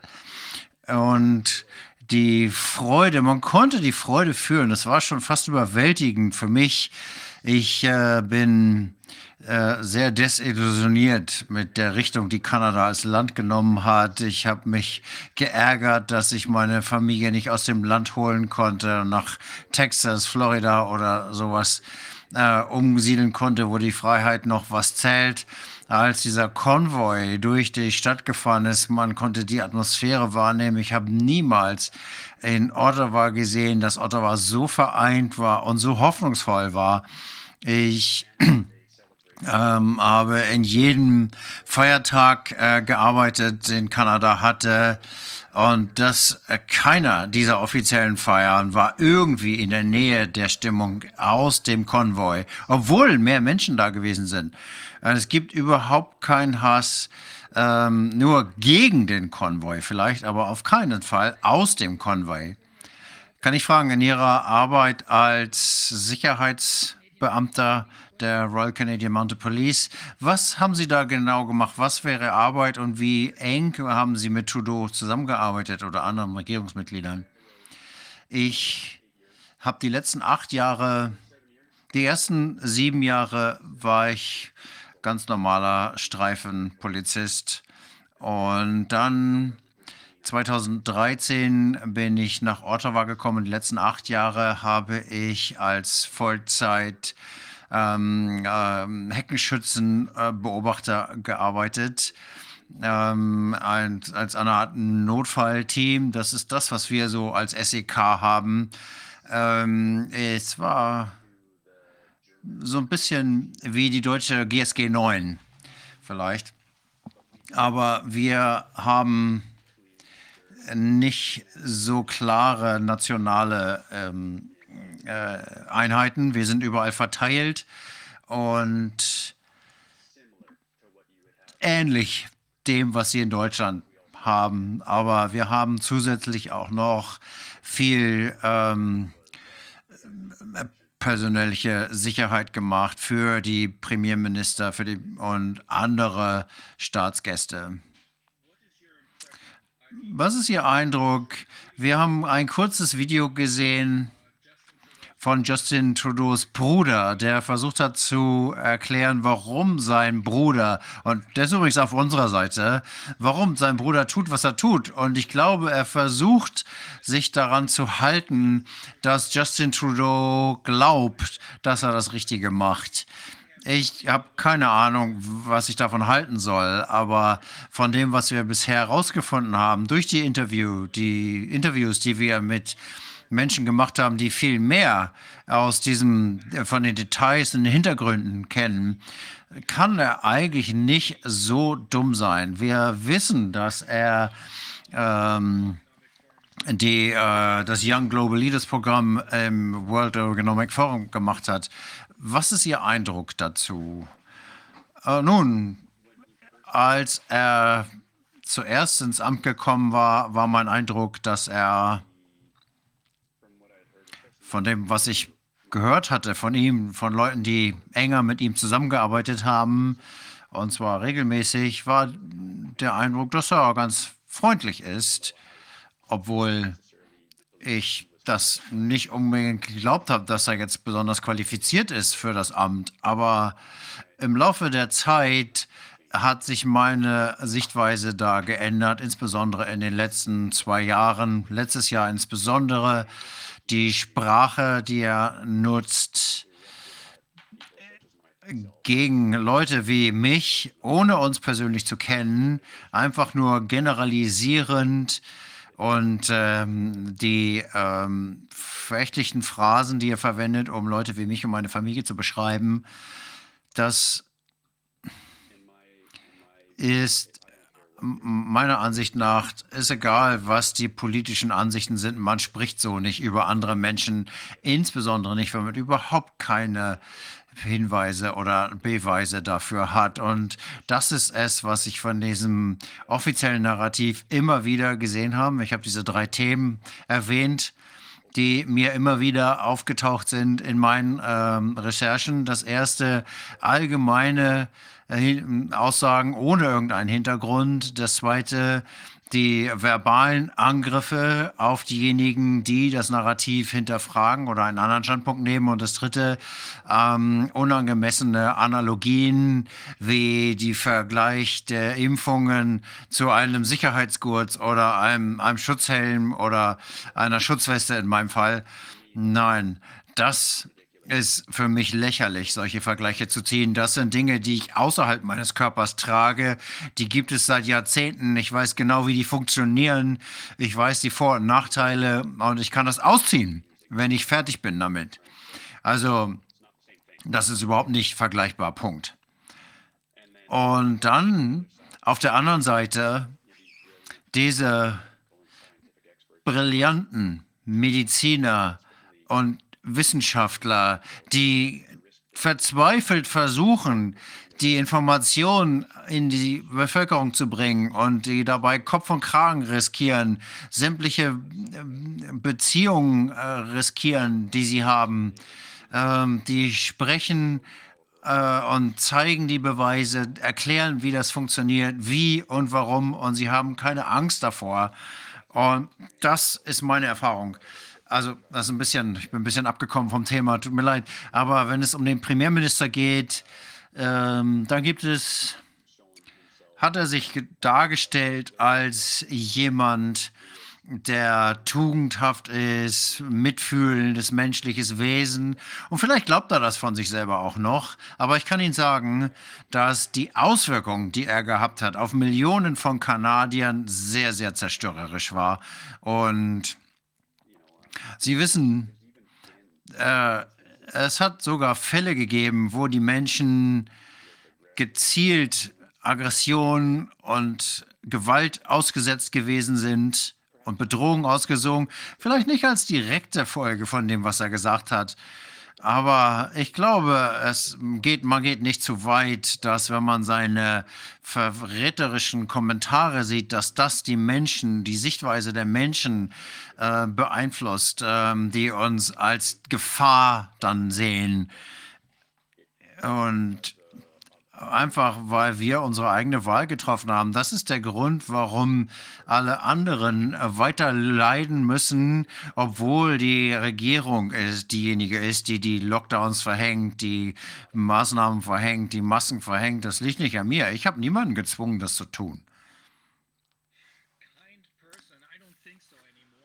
Netter Mensch, das glaube ich nicht. Ähm, nicht mehr. Äh, nicht nachdem er alles gesehen hat, was er den Lkw-Fahrern angetan hat und den Menschen, die sie äh, unterstützt haben, Menschen, die ihnen Geld gegeben haben, Lebensmittel oder ähm, Diesel. Also ein netter Mensch macht sowas nicht und, und verfolgt die Menschen nicht, die sowas tun. Aber indem er sich wirklich ähm, ähm, offenbart hat und die Maske äh, vom Gesicht gerissen hat, hat er uns wirklich einen äh, Gefallen getan, denn wir können jetzt hinter diesen Schleier der scheinbaren äh, Nettigkeit äh, schauen. Ich denke, dass er wie die anderen äh, Mitglieder dieses Young Leaders Programms nur Marionetten sind, sonst nicht. Sie haben das ja schon am Anfang angedeutet. Ähm, weil sie gesagt haben, äh, sie hielten ihn nicht für wirklich qualifiziert für diese Aufgabe. Ich denke, dass keiner davon qualifiziert ist. Die sind einfach da, weil irgendjemand dahin gebracht hat. Ich weiß nicht. Wir haben ja äh, seine äh, ähm, Partner hier in äh, Deutschland gesehen. Einer ist äh, oder eine ist die ähm, Kommissionspräsidentin der, der EU. Sie hat ja jeden Job, äh, in jedem Job versagt, den sie jemals hatte, äh, also als Familienministerin zum Beispiel. Und es gibt so viele, einige, äh, eine davon ist unsere Außenministerin, die kann doch nicht mal reden, die verschluckt sich an jedem ähm, Satz, den sie sagt. Das ist so lächerlich, dass ich zu der, zum Schluss gekommen bin, dass die anderen diese Menschen nicht nur für ihren Zwe ihre Zwecke einsetzen, sondern dass sie sich auch über uns lustig machen, dass sie uns möglichst blöd aussehen lassen, wenn sie uns äh, glauben lassen, dass wir diese Leute in Amt und Würden gewählt haben, wenn wir das gar nicht gemacht haben. Aber letztendlich, was das alles bedeutet, ist, dass wir immer weiter das aufdecken müssen. Und ähm, ich habe ja Professor Desmond ähm, erwähnt, äh, der äh, sagt genau das. Wir müssen eine Stimme haben hier, denn je mehr Menschen wie Robert Hodgkinson äh, und so weiter, je mehr Menschen ihres Kalibers was sich äußern, desto mehr Menschen hören zu. Denn man kann nicht jeden mundtot machen. Es gibt viel zu viele von uns. Daniel, was denken Sie, wie, was ist das ähm, überwiegende Gefühl äh, unter den Kanadiern jetzt? Ist es so schlimm wie hier? In Deutschland muss ich sagen, ist irgendwie zwischen 20 und 30 Prozent der Bevölkerung, denen das, äh, die wirklich die Nase voll haben von dem, was hier läuft und vielleicht 10 Prozent, die verstehen, was hier äh, passiert. Ich würde sagen,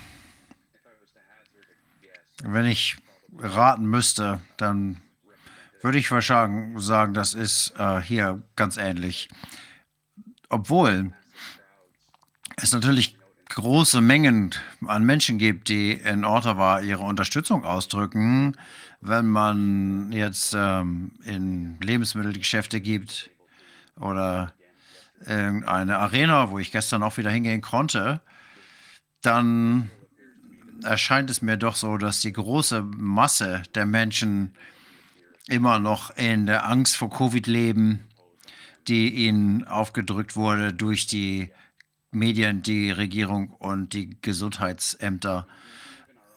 Selbst unsere eigenen Ärzte, unsere Ärzte, unsere Einheit ist äh, ähm, hin und her geschwankt bei den Masken äh, am Anfang und Ende jetzt wieder. Sie hat öffentlich gesagt, dass die chirurgischen Masken und die Stoffmasken überhaupt keinen äh, angemessenen Schutz bieten und dass alles, was man in Betracht ziehen sollte, ist, ich möchte Ihre Worte richtig wiedergeben, aber ungefähr ähm, ein äh, Atemgerät wäre das Einzige, was wahrscheinlich nutzen würde.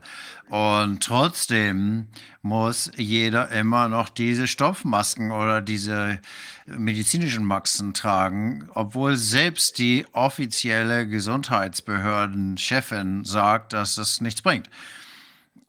Okay, äh, ich habe nicht jetzt so viel Zeit äh, meiner Zeit, nicht so viel Zeit damit verbracht, die Tests zu anzugucken und diese ganzen. Es gibt so viele Fäden, die man ziehen kann, um dieses Knäuel zu entwirren.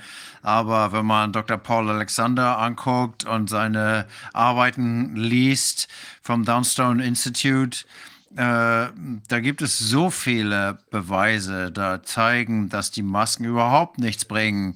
Und die CDC hat das, glaube ich, auch äh, veröffentlicht. Die äh, ändern gerade die Anforderungen an der Masken. Ich glaube, Dr. Dr. Laura Chen vielleicht, ich kann mich nicht genau erinnern, aus den USA, hat fast die gleiche Aussage gemacht wie Dr. Tam ich glaube, es war auf einer der Hauptnachrichtensender in den USA ungefähr zur gleichen Zeit. Ich weiß nicht genau, irgendwann Mitte Dezember muss das gewesen sein. Die Mehrzahl der Menschen, die dem offiziellen Narrativ folgen und sich danach richten, hören oder scheinen nicht äh, den, die neuesten Informationen zu haben oder ihnen nicht zuhören zu wollen.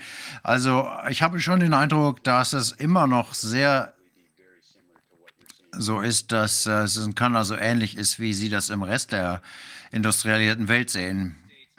In den USA scheint es ein bisschen anders zu sein, weil die ja sogenannte freie Staaten wie Montana, Texas, Florida und auch in den anderen äh, Staaten wie äh, Kalifornien zum Beispiel ist einer äh, der äh, Staaten, die äh, völlig von einem einer dieser Marionetten äh, kontrolliert wird. Aber selbst in diesen Staaten scheint es so zu sein, dass es nicht unbedingt eine Mehrheit der Bevölkerung gibt, aber doch ziemlich viele Menschen, vielleicht 40 bis vielleicht sogar 50 Prozent der Menschen, die das Narrativ nicht mehr glauben.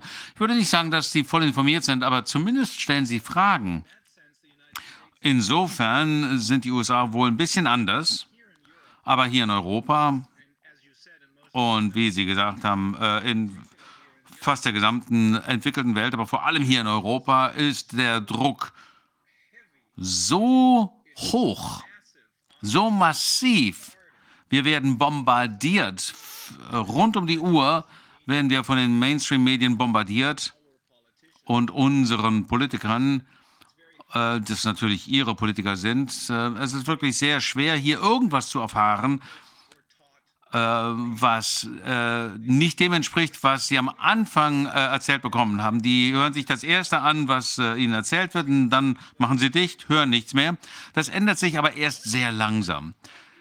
Eine Sache, die wahrscheinlich hier in Europa anders ist als in den Vereinigten Staaten oder Kanada, ist, dass das Narrativ sich ändert. Wir gehen jetzt von Corona zum Ukraine-Narrativ, also der Krieg in äh, der Ukraine. Das ist also der neue Fokus, denn ich denke, obwohl die meisten Menschen das nicht so verstehen oder äh, viele Menschen äh, noch immer äh, die, das Corona-Narrativ äh, zu glauben scheinen, äh, steigt die Frustration der Menschen dann doch und sie wollen einfach nicht mehr mitmachen, weil es gar keinen äh, Beweis dafür gibt, äh, dass dieses Virus so tödlich ist, wie alle das immer darstellen, anscheinend. Und deswegen denke ich, brauchen Sie was Neues. Sie brauchen ein neues Narrativ, um uns weiter zu kontrollieren, uns weiter äh, im Panikmodus zu halten. Ist das etwas, was in Kanada jetzt besprochen wird, die äh, Ukraine-Krise? Absolut, ja, das dominiert das, äh, die ganzen Medien im Moment. Ich glaube, sogar die sozialen Medien sind voll davon. Ich äh, bin eigentlich nur bei Twitter. Aber ja, ich würde sagen, das ist ganz klar das Narrativ im Moment hier. Und ich bin kein geopolitischer Experte, aber selbst mir äh, ist klar, als äh, ähm, er sagt mir, das ist doch ganz passig jetzt im Moment. Äh, wir haben jetzt hier äh, eine gute Gelegenheit, um einen friedlichen Protest zu zerstören mit polizeilichen Maßnahmen die ich in meiner Karriere nie gesehen habe gegenüber friedlichen Protestierenden. Also komplett ungerechtfertiges Einfrieren von Bankkonten. Und das ist komplett nach hinten gelangt, losgegangen, meiner Meinung nach, ähm, nach ein paar Tagen. Wahrscheinlich aus Grund von Druck des Bankensystems. Aber fertig jetzt, jetzt spielen wir hier weiter. Äh, vergiss mal, was in Kanada los ist. Wir haben äh, mal eben kurz ähm, unsere individuellen äh, Bürgerrechte eingestampft. Ähm, trotzdem wir das mal irgendwann in der Verfassung festgeschrieben hatten. Egal, jetzt äh, stehen wir alle auf und äh, zeigen unsere Tugendhaftigkeit und äh, wie wichtig doch die Freiheitsrechte von Menschen in anderen Ländern sind. Ich habe äh, das ja schon mal erwähnt, als es ähm, um das äh, Narrativ ging, was in äh, Ottawa vorherrschend war äh, vor drei Wochen. Ähm, also die Rhetorik wird hochgefahren, die Situation ist nicht so schlimm, wie sie auszusehen scheint in der Rhetorik.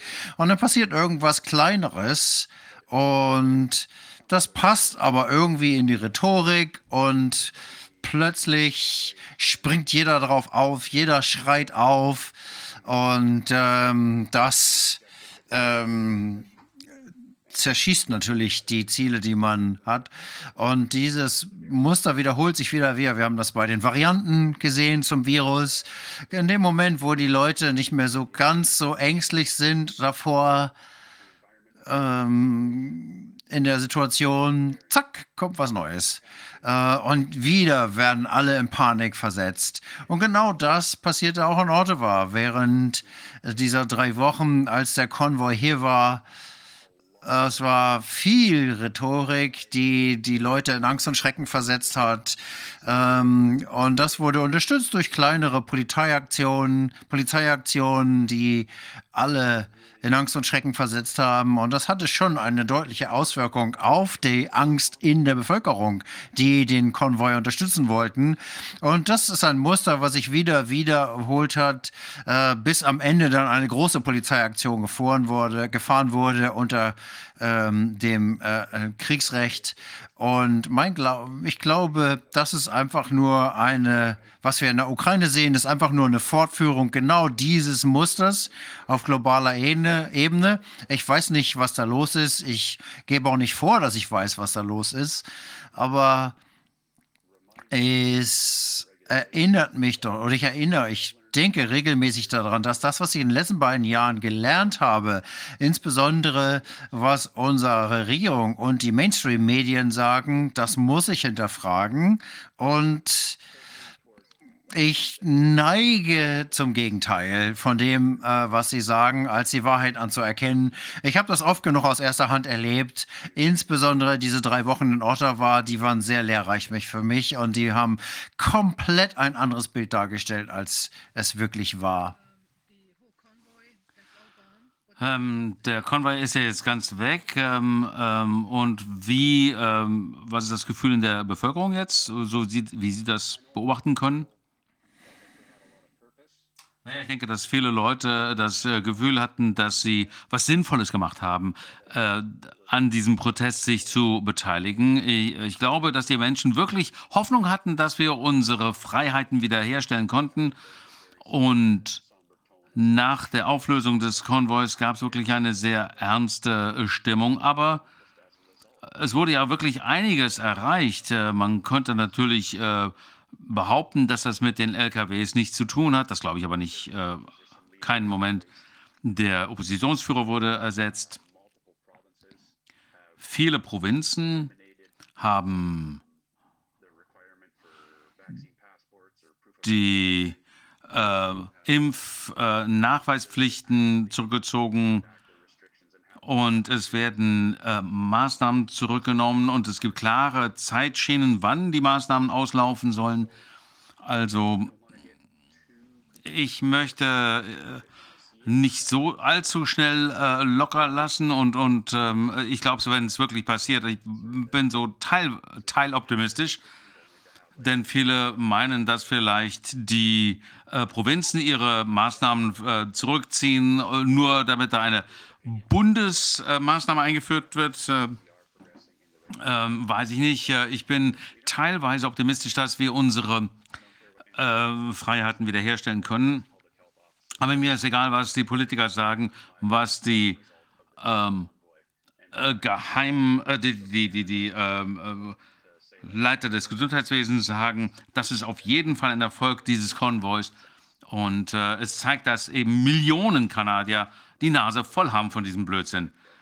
Wir äh, können nicht mehr für unsere Familien sorgen. Wir können nicht mehr in unserem eigenen Land, schon gar nicht außerhalb unseres Landes reisen. Und was wirklich viele Menschen getroffen hat, ist, dass wir äh, uns nicht mehr am äh, Leben unserer Kinder äh, beteiligen können. Also es geht nicht nur um mich, sondern meine persönliche Erfahrung. Und ich weiß, dass viele dasselbe haben. Äh, zum Glück äh, sind meine Kinder nie unter einen äh, Impfzwang gefallen aufgrund ihres Alters, aber ich äh, durfte nicht mehr äh, als Hockeytrainer arbeiten, meine Frau auch nicht, das haben wir schon äh, lange immer gemacht. Und ich durfte technisch noch nicht mal in ein Stadion gehen wegen dieses Passsystems, also Impfpasssystems. Unser Gesundheitsminister hat äh, im Dezember, Anfang Jun äh, Januar gesagt, wie wirksam die äh, verschiedenen, äh, äh, wie der äh, Impfzwang auf nationaler oder Provinzebene war, dass eben drei Millionen Kanadier sich seit Einführung des Impfzwangs zusätzlich haben impfen lassen. Und meine Interpretation davon ist, dass, naja, wenn die, der Impfzwang erst im Mitte Oktober, Mitte November ähm, ähm, angefangen haben zu äh, greifen, wenn die Menschen bis dahin sich noch nicht haben impfen, impfen lassen, dann muss ich doch bezweifeln, dass sie danach sich haben impfen lassen, weil sie das äh, für den besten äh, medizinischen äh, Weg gesehen haben, sondern sie haben sich impfen lassen, um arbeiten zu können, um reisen zu können, um an, am Leben ihrer Kinder teilnehmen zu können. Natürlich ist das ein großer Erfolg aus Sicht des, äh, der Regierung, aber wenn man sich einfach die Informationen der Regierung anschaut, und ich habe mir ein paar, ein paar der größeren Provinzen angeschaut, also äh, Quebec, äh, Alberta, äh, BC, äh, also im äh, Dezember und Januar, insbesondere in Ontario, waren die meisten Krankenhauseinlieferungen äh, von Menschen äh, mit Covid, dann waren das im Wesentlichen Menschen, die voll äh, geimpft waren.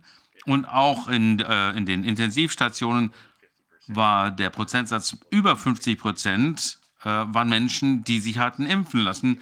Aber was in den Medien verbreitet wird, ist eine äh, Pandemie der Ungeimpften und die überlasten das äh, Gesundheitswesen. Und das war ja offensichtlich gar nicht der, äh, der Fall. Selbst wenn man sich einfach mal die offiziellen Informationen der Provinzen anschaut und wenn man sich mal anschaut, welche äh, ähm, Intensivkapazität Ontario hat, das ist ja die größte, ähm, bevölkerungsmäßig größte äh, Provinz in Kanada, dann waren die bei maximal 75 Prozent Kapazitätsauslastung. Und nur etwa 10 bis 20 Prozent dieser Patienten waren Covid-Patienten. Und das sind die offiziellen Daten des, äh, der Provinz äh, Ontario. Das heißt, das überhaupt nicht zu dem gepasst, was sie in den Medien sagen. Und das hören sich die Leute an. Wenige Leute äh, schauen das nochmal selber nach. Das ist ja total verrückt. Das ist hier genau das Gleiche. Es ist überall so. Das ist das gleiche Muster, was man überall sieht. Das ist wirklich ein äh, Ansatz des Gleichschritts. Das Problem ist, dass die Menschen, meisten Leute, die das hören, nehmen das als Argument für, na gut, die machen nur das Richtige.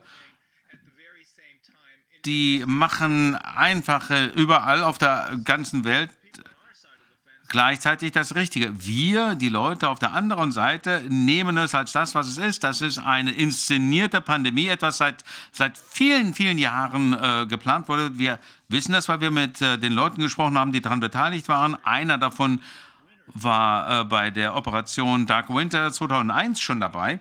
Wir wissen also, dass das inszeniert ist und wir äh, sehen, dass das äh, immer wieder bestätigt wird. Es ist ja schon lustig. Nein, es ist nicht lustig. Es ist schon erstaunlich, wie alles gleichzeitig, überall gleichzeitig ähm, aufgedeckt wird. Zum Beispiel, dass das Gesundheitswesen niemals äh, ähm, im, dem Risiko ausgesetzt war, überwältigt zu werden. Und dass das wirkliche Problem die Impfungen sind, nicht nur in den USA, äh, in Kanada, sondern die Informationen, die wir aus Großbritannien bekommen und insbesondere aus Israel, zeigen uns, dass dort 85, 86 Prozent der Menschen, die ins Krankenhaus eingeliefert werden mit äh, Covid-Symptomen, nicht nur mit äh, PCR-positiv getestet, sondern mit Covid-19 äh, Symptomen sind zwei oder dreimal geimpft worden. Und das sollte doch jedem zu denken geben. Das Problem ist, dass äh, nicht jeder das weiß, sondern nur wir. Aber das wird sich ändern.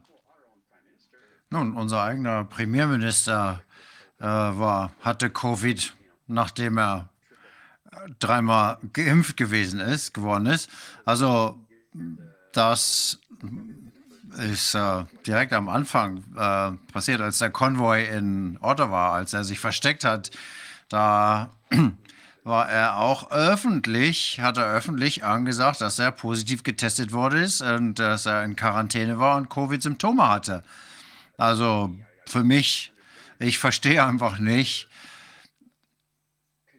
oh, warum wir hier weitermachen, äh, die Leute zu verfolgen, die eine andere Meinung haben, wenn es selbst äh, der Premierminister zugibt, dass es äh, weder die Übertragung noch die Infektion behindert. Hören, klingelt es bei Ihnen auch? Das ist nur bei Ihnen. Wir haben da nichts. Wir hören Sie perfekt. Perfekt. Dann kommt wahrscheinlich nur ein Anruf auf dem Computer an hier. Ich ignoriere das einfach. Ja, aber es ist doch interessant, dass Sie diese äh, Zuckerbrot- und Peitsche-Ansatz haben, den wir auch äh, überall sonst auf der Welt sehen, dass Sie sagen, naja, die Maßnahmen werden bald enden. In Deutschland ist es der, ähm, heißt es, das könnte am 20. März der Fall sein. Gleichzeitig aber wird eine Anhörung durchgeführt im Parlament ähm, äh, oder eine Lesung, um zu sehen, ob ähm, ein Impfzwang eingeführt werden soll. Das ist also wenn die Prozesse zu intensiv werden, das ist hier auch der Fall, also viele Leute ähm, beteiligen sich an den Spaziergängen jeden Montag. Und wenn das zu viel wird, dann ähm, wird man ihnen, ähm, zeigt man, oh, das könnte ja bald vorbei sein, dann hat, denken alle, na gut, das ist, ähm, bald haben wir es geschafft und dann wird das Ganze wieder von an, vom anderen Ende wieder neu aufgerollt. Also das scheint ja auch System zu haben. Das ist genau der Grund, warum ich gesagt habe, ich glaube es erst, wenn ich es sehe. Äh, einige unserer Provinzregierungen haben schon eine 180-Grad-Wende gemacht. Äh, wir machen wieder auf und nach ein paar Wochen, zack, nochmal wieder 180 Grad Drehung, äh, Wendung und äh, Impfen, Maskenzwang, Impfzwang, alles da. Also ich glaube es, wenn es soweit ist.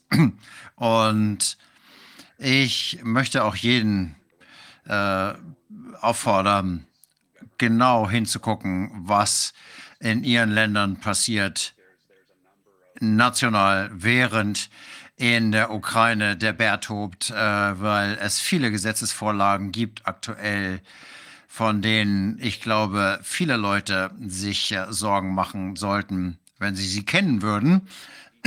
Ich habe mir das für Kanada alles genau angeguckt und äh, die für mich interessanten Punkte rausgesucht und ich habe nichts davon in den Medien gehört. Man findet das natürlich hier auf den ein oder anderen Kommentar-Webseiten, ourcomment.org, ähm, wo das äh, ist, aber im Moment guckt die Welt gebannt auf die Ukraine. Das passiert hinter unserem Rücken und äh, so soll das auch sein. Wir sollen äh, uns daran ja gar nicht beteiligen. Ich denke noch nicht mal, dass unser, äh, unsere äh, Bundestagsabgeordneten verstehen, was da läuft. Ich denke, das ist genau das, was sie erreichen wollen. Die Weltgesundheitsorganisation hat ja diese Verfassung erfunden, die durch gar keinen demokratischen Prozess legitimiert ist, denn die Leute, die das sich ausgedacht haben, sind von niemandem gewählt äh, worden. Und es wird der Versuch unternommen, äh, äh, unternommen diese äh, Verfassung zu nutzen und die ähm, internationalen Gesundheitsregeln, um unsere äh, eigenen nationalen Verfassungen und äh, Rechtssysteme durch das System der WHO zu ersetzen. Das heißt, das Rechtssystem der WHO, was gar kein Rechtssystem ist, sondern nur eine ein Mittel, um die Weltherrschaft an sich zu äh, äh, reißen. Das klingt natürlich verrückt, aber so ist es halt.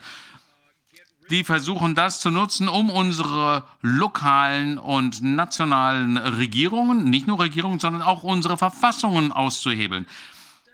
Was ich dazu zu sagen habe, ist, ist egal, denn ähm, wenn das vorbei ist, und das wird vorbei sein, vielleicht auch schon bald, dann werden unsere 20 Prozent werden dann die 80 Prozent sein. Und dann werden wir uns einfach abnabeln von diesen bedeutungslosen äh, kriminellen Organisationen, WHO, Weltwirtschaftsforum, EU, NATO, alle werden wir abschaffen. Die können dann machen, was sie wollen, aber die werden uns nicht mehr beherrschen, denn wir werden uns davon abnabeln. Das ist der einzige äh, Weg. Wir müssen unsere eigene Gesellschaft aufbauen und uns davon abnabeln. Und dann können die alle zur Hölle fahren. Ja, ich hoffe, dass das tatsächlich so sein wird. Man sieht natürlich viele Dinge, die sich in der, in der Welt verschieben im Moment. Und ich glaube, das, was Sie gerade gesagt haben, da stimme ich zu. Wir können so nicht weitermachen wie bisher. Das ist komplett nicht nachhaltig und wir müssen mehr, wir haben mehr mehr zentrale Macht global und die anderen von uns, ich habe schon oft gehört, dass die Leute äh, Leibeigene werden und ich weigere mich, nicht dagegen vorzugehen. Ich werde es nicht zulassen, dass meine Kinder in einer Gesellschaft, äh, in einer Sklavengesellschaft aufwachsen. Genau, wir werden äh, keine Sklaven sein. Niemand ist Sklaven werden wir sein. Aber ich denke, das ist, wie Matthias Desmond, Professor Desmond aus Belgien äh, erläutert hat, das ist selbstzerstörerisch. Die werfen ja schon die einzigen Leute unter den Bus. Also ich denke, dass wir nicht nur das Recht haben, sondern wir haben überhaupt keine äh, Chance, als unser eigenes System zu schaffen, der Gerechtheit, der, äh, des Gesundheitswesens, Wirtschaftssystem, äh, wie Sie bereits gesagt haben, als Sie gesehen haben, was sich da in Ottawa mit dem Konvoi ab, äh, äh, äh getan hat, da haben Sie nicht nur das Üble gesehen, wie ähm, sie angegriffen wurden, infiltriert wurden, äh, werden sollten, sondern dass es auch viele gute Menschen waren, die versuchen, miteinander äh, sich ähm, äh, äh zu ähm, verbinden. Und das ist etwas, wo die andere Seite gar keinen Zugang hat, denn nur wir können uns miteinander verbinden. Und äh, das habe ich irgendwann schon mal gesagt in einer äh, Rede gesagt wir äh, können äh, uns umarmen und singen und, und tanzen und die können das nicht machen. Wir haben diese Emotionen, die haben sie nicht.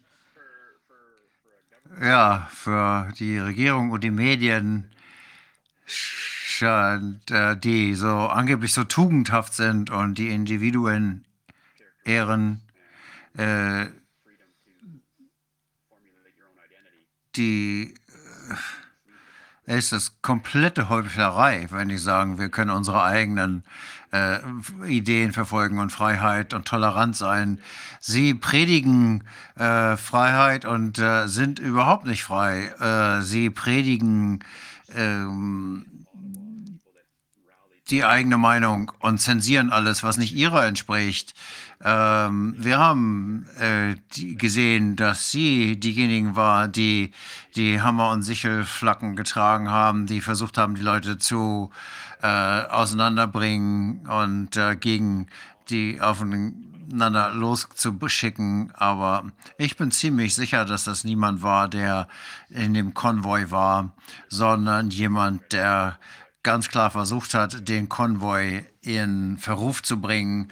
Und ein Beispiel hier, ich glaube, es war die Washington Examiner. Wenn man das äh, guckt, dann wird man, äh, findet man da jemanden, der eine volle Gesichts-, eine Gesichtsmaske trägt. Das sind die einzigen übrigens, die Masken getragen haben da. Und äh, die gesamte Menge macht sich über diese Person lustig und schickt sie äh, raus und sagt, die haben keinen Platz dabei in dem Unterstützern des Konvois. Ich habe noch nie so viele Menschen aus so vielen Bereichen des Lebens gesehen, die sich gegenseitig angenommen haben, egal welches Geschlecht, welches Alter, welche Religion, welche Rasse. Alle haben sich umarmt, haben sich miteinander gefreut. Man konnte sehen, dass die Menschen zwei Jahre lang dieser, dass ihnen diese menschliche Verbindung zwei Jahre lang vorenthalten wurde. Und dieser äh, Konvoi hat die Gemeinschaft, die, das Land mehr vereint als irgendetwas anderes, was ich vorher erlebt habe. Und ähm, es gab einen äh, Lkw-Fahrer aus Quebec, der mit mir gesprochen hat. Quebec ist so eine Art ähm, einzigartige, äh, etwas eigenständige Provinz. Ähm, die, es gibt einen großen Teil der Quebecer, die sich gerne separieren würden von Kanada. Und er hat mir gesagt, er war Separatist vorher und jetzt als Ergebnis dessen, was er im Konvoi erfahren hat und äh, die gegenseitige Hilfe, da war er, hat er gesagt, er war noch niemals so stolz, Kanadier zu sein.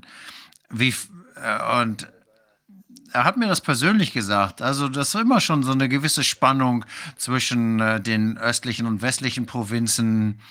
Ähm, äh, Alberta und Quebec sind da zwei herausragende Beispiele. Und man hat äh, Bilder gesehen von Leuten, die Fahnen von Alberta und Quebec gleichzeitig gemeinsam hochgehalten haben. Das ist nicht unbedingt das, was die meisten von uns ähm, äh, gelernt haben, als wir in Alberta aufgewachsen sind. Das war immer so eine gewisse mh, hm, Animosität, sagen wir mal, äh, von Ost nach West. Äh, dort äh, funktioniert das Wahlsystem etwas anders. In einer Bundeswahl, wenn man Ontario gewinnt und Quebec, dann äh, sind die Stimmen aus Westkanada egal. Bis dahin ähm, also bevor die äh, östlichen Stimmen ausgezählt sind, ist die Wahl eigentlich schon entschieden. Und ähm, das war aber komplett weg in dem Konvoi. Konvoi. Es war eher noch vereinigend, als ich je vorher gesehen habe. Ich wollte noch den, äh, das kürzeste Gedicht von Ezra Pound zitieren. Die äh, Bewunderung dieser äh, äh Menschen in der ähm, Menge. Ähm, und ich denke, dass es diese Menschen, diese Gesichter, die in dieser Dunkelheit auftauchen auf der ganzen Welt, das sind Menschen, die wirklich Demokratie ernst nehmen, die äh, Freiheit ernst nehmen. Und äh, ich denke, es wird immer mehr von diesen äh, Menschen geben. Wir bewegen uns auf jeden Fall in die richtige Richtung. Und von dem, was Sie uns hier äh, berichten, fangen die Leute an zu verstehen. Nicht nur in Kanada. Äh, Kanada ist da der aktuelle Fall. Ähm, die Menschen fangen an zu verstehen, dass es nicht um Schwarz gegen Weiß, Blau, Blau gegen Grau, Deutsche gegen Amerikaner, Russen gegen Amerikaner geht. Es geht wir Menschen gegen die nichtmenschlichen Monster, die hier versuchen, die Kontrolle über uns zu erlangen. Und wir können sie sehen. Wir können viele von ihnen sehen. Wir können noch viele mehr sehen. Jeden Tag werden es mehr, die wir sehen. Und das wird den Unterschied machen. Wir verstehen, was hier läuft. Und deswegen ist es so wichtig, die Wahrheit rauszubringen und darüber zu reden, was hier tatsächlich passiert. Ja, auf jeden Fall. Ich denke, das äh, Beste, was wir tun können, ist immer unsere äh, Augenzeugenberichten äh, zu teilen. Äh, ich habe so viele interessante Leute aus allen Bereichen des Lebens äh, kennengelernt. Wirklich sehr interessante Leute, äh, die die gleiche äh, Ansatz haben, die wirklich sich genau selber anschauen, was hier weltweit passiert. Und Sie haben ja erwähnt, äh, dass es hier die äh, Weltgesundheitsorganisation ihre Verfassung hat und den ähm, Nationalstaaten überstülpen will, obwohl sie nie gewählt worden sind. Und genau das passiert ja in den einzelnen Ländern. Da gibt es ungewählte äh, Vertreter des äh, Gesundheitssystems, die diktieren, welche Regeln hier äh, greifen sollen und unsere äh, Grundrechte aushebeln. Also, was Sie da gesagt haben, ist das nur auf einer höheren, auf der, auf der globalen Ebene jetzt. Aber ich denke, letztendlich werden sie das nicht durchbringen. Was in Kanada passiert ist, Und ich muss sagen, dass ich äh, sehr stolz bin, dass wir das gemacht haben. Das hätte niemand äh, jemals ähm, erwartet hätte, dass äh, friedliebende Kanadier, Familienmenschen äh, so die, äh, die Pionierrolle für die Freiheit, den Freiheitskampf äh, übernehmen würden. Ich bin so dankbar, dass ich hier eine Rolle spielen durfte Und ich glaube wirklich, wie Sie gesagt haben, dass wir in die richtige Richtung gehen und dass wir eine viel bessere Welt aufbauen werden äh, als Ergebnis dessen, was wir erlebt haben in den letzten zwei Jahren. Ich habe gelernt, wer meine wirklichen, meine wahren Freunde sind, auf wen ich mich wirklich verlassen kann. Und ich äh, finde so langsam heraus, was ich mit meinem Leben wirklich anfangen sollte. Und ich denke, das gehört dazu. Ich glaube, das trifft auf uns alle zu. Und es ist definitiv so, dass wir auf dieser Seite der Mauer nicht wieder dahin zurück wollen, wo wir hergekommen sind, da wir jetzt wissen, dass wir die letzten Jahrzehnte angeliegen, angelogen worden sind, wahrscheinlich noch viel länger. Wir wollen unser eigenes Ding machen, wir wollen unsere Souveränität zurück und das wird uns auch gelingen. Ganz genau. Und ich habe ja diese Erklärung im Kopf, äh, wenn mich Leute fragen, warum ich das getan habe, was ich getan habe. Insbesondere im Zusammenhang mit dem Konvoi, weil es so viel negative Presse gab und so viele Lügen und dieses falsche Narrativ gab. Ähm, dann sage ich, ich war da, ich habe es erfahren, ich habe äh, mich äh, dafür eingesetzt, woran ich glaube. Ich habe mich für die Wahrheit, den, die Freiheit eingesetzt und Respekt für jeden Menschen. Und wie kann man sich, wie kann man das kritisieren? Und genau darum ging es bei dem Konvoi. Wahrheit, also eine offene Debatte darüber, was wirklich passiert, anstatt einfach nur äh, zensierte, einseitige Propaganda. Freiheit, Grundfreiheiten, insbesondere die Autonomie äh, und drittens Respekt vor jedem Einzelnen. Und das äh, behauptet natürlich auch die andere Seite, dass sie dafür stehen, aber das stimmt ja nicht. Das haben wir letzten zwei Jahre gesehen. Sie haben alles auf den Kopf gestellt. Wir haben mit Vera Sharaf gesprochen, die eine Holocaust-Überlebende ist. Ich habe sie persönlich getroffen in Brüssel sehr, sehr beeindruckende Frau. Und sie erinnert uns immer wieder daran, dass wenn wir die Parallelen zwischen dem Totalitarismus des Dritten Reiches und dem, was jetzt passiert, nicht sehen, dann sind wir die wirklichen Holocaust-Leugner. Wir müssen diese Parallelen sehen, damit wir verhindern können, dass das nochmal passiert. Ich glaube, sie sind, sie sind schon ziemlich weit gekommen, aber jetzt stehen wir in ihrem Weg und wir werden sie aufhalten. Ich hoffe, dass wir jetzt genügend aus der Geschichte gelernt haben, damit wir äh, sowas nicht mehr zulassen. Übrigens, ich habe versucht, äh, diesen Vergleich zu vermeiden, äh, denn dann ist es ganz leicht, dass man äh, dann hm, eine Angriffsfläche bietet, wenn man diesen Vergleich zieht. Aber eine meiner Haupteinflussquellen ähm, der letzten Jahre ähm, und wie ich versucht habe, mein Leben zu gestalten, war Dr. George Peterson und er ähm, be beschäftigt sich mit diesem ähm, ähm, Friedensbataillon, das äh, nach äh, äh, äh, Polen geschickt wurde, äh, nachdem Polen erobert worden war im Zweiten Weltkrieg. Und er beschreibt, wo, wie einfache Leute aus Hamburg, Berlin, was weiß ich wo, Menschen, die nicht in der Hitlerjugend groß geworden waren, ähm, Fabrikarbeiter, äh, Ladenbesitzer und so weiter, die wurden in dieses Bataillon eingezogen und äh, das Buch beschreibt, wie die meisten von ihnen zu kaltblütigen Mördern wurden, die äh, selbst Frauen und Kinder ermordet haben. Und als ich mir das äh, an, durchgelesen habe, äh, und Petersens äh, Botschaft war, bild dir bloß nicht ein, dass das nicht du sein könntest, wenn du in derselben Situation bist. Die Botschaft ist, dass wir alle das Potenzial zu Gutem und Bösem haben. Und ich habe, muss mir sagen, dass ich, als ich mir das angehört habe, in, als Audiobuch, dann äh, habe ich mir wirklich gesagt, ich hoffe, dass ich zu der kleinen, zu dem kleinen Prozentsatz der Menschen gehören würde, die sich dem widersetzen und dass äh, ich vielleicht sogar noch mehr machen würde, als einfach mich zu verweigern. Und als ich dann dieselbe äh, Mentalität gesehen habe, dass man äh, Menschen äh, zu, zu, Gruppen äh, zusammen bringt und ihren äh, Hass gegen etwas richtet, äh, da hatte ich das Gefühl, das ist doch genau das Gleiche wieder. Deswegen musste ich äh, mich öffentlich äh, äußern.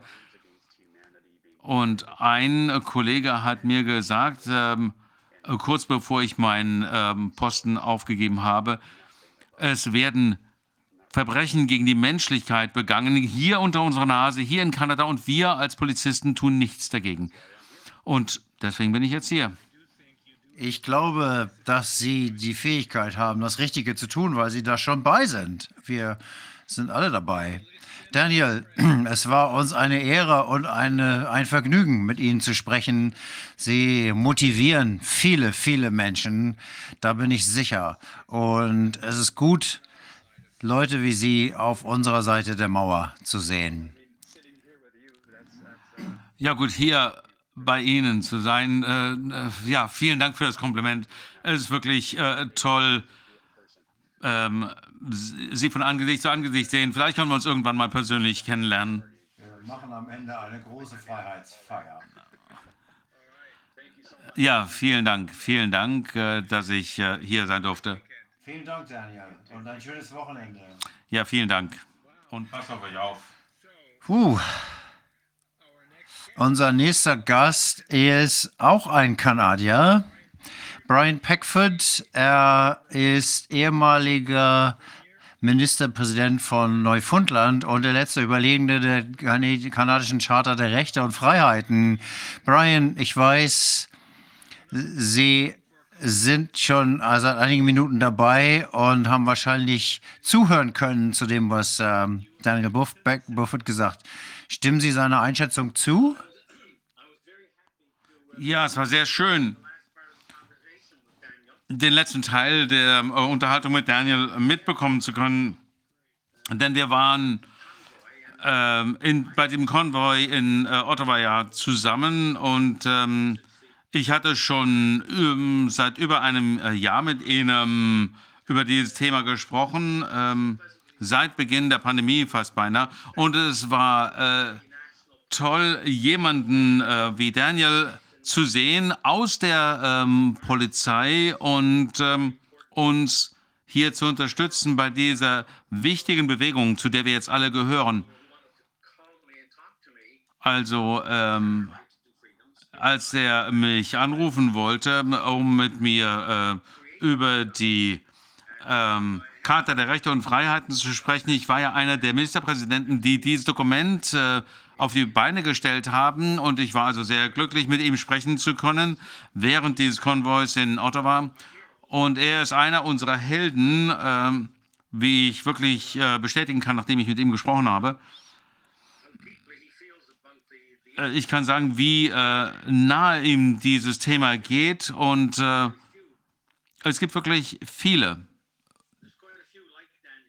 Menschen wie Daniel.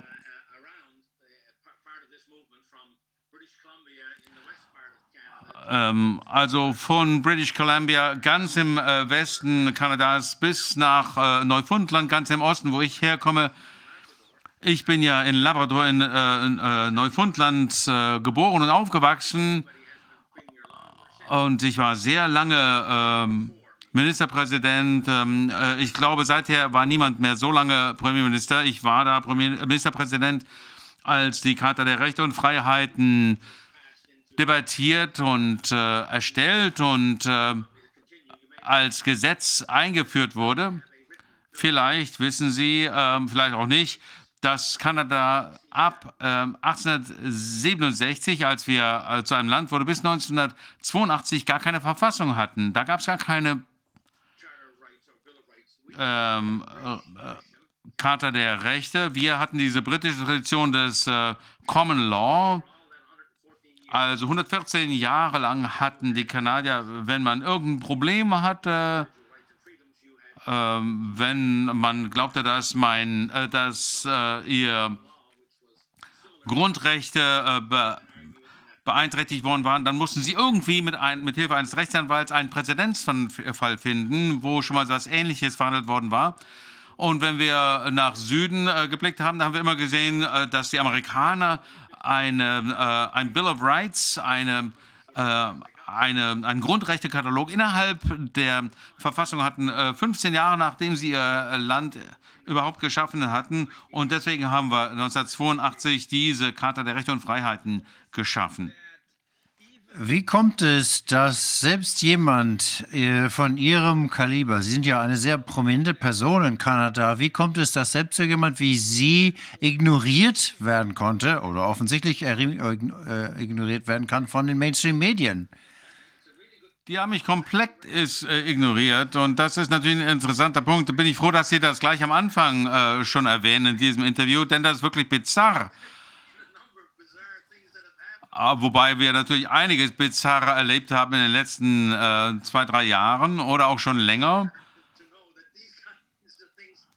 Äh, und ähm, es ist erstaunlich zu sehen, dass dieses äh, sowas immer noch passiert. Ich habe schon vor der Pandemie an ähm, Zeitungen geschrieben, nachdem ich mich äh, aus der Politik zurückgezogen habe äh, mit äh, 46, also ich bin ja schon zum Ministerpräsidenten geworden mit im Alter von 36. Äh, ich gehörte zu den Jüngsten und äh, in dieser Zeit, äh, nachdem ich mich aus der Politik zurückgezogen hatte, während ich dann äh, im Geschäftsleben tätig war, habe ich mich zu den öffentlichen Themen in Kanada, äh, in den USA und weltweit geäußert.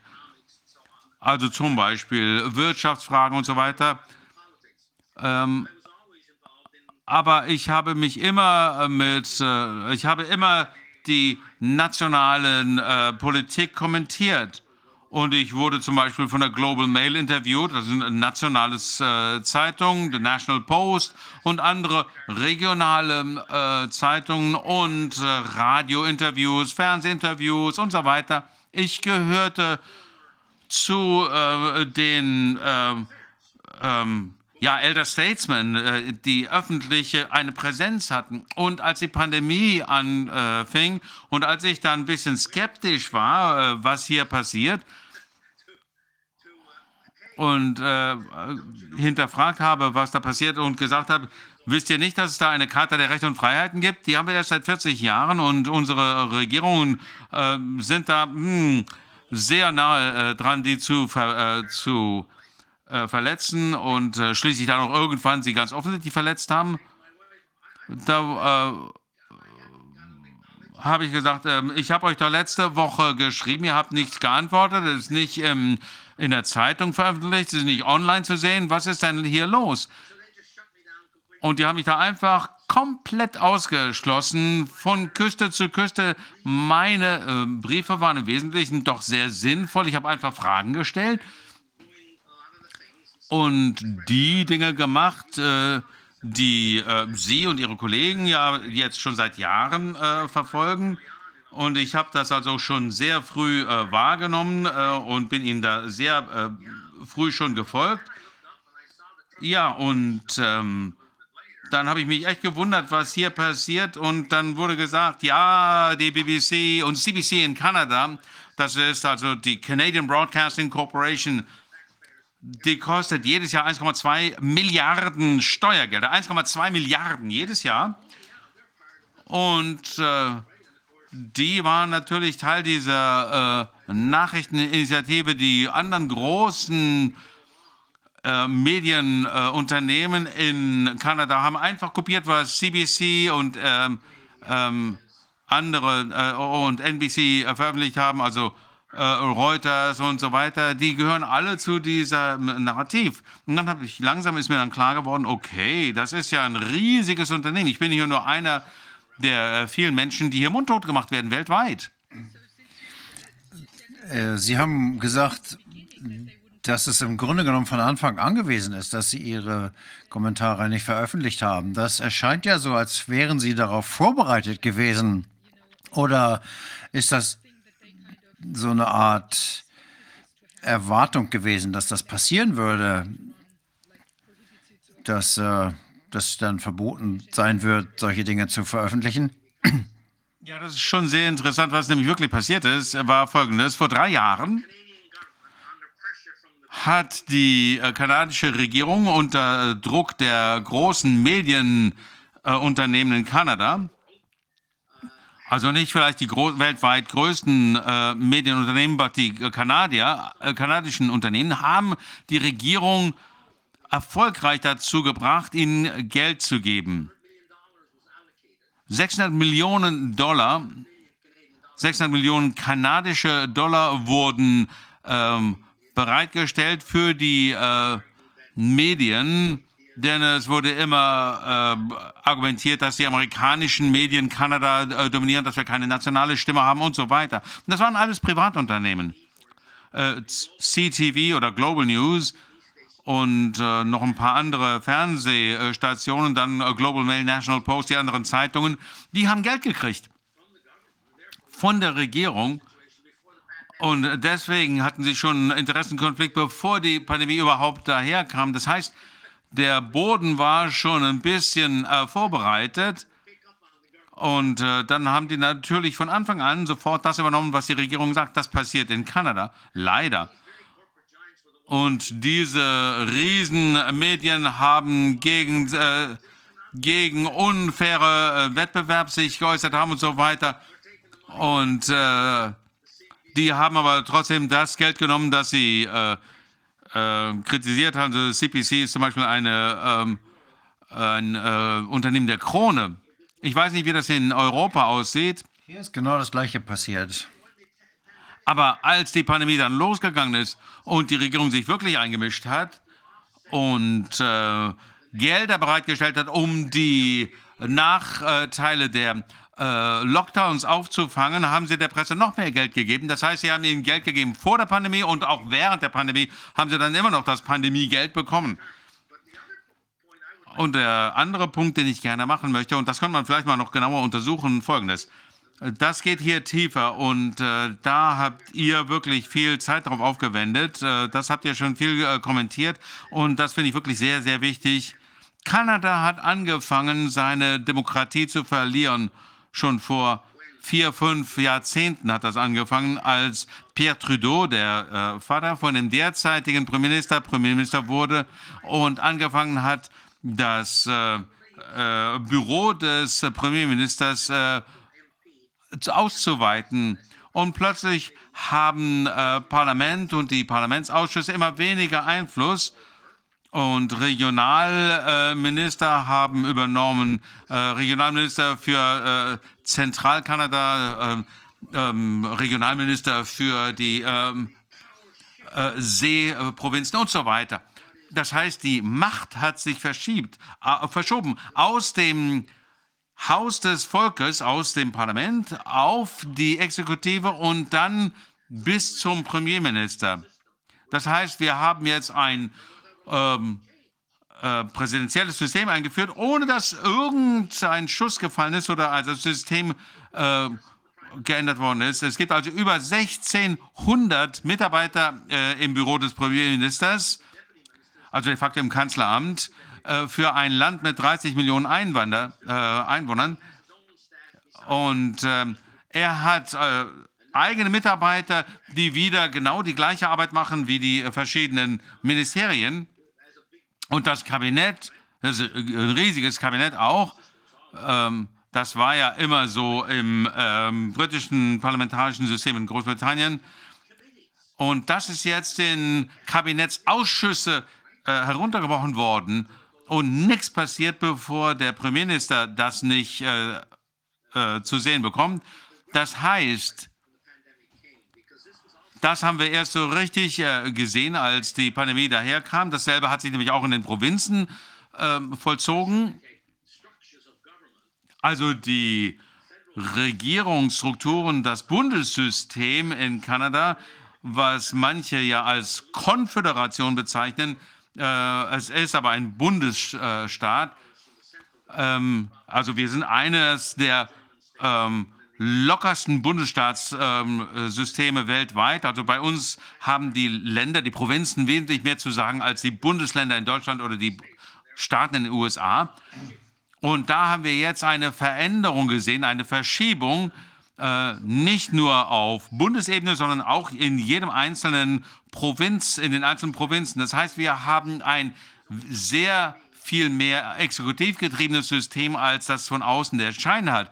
Nur Leute wie ich, die in dem System äh, waren, können das wirklich vollständig verstehen und kann wirklich nur darüber einen Kommentar abgeben, wenn es über eine äh, kanadische äh, Verfassung aussieht und wie die äh, Bundesregierung, die Provinzregierungen arbeiten sollten.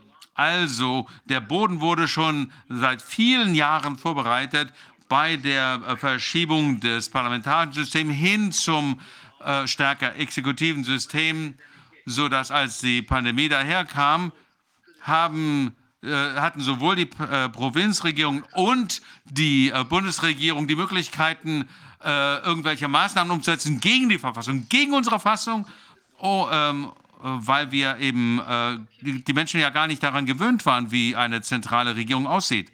Diese Leute, die als Regierungsangestellte arbeiten, würden Sie erwarten, dass das auch viele Lobbyisten sind? Wer arbeitet da? Wer ist da beschäftigt? Ja, genau. Gar keine Frage.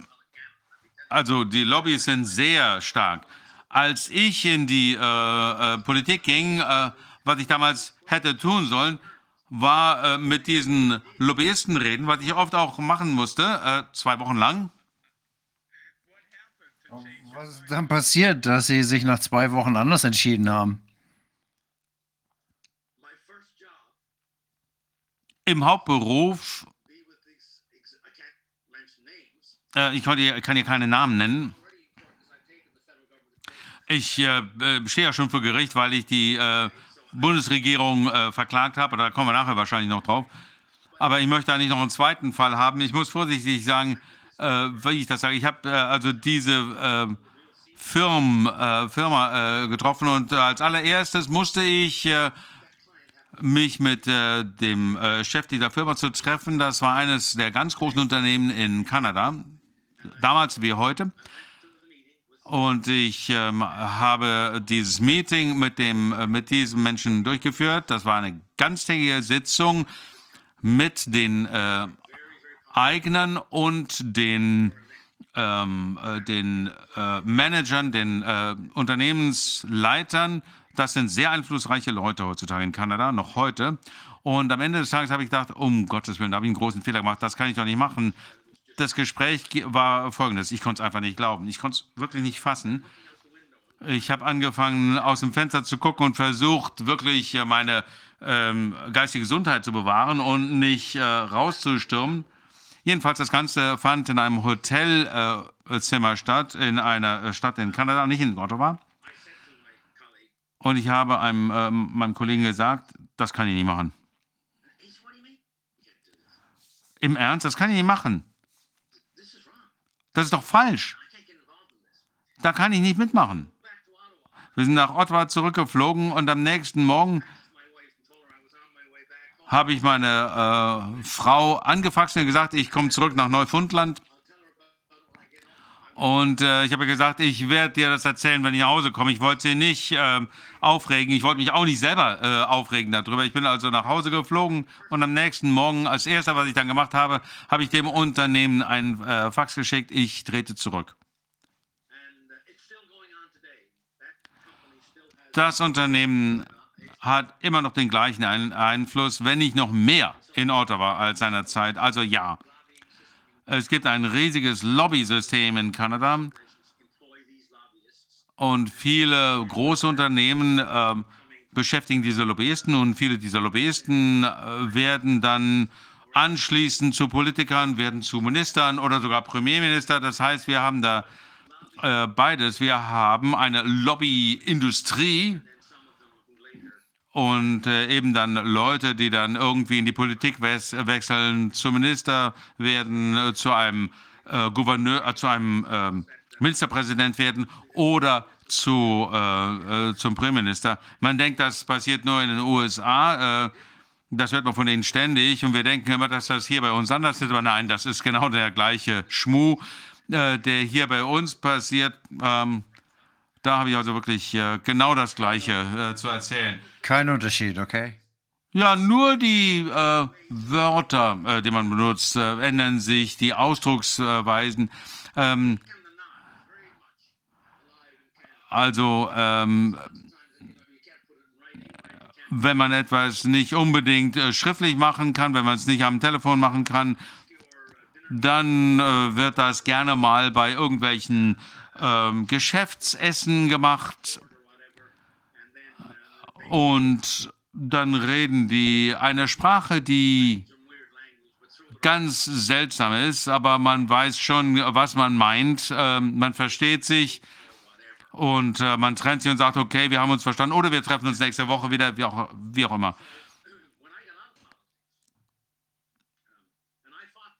Also ich habe das ja in der Politik, äh, ich war ja lange in der Politik und ich habe das immer bekämpft, als ich in äh, der Politik war, in der konservativen Partei in Neufundland. Das habe ich jeden Tag bekämpft.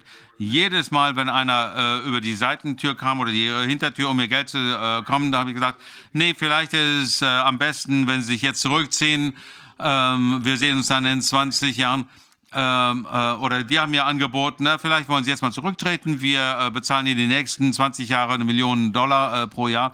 Und die musste ich immer abweisen. Das habe ich also zehn Jahre lang ähm, bekämpfen. Und eine der Dinge, eines der Dinge, die ich gesagt habe, als ich mich zurückgezogen habe aus der Politik, äh, da haben mir die Menschen immer gesagt, sie äh, können ja keine Wahlen gewinnen, wenn sie ehrlich sind. Da habe ich gesagt, nee, das stimmt nicht. Äh, es ist harte Arbeit, man kann das machen. Das, äh, da bin ich ja Beweis. Und man muss natürlich viele äh, Freunde haben und so weiter. Aber als ich mich aus der Politik zurückgezogen habe, ist, dass ich ähm, äh, nicht hart genug war äh, für dieses ähm, ähm, äh, für diese Aufgabe. Man musste wirklich hart sein, auch den äh, Freunden gegenüber. Ich hatte einen Freund, wir sind zusammen in die äh, Politik gegangen äh, als ich äh, Ministerpräsident wurde, dann war er ein Minister im Kabinett und dann hat er aber einen Fehler begangen, da musste ich ihn wirklich entlassen und er war mein bester Freund seit 25 Jahren. Und ich musste ihm sagen, tut mir leid, du kennst mich, wir waren lange Zeit Freunde.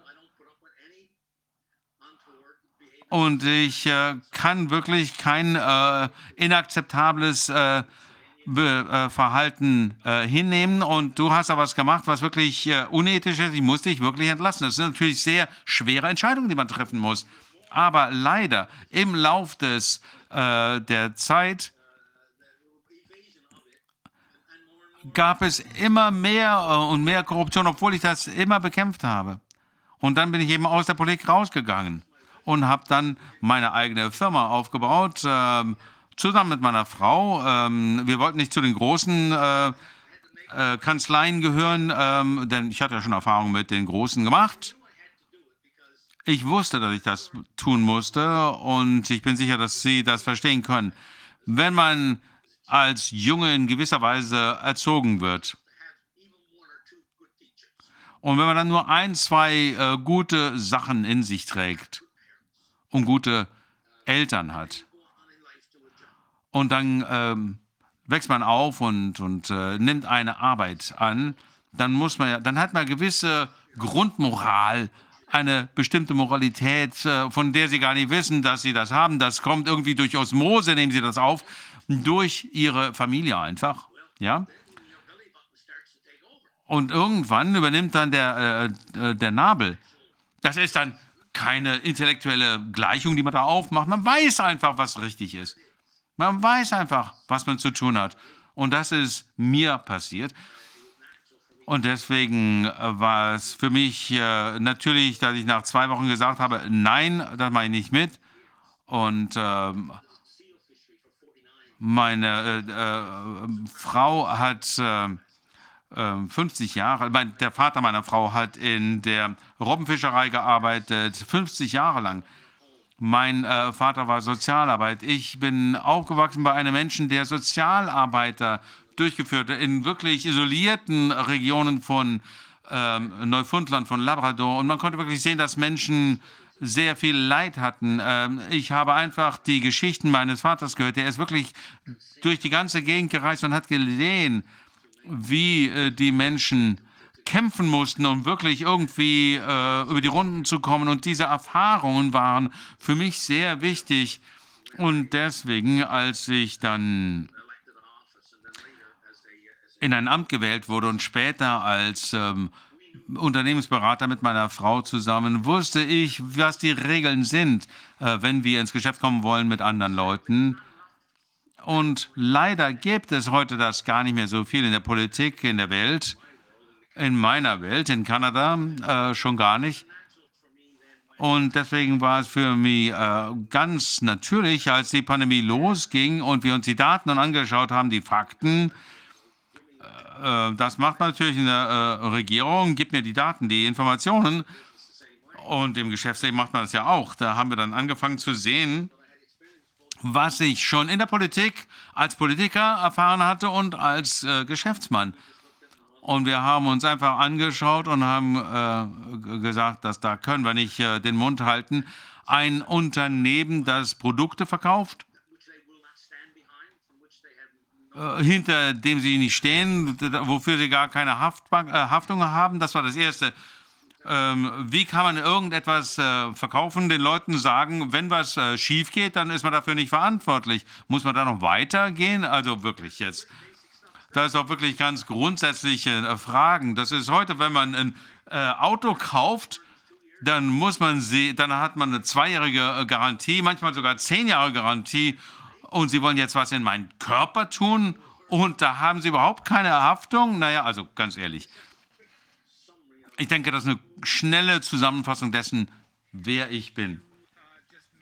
Sie haben gerade erwähnt, äh, dass Sie ein die, dass sie die äh, kanadische Regierung angeklagt haben wegen der Reiseverbote für die Ungeimpften. Stimmt das? Ja, das stimmt. Als ich äh, auf diese, mich auf diese ähm, Reise gemacht habe, äh, habe ich, äh, ich lebe in Vancouver auf äh, Vancouver Island, sehr schön bekannt weltweit für seine ähm, ich sehe hier aus meinem Fenster den Schnee im Winter, manchmal es gar keinen Schnee. Ähm, das ist hier ne, schwieriges Wetter, oft raues Wetter. Und äh, als ich, äh, ich habe meinen eigenen Blog äh, mit 20.000 Leuten, die das jeden Tag lesen, weltweit, 64 verschiedene Länder. Ähm, natürlich hauptsächlich in den USA und Kanada, aber trotzdem auch ganz schön viele weltweit, die das lesen und kommentieren. Ich bin relativ gut bekannt in diesen Bloggerkreisen und äh, ich habe relativ früh über dieses Thema der äh, Haftung gesprochen ähm, und habe dann gesagt, okay, dieser Test funktioniert irgendwie auch nicht richtig. Und dann hatten wir Ärzte, die wir die gekündigt worden sind, weil sie ein, weil sie nicht impfen wollten und weil sie sich da zurückgehalten haben. Äh, da habe ich gesagt, das habe ich aber so nirgendwo im Strafgesetzbuch gesehen, dass wenn man Fragen stellt, dass das plötzlich strafbar ist äh, weil man möglicherweise irgendwelche experimentellen Impfstoffe nicht ausprobieren will. So bin ich da reingekommen ähm, und habe dann in Vancouver Island bin ich aktiv gewesen mit den Medien, habe äh, ähm, öffentlich Vorträge gehalten. Die Leute haben Schlange gestanden und äh, ich habe äh, dann erklärt, ich habe die Grundrechtecharta erklärt, die, ähm, die die Freiheitsrechte garantiert, die das Versammlungsrecht garantiert und so weiter, die, Franzö die Religionsfreiheit garantiert. Das sind die Bereiche, die in der Charta geben, die Gleichheit aller Menschen. Ähm, das sind die vier Bereiche. Und äh, es ist dann immer, ja, gut reden, aber reden ist okay, aber tun, wo sind die, wo ist die Action, wo sind die Maßnahmen? Und dann habe ich mich mit einer Frau zusammengesetzt und dann kam noch jemand von der Bundesregierung ähm, und ich konnte nicht reisen, ähm, weil das Land zu groß ist. Die Reisebeschränkungen erlauben es mir nicht. Ich kann ja nicht tagelang reisen, um eine einzige Rede zu halten. Äh, wir brauchen Stunden, um von einer Stadt in die nächste zu kommen. Also habe ich gesagt, ich muss jetzt auch aktiv werden. Also habe ich dann die äh, Justizbehörden angesprochen, die sich um diese Grundrechte kümmern und das Zentrum für Verfassungsrechte. Und ähm, die hatten auch Anwälte, die wir da eingebunden haben und habe dann äh, gesagt, ich möchte mitarbeiten dabei. Und wir haben dann die Zentralregierung äh, verklagt.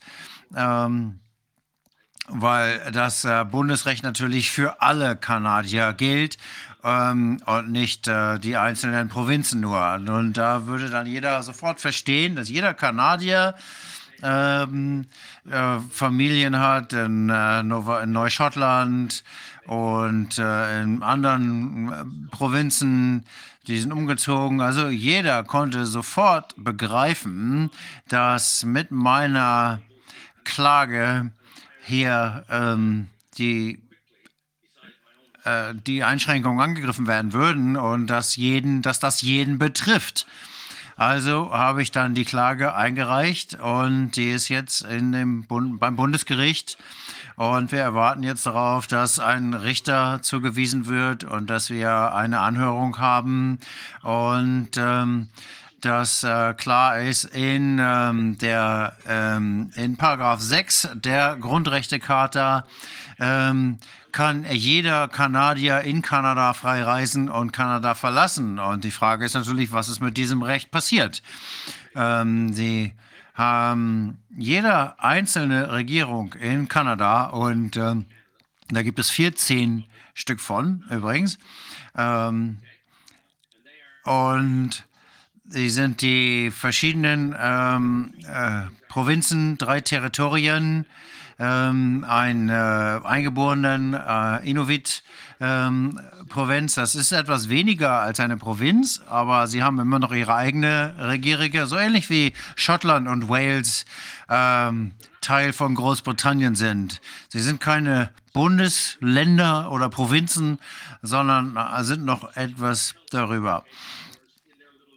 Und sie haben ihre eigenen Gesundheitsgesetze. Also diese vier verschiedenen ähm, gesetzgebenden Bereiche, insgesamt mit 14 verschiedenen, äh, 14 verschiedenen Regierungen, das ähm, Nordwestterritorium und so, ähm, Yukon und die anderen Bereiche.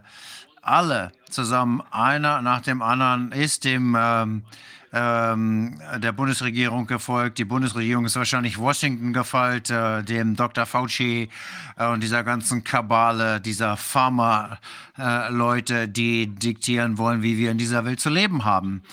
Und das ist die äh, Charta der Freiheitsrechte ist für mich sehr wichtig, für verschiedene Gründe. Natürlich wo ich herkomme, äh, wir waren Teil von Kanada, nicht kein Teil von Kanada, als ich geboren wurde. Ich bin 1942 geboren. Wir sind 1949 zu Kanada gekommen. Ähm, wir verschiedene äh, Provinzen sind später dazugekommen und wir hatten Wahlen und die Wahlen wollten, dass wir unabhängig bleiben. Das heißt, Sie waren praktisch ein unabhängiges Land. Ja.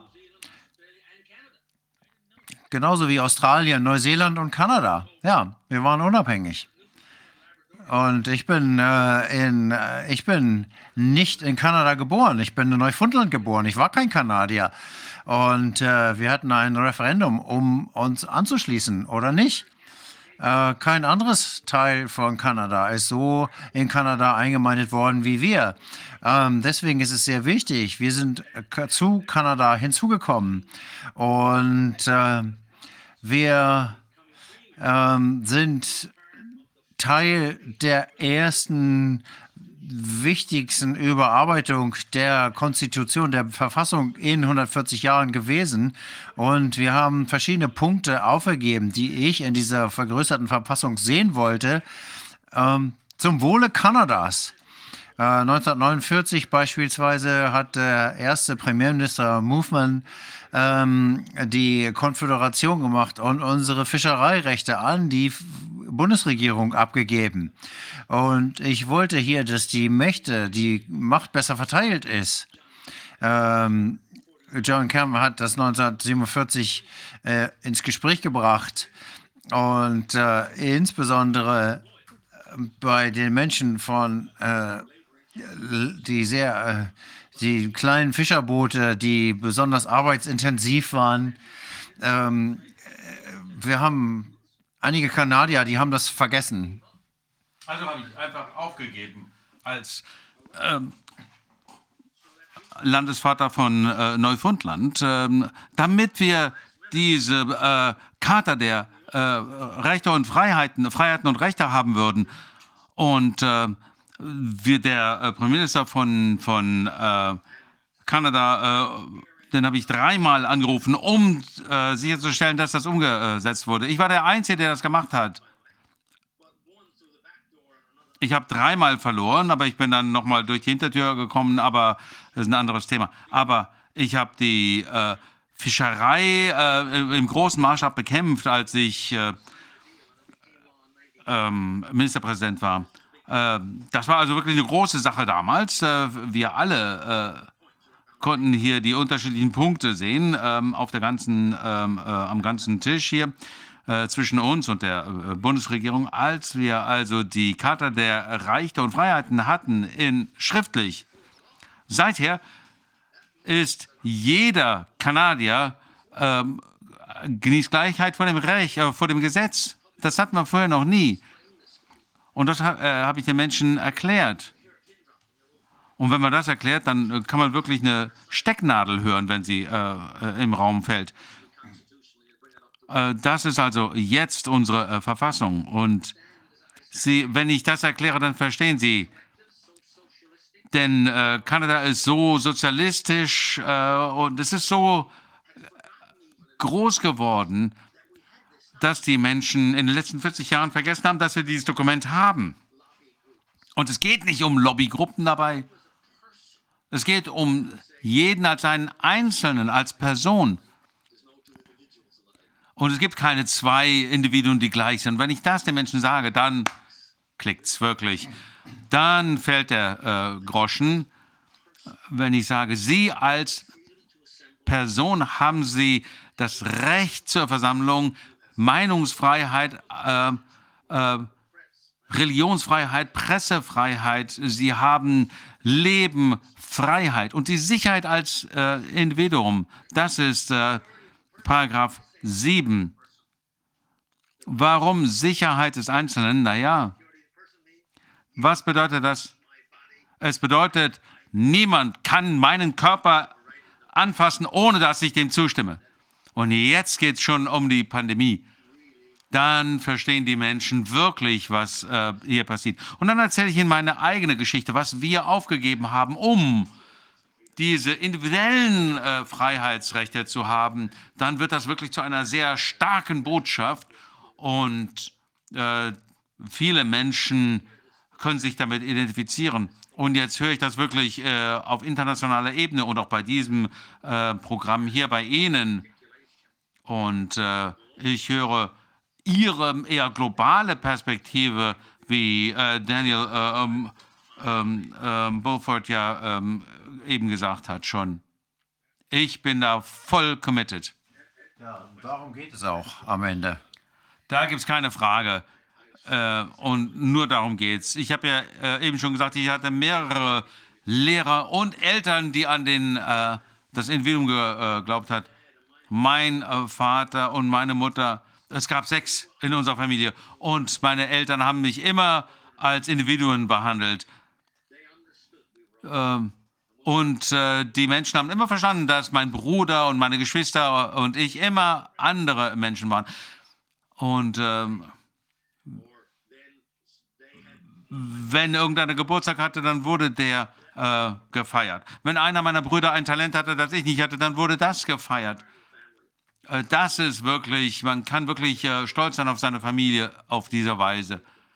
Das heißt, die Gleichheit der Menschen äh, und auch die Einzigartigkeit äh, eines jeden war wichtig.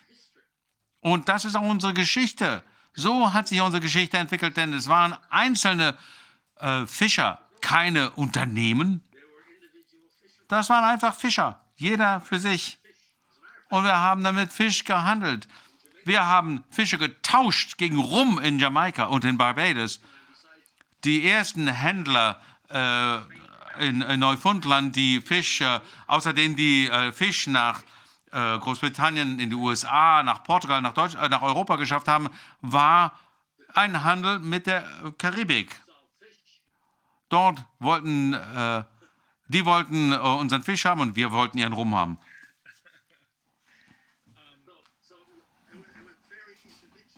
Also ganz individuell. Ganz individuell.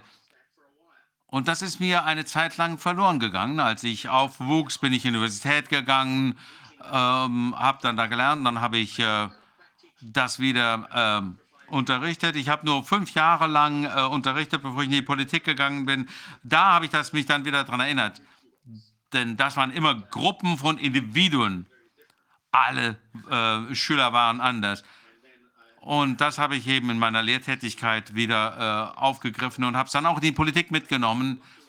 Also insofern hatte ich wirklich Glück, dass ich die richtigen Eltern hatte und dass ich wirklich äh, aus einer Gemeinschaft komme, die eine Geschichte äh, des Individualismus haben. Das waren die Menschen, die an den steinigen äh, Küsten Neufundlands sich durchsetzen mussten.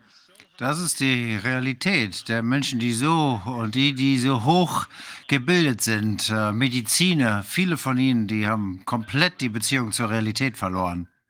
Meine äh, Familie äh, hat ja diese, ähm, äh, diese Einstellung. Es ist so schlimm äh, zu sehen, dass Menschen sich äh, verschließen gegenüber der Forschung, es sei denn, es kommt von den öffentlichen Stellen. Ich sage in meinen Reden, nein, das sind die Leute im Gesundheitswesen, die äh, äh, einfach den ähm, gewählten Vertretern sagen, was sie machen sollen, denn die äh, gewählten Vertreter, die verstecken sich hinter diesen äh, Gesundheitsmitarbeitern ähm, im Gesundheitswesen. Ähm, und das dürfen wir nicht zulassen. Wir können dieses System nicht mehr äh, reformieren und das ist wirklich äh, der Grund ist, warum wir jetzt eine neue äh, Führung bekommen in der konservativen äh, Partei. Ähm, aber letztendlich werden sie nur das Gesicht ändern. Die werden das System ja nicht ändern. Das System geht weiter. Und deswegen, die kümmern sich nicht um das strukturelle Problem, äh, das wir in den westlichen Gesellschaften heutzutage haben. Das äh, hat jede Fuge äh, dieses Systems durchdrungen inzwischen. Ja, und das versuche ich den Menschen zu zeigen. Ich habe hier nämlich ein Buch hier. Es gab hier einen, es gibt ja einen Menschen in Kanada, der ein Buch geschrieben hat, der Niedergang der äh, Demokratie ist, äh, also ein sehr akademisches Buch. Und äh, der zeigt uns, wo wir äh, hingehen. Wenn Sie wirklich ein, äh, sehen wollen, das Dokumentier sehen, nicht nur von einem ehemaligen äh, Politikern äh, vorgestellt haben wollen, wenn Sie es wirklich einen äh, wirklich äh, dokumentierten, faktenbasierten Bericht sehen wollen, lesen Sie dieses Buch. Also wir haben das, wir, wir wissen das in Kanada von Leuten, äh, wie dem, äh, der hier dieses Buch geschrieben hat, der Niedergang der Demokratie. Ähm, es hat überhaupt keinen Sinn, einfach nur Parteiführer auszuteilen. Man muss das ganze System ändern, wie wir als Volk funktionieren, äh, dass wir uns wieder auf den äh, Einzelnen äh, konzentrieren und dass jeder Einzelne sich mit der Gesellschaft verbunden fühlen kann. Das scheint, scheint das zu sein, was Daniel Buffett erfahren hat, als er dem Convoy geholfen hat in Ottawa und äh, anders, andernorts. Das war so offensichtlich, er war so authentisch und es war so klar, dass er klar gemacht hat, worum das alles ging. Ja, ich war da auch und äh, ich habe auch äh, mit den Menschen gesprochen. Und äh, natürlich hatte ich Probleme, äh, äh, überhaupt voranzukommen weil ich keine äh, normalen Reisemittel äh, verwenden konnte. Es hat eine Weile gedauert, bis ich da wieder nach Hause gekommen, ähm, aber ich bin dahin äh, gekommen. Ich bin um 8, 9 Uhr abends äh, äh, durch Ottawa gelaufen, als es langsam dunkel wurde. Und dann äh, habe ich diese Menschen gesehen, diese Väter und Mütter mit Kindern, die haben die äh, Straßen äh, sauber gehalten. Die Verbrechensquote ging nach unten während des, äh, der Demonstration. Das heißt, das musste die Polizei zugeben, dass die Verbrechensrate nach unten ging. Und dann versuchen sie die Menschen unter diesem äh, Notfallgesetz hier äh, unter der Knute halten. Das muss sie natürlich schnell zurücknehmen. Äh, ähm, die internationale Gemeinschaft hat ja gesagt, wir werden mit so einer Bananenrepublik wie euch nicht zusammenarbeiten. Also in unserem ähm, äh, politischen System ist das natürlich dann gleich das Ende. Einen Tag, an einem Tag war es, äh, waren sie Terroristen, am nächsten Tag war alles vorbei.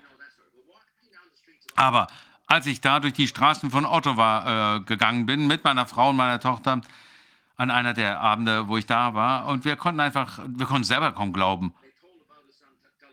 Die haben uns auf, äh, am Fernsehen äh, ähm, da Geschichten erzählt. Daniel hat das ja schon erklärt.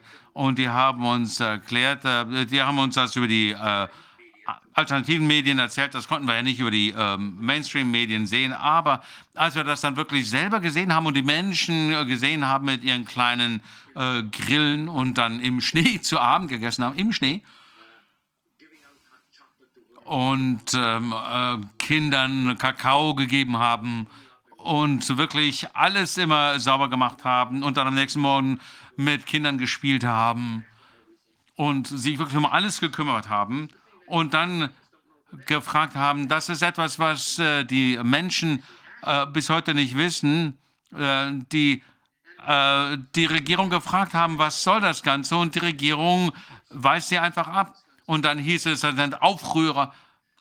Und dann haben sie äh, nach mir gefragt. Ich war ja hinter den Szenen äh, bei den Verhandlungen beteiligt äh, äh zwischen den Lkw-Fahrern und den Anwohnern. Und äh, dann habe ich gefragt, gibt es hier irgendwelche Probleme äh, mit den ähm, Anwohnern?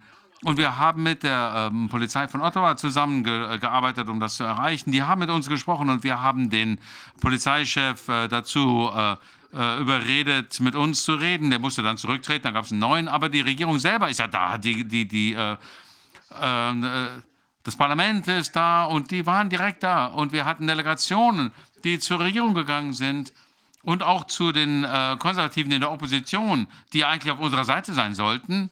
Und wir haben um äh, Meetings gebeten, um zu sehen, ob wir irgendwie ähm, äh, diese Situation durchführen können, äh, ohne dass es zu Konflikt kommt und unsere, unser Reit, äh, Recht auf äh, zivilen Widerstand auszuüben, äh, unser Recht als Bürger. Darum haben wir gebeten und wir wurden einfach abgewiesen. Und was anderes, das ist wirklich nicht äh, bekannt, wie zivilisiert dieser Konvoi durchgeführt wurde. Es gab so viele Lkw-Fahrer aus ganz Kanada, wie Daniel gesagt hat, 5000 äh, Meilen von ähm, äh, Neufundland bis ähm, British Columbia. So groß ist Kanada. Das zweitgrößte Land der Welt, nur Russland ist größer. Ein riesiges Land. Äh, also wenn Leute aus Quebec kommen, das ist natürlich um die Ecke. Aber es gab Leute, äh, LKWs, die äh, gar nicht zu dem Hauptkonvoi gehört haben. Und ganz am Anfang haben wir durchaus Probleme verursacht. Aber der Hauptkonvoi ähm, waren äh, äh, rechtlich äh, gut aufgestellt. Also der äh, mein Rechtsanwalt arbeitete auch für die äh, Lkw-Fahrer. Die haben sich einfach eintragen lassen als äh, Verein mit einem Vorstand und einem äh, Buchhalter, äh, einem Rechtsanwalt, das waren anständige Leute wie Daniel, die versucht haben, mit der Regierung zu reden. Das waren keine ähm, äh, unorganisierter Mob, sondern das waren gut organisierte Menschen, äh, sehr zivilisiert. Die Buchhalter hatten Rechtsanwälte, die ein ordentliches rechtliches System eingerichtet hatten. Das macht es noch unglaublicher, was die Regierung da getrieben hat. Ja? Und als ich diese Menschen gesehen habe, äh, als ich die Straße runtergelaufen bin, jeder mit einer halben Seele äh, hätte wirklich äh, mitmachen müssen. Es war wirklich überwältigend. Da konnte man einfach sich nicht widersetzen. Die waren so zivilisiert, so höflich und haben einfach nur äh, gebeten, bitte lasst mich meinen LKW äh, über die Grenze fahren, äh, ohne dass ich äh, dieses experimentelle äh, Mittel mir initiieren lassen muss. Also, sie haben die äh, Rechte verstanden. Äh, es waren geimpfte Lkw-Fahrer dabei, aber sie haben verstanden, dass auch die ungeimpften Kollegen ihre Rechte haben. Und äh, dann gab es eine äh, äh, Dame, Luada, die Führerin, äh, die ist ja immer noch im Gefängnis. Bis heute ist sie immer noch im Gefängnis, ohne jegliche Rechtsgrundlage. Sie haben ihr äh, Bankkonto eingefroren. Die Menschen mussten ihr Geld geben. Es gab eine Reihe von ähm, Anhörungen, ob sie äh, auf freien Fuß gesetzt werden kann. Bis heute ist sie im Gefängnis. Das wussten wir nicht.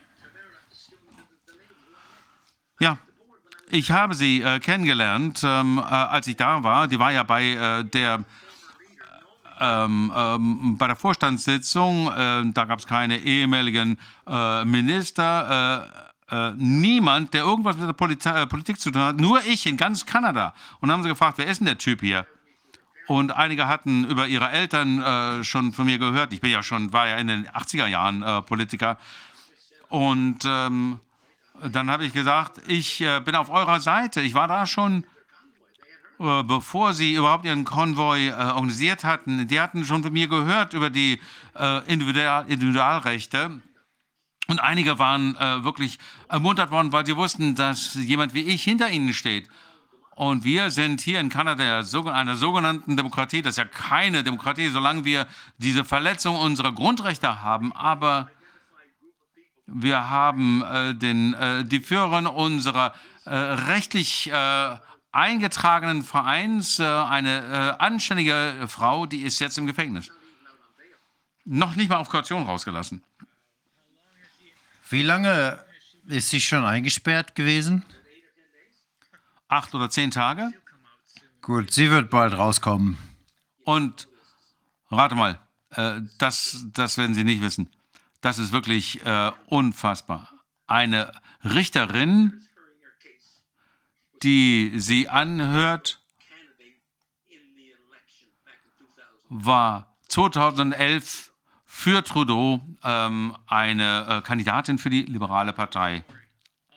Das sagt doch alles. Marionetten überall. Deswegen ist das System irreparabel kaputt.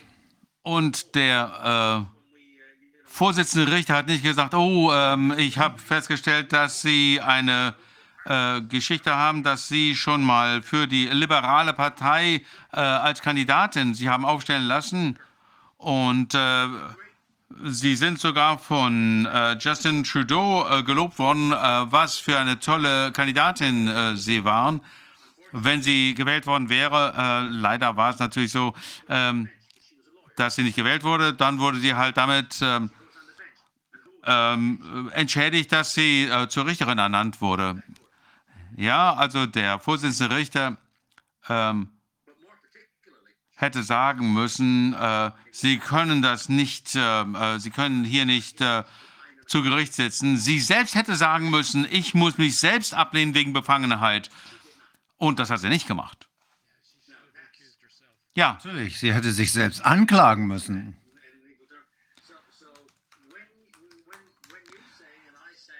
Also wenn Sie sagen und ich sage und all diejenigen, die da äh, mit dran beteiligt sind, dass das System von Grund auf geändert werden muss,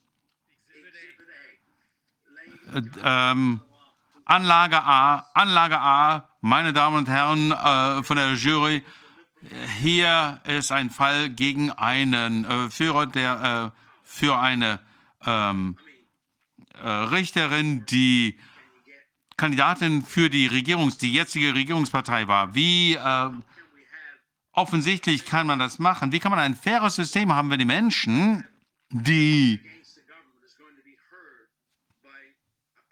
Regierungskritiker von ähm, einer Richterin angehört werden, die bekannt dafür ist, dass sie für diese Regierung schon mal kandidiert hat. Das ist beschämend, ja, wirklich. Ja, also ich bin wirklich äh, froh, dass Sie äh, Kanada mal äh, unter die Lupe genommen haben, denn oft werden wir als ein tolles Land äh, gesehen. Wenn man die Menschen fragt, äh, was äh, denken Sie über Kanada? Naja, nette Leute.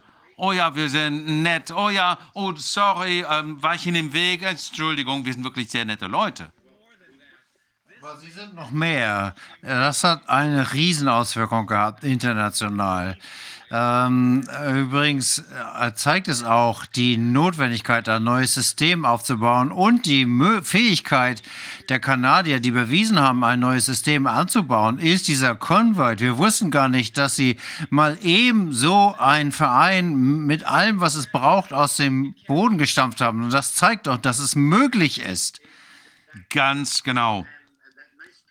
Und diese und dass nette Leute plötzlich merken, dass die Regierung zu weit gegangen ist. Das war ihnen schon vorher klar. Also ich ähm, bin ja schon lange in, äh, wir hatten das in Kanada schon lange, ist aber nie irgendwie ähm, an die Oberfläche gekommen. Es gab keinen Katalysator.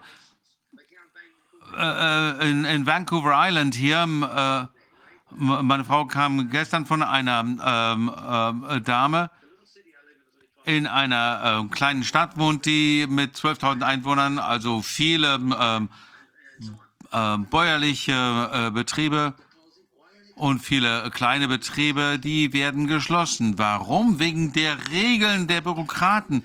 Die können einfach nicht mehr überleben, diese kleinen Bauern. Also wird es von den großen Unternehmen übernommen. Die äh, kaufen das alles auf.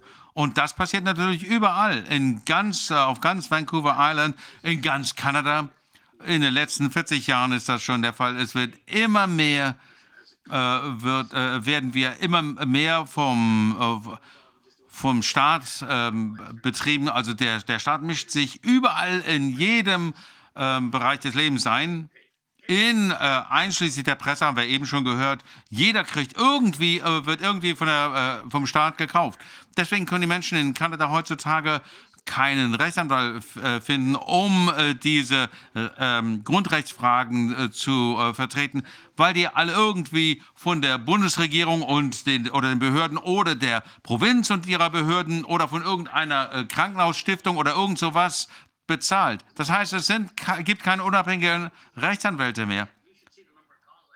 Sie sollten mal sehen, wie viele Menschen mich anrufen aus äh, Neufundland. Brian, können Sie uns helfen? Wir können keinen Rechtsanwalt finden in Newfoundland, in Neufundland oder in Labrador. Also, es gab schon viele Jahre lang dieses Gefühl, dass es immer mehr ähm, Auflagen gibt und wir deswegen unsere Demokratie, unsere Autonomie äh, verlieren, unseren Einfluss im System. Und äh, das hat sich dann ähm, in den Lkw-Fahrern geäußert. Ja, wir können Ihnen nicht genug danken. Sie haben das, Sie haben der Welt einen großen Dienst erwiesen, nicht nur Kanada, denn Sie sind überall gesehen und gehört worden. Ja, ja, ja. Und die Individualrechte der ähm, Fabrikarbeiter das sind die, ähm, die hart arbeiten. Ich bin ja in Neufundland geboren. Ähm, meine Eltern kommen aus der Hauptstadt ähm, ähm von ähm, Neufundland und äh, viele Menschen äh, wachsen auf dem Land auf, ich auch. Und wenn ich jetzt in die kleinen Gemeinden äh, fahre und dann gibt es 400 Menschen in der Kirche, also die Christen sind hier wirklich äh, an der Speerspitze, weil sie verstehen, dass äh, sie verstehen ihre äh, Freiheitsrechte besser als die säkulären Menschen. Und wenn ich da hinfahre und äh, dann sind die, äh, müssen sie schon Schlange stehen, um in die Kirche zu kommen. Die äh, Kirche äh, bürst auf, aus allen Nähten und sie sagen, danke, Herr Peckwold, dass Sie kommen. Und dann sage ich, dann fange ich an, so an. Vielen Dank ihr dankt mir, bevor ich überhaupt anfange zu, zu reden, dann danken Sie mir schon. Also die, die sind wirklich, die dürsten nach äh, dem, was ich zu sagen habe. Dann sage ich, ich komme von ganz unten und das werde ich nie vergessen. Deswegen bin ich heute hier. Die Großen können groß bleiben, die Kleinen sind klein. Ich bin hier, weil ich euch nicht vergesse. Darum geht es bei der Charta, darum geht es auch die Grundrechte, darum sind doch die Freiheitsrechte. Es geht um euch als Individuen. Darum geht es am Ende. Insgesamt. Das sind wir als Personen. Im Gegensatz zu der dehumanisierten Transhumanisten. Genau. Und wir müssen äh, das wirklich immer wieder betonen. Immer wenn ich ein Interview gebe, es, es gab äh, eine Zeit vor einigen Wochen während des, äh, äh, des Konvois, ähm, äh, das heißt, meine Frau hat sich da engagiert und ist jetzt irgendwie äh, fast zur Sekretärin geworden. Wir haben aber ähm, äh, zum äh, Frühstück uns getroffen um 3 Uhr nachmittags, haben äh, Meetings organisiert. Ähm, wir mussten irgendwann sagen, wir müssen das besser organisieren, wir müssen irgendwann auch mal was essen.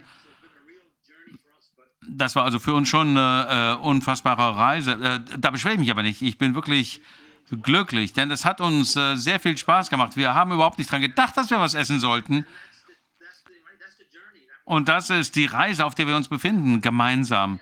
Wir müssen diese Reise einfach nur weiterführen, damit wir eine neue Gesellschaft scha- äh, erstellen, erschaffen, äh, die sich vor Ort äh, manifestiert in vernünftigen Regierungsstrukturen. Das werden wir tun, denn wir wissen, wir sind auf dem richtigen Weg. Es gibt sonst nichts, was wir tun können. Ganz genau. Ähm, es gibt nichts anderes, was wir machen können.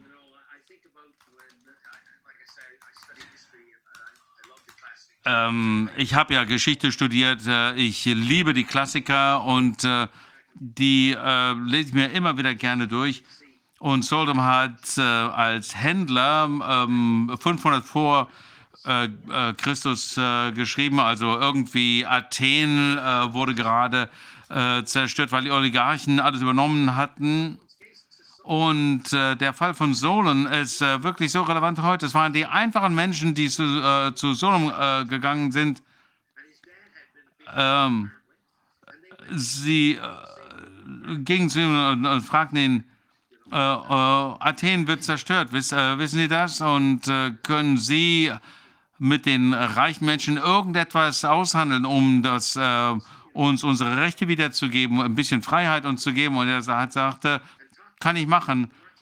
Und er ist, äh, hat zu den äh, ähm, mit seinen ähm, Partnern äh, gesprochen, äh, mit seinen Freunden in der äh, Händlerklasse äh, Klasse und hat gesagt, dass sie alle Schulden erlassen müssten, denn die wurden ja nur unter Druck aufgenommen.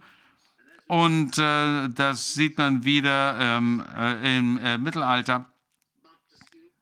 Äh, dann hatten wir plötzlich endlich eine äh, äh, Aufklärung, Montesquieu und so weiter.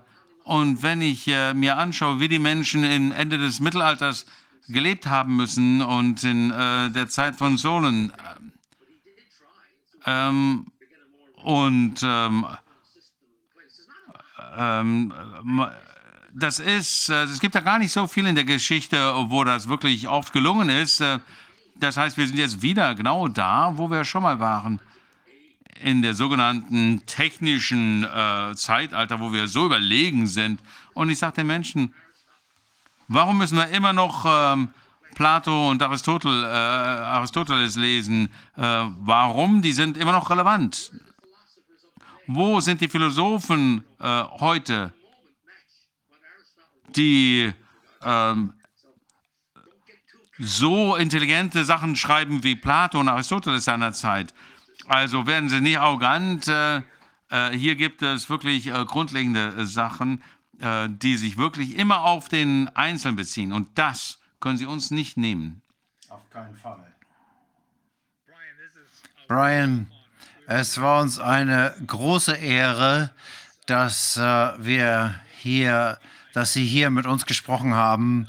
Und ich weiß, das wird noch mehr Auswirkung haben. Die Menschen werden verstehen, dass die Kanadier mehr sind als nette Menschen. Die wissen, wie es geht. Sie wissen, wie sie das umdrehen können. Es sind die Arbeiter, es sind die Lkw-Fahrer, die uns hier aus der Patsche helfen. Genau. Ja, vielen Dank, dass ich dabei sein durfte. Es war wirklich schön, mit euch sprechen zu dürfen. Und ich hoffe, dass ich euch äh, helfen konnte, äh, vielleicht ein bisschen besser einen anderen Teil des Planeten ein bisschen besser verstehen zu können. Das ist großartig und es macht einen großen Unterschied. Mir hat es viel Spaß gemacht. Wir bleiben in Kontakt. Ja, bitte. Mein Papa hat mir immer gesagt, äh, ähm, man muss immer weitermachen. Vielen, vielen Dank. Ein schönes Wochenende. Wir werden mal zusammen angeln gehen. Das wäre natürlich toll. Dann kann ich Ihnen jede Menge Storys aus Neufundland erzählen. Ich habe mal eine Weile in Seattle gearbeitet. Das war nicht ganz so weit weg von Vancouver und Vancouver Island. Nee, natürlich, war schon oft in Seattle. Vielen, vielen Dank. Ja, vielen Dank. Wunderbares Wochenende wünsche ich euch. Das, das beste Wochenende Ihres Lebens. Vielen Dank und grüßen Sie Ihre Frau. Mache ich. Tschüss. Wow. Man muss schon Ist sagen. richtig was los in Kanada. Ja, und wenn die solche Leute haben, die äh, sie unterstützen, dann kann eigentlich gar nichts schiefgehen. Aber es ist schon komisch, dass er sagt, äh, der einzige, der einzige Ex, was auch immer, und das darf man nicht vergessen, er ist ein früherer Premierminister einer ganzen, ei- ei- einer ganzen Provinz. Das ist, Es ist verrückt. es ist einfach nicht zu fassen. Es ist einfach nicht zu fassen. Aber ähm, er ist ein überaus optimistischer Mensch und das ist genau das, was wir brauchen. Ne? Das ist top. Ja, das Der zieht super. sie alle mit, der zieht sie alle mit. Das ist unglaublich. Deswegen verstehe ich auch, warum er keine einzige Wahl verloren hat, wie er eben gesagt hat. Ja, ja. Ich kann das sehr gut vorstellen. Ja. Mann, ey. Tja, Haben wir noch irgendwelche Videos zum Schluss? ich glaube, oder? wir haben noch ein Video. Äh, und zwar ähm, gibt es einen amerikanischen Geschäftsmann, der in Kiew ist oder war, wir wissen es nicht genau. Vor ein paar Tagen hat er ein Video gemacht, um zu erklären, was er da gesehen hat. Und es ist ganz anders, natürlich, als das, was uns die Mainstream-Medien erzählen. Also dieses Video kommt gleich noch.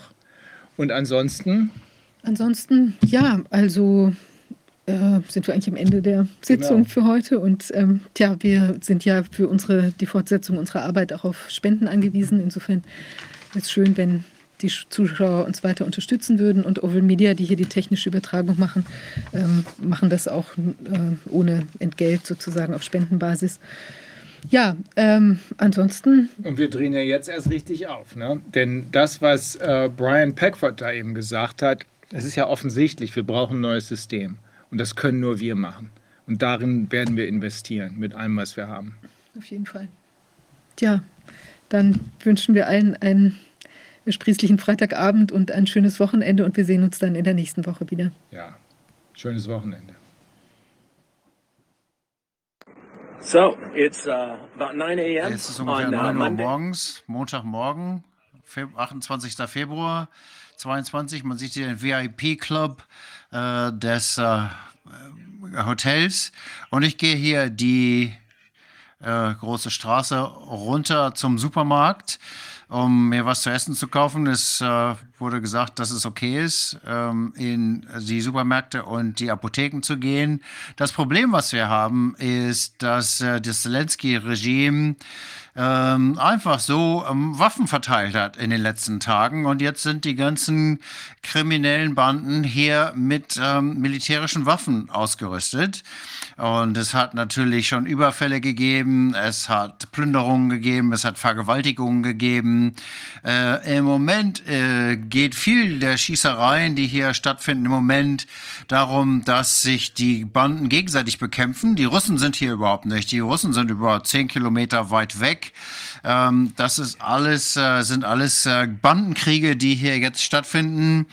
Die versuchen hier gerade, mm, das ist übrigens was, was man in den Medien nirgendwo findet, dass das Zelensky-Regime hier ähm, die ganzen kriminellen Banden in der Stadt mit Waffen ausgestattet hat. Und äh, das Gefährliche ist hier, dass die jetzt gerade ihre Dominanz, ihre Vorherrschaft auskämpfen. Ähm, und wenn das dann fertig ist, dann wird, werden sie auf die Zivilisten losgehen. Das ist genau das, was das Zelensky-System gemacht hat hier, das Regime. Ähm, da brauchen wir uns nichts vormachen. Diese Leute hier stiften Chaos in der Ukraine im Namen derjenigen, die hier gegen die Russen kämpfen. Das ist absurd. Es ist komplett verantwortungslos und es wird nur die Zivilbevölkerung treffen. Äh, ich bin zu dem Schluss gekommen, dass das Zelensky-Regime bösartig ist und ich lebe in der Ukraine. Ich habe ukrainische Verwandte. Ich glaube, dass die Ukrainer ein mutiges, freundliches Volk sind. Aber im Moment habe ich den Eindruck, dass das Zelensky-Regime verrückt geworden ist. Es, ähm, Nein, geht einfach nicht. Für diejenigen, die äh, glauben, ich lüge äh, über meinen Aufenthaltsort in der Ukraine, hier sieht man Preschatik Allee, die Preschatik Allee. Ich stehe jetzt mitten auf der Straße. Das ist wahrscheinlich ähm, das erste Mal in der Geschichte überhaupt, dass man hier solche Fotos machen kann. Man sieht hier die Gebäude überall. Und äh, tut mir leid, äh, wenn ich jetzt hier ein bisschen äh, aufgeregt klinge. Ich habe eigentlich äh, Sorge, dass ich jetzt hier plötzlich äh, angeschossen werde. Und zwar nicht äh, von den Russen oder ukrainischen Armee, sondern von verdammten Kriminellen, die das Reslemski-System-Regime mit äh, Waffen ausgestattet hier in Kiew. Und ich bin verdammt nochmal ärgerlich darüber und sauer, dass diese verdammten Typen hier das Chaos machen. Und es sind nicht die Russen. Es wird einfach nur Tote unter der Zivilbevölkerung fordern und Leiden unter der Zivilbevölkerung. Das ist das, was Zelensky macht, damit sie hier ihr verdammtes Regime umsetzen können. Das ist das, was hier läuft.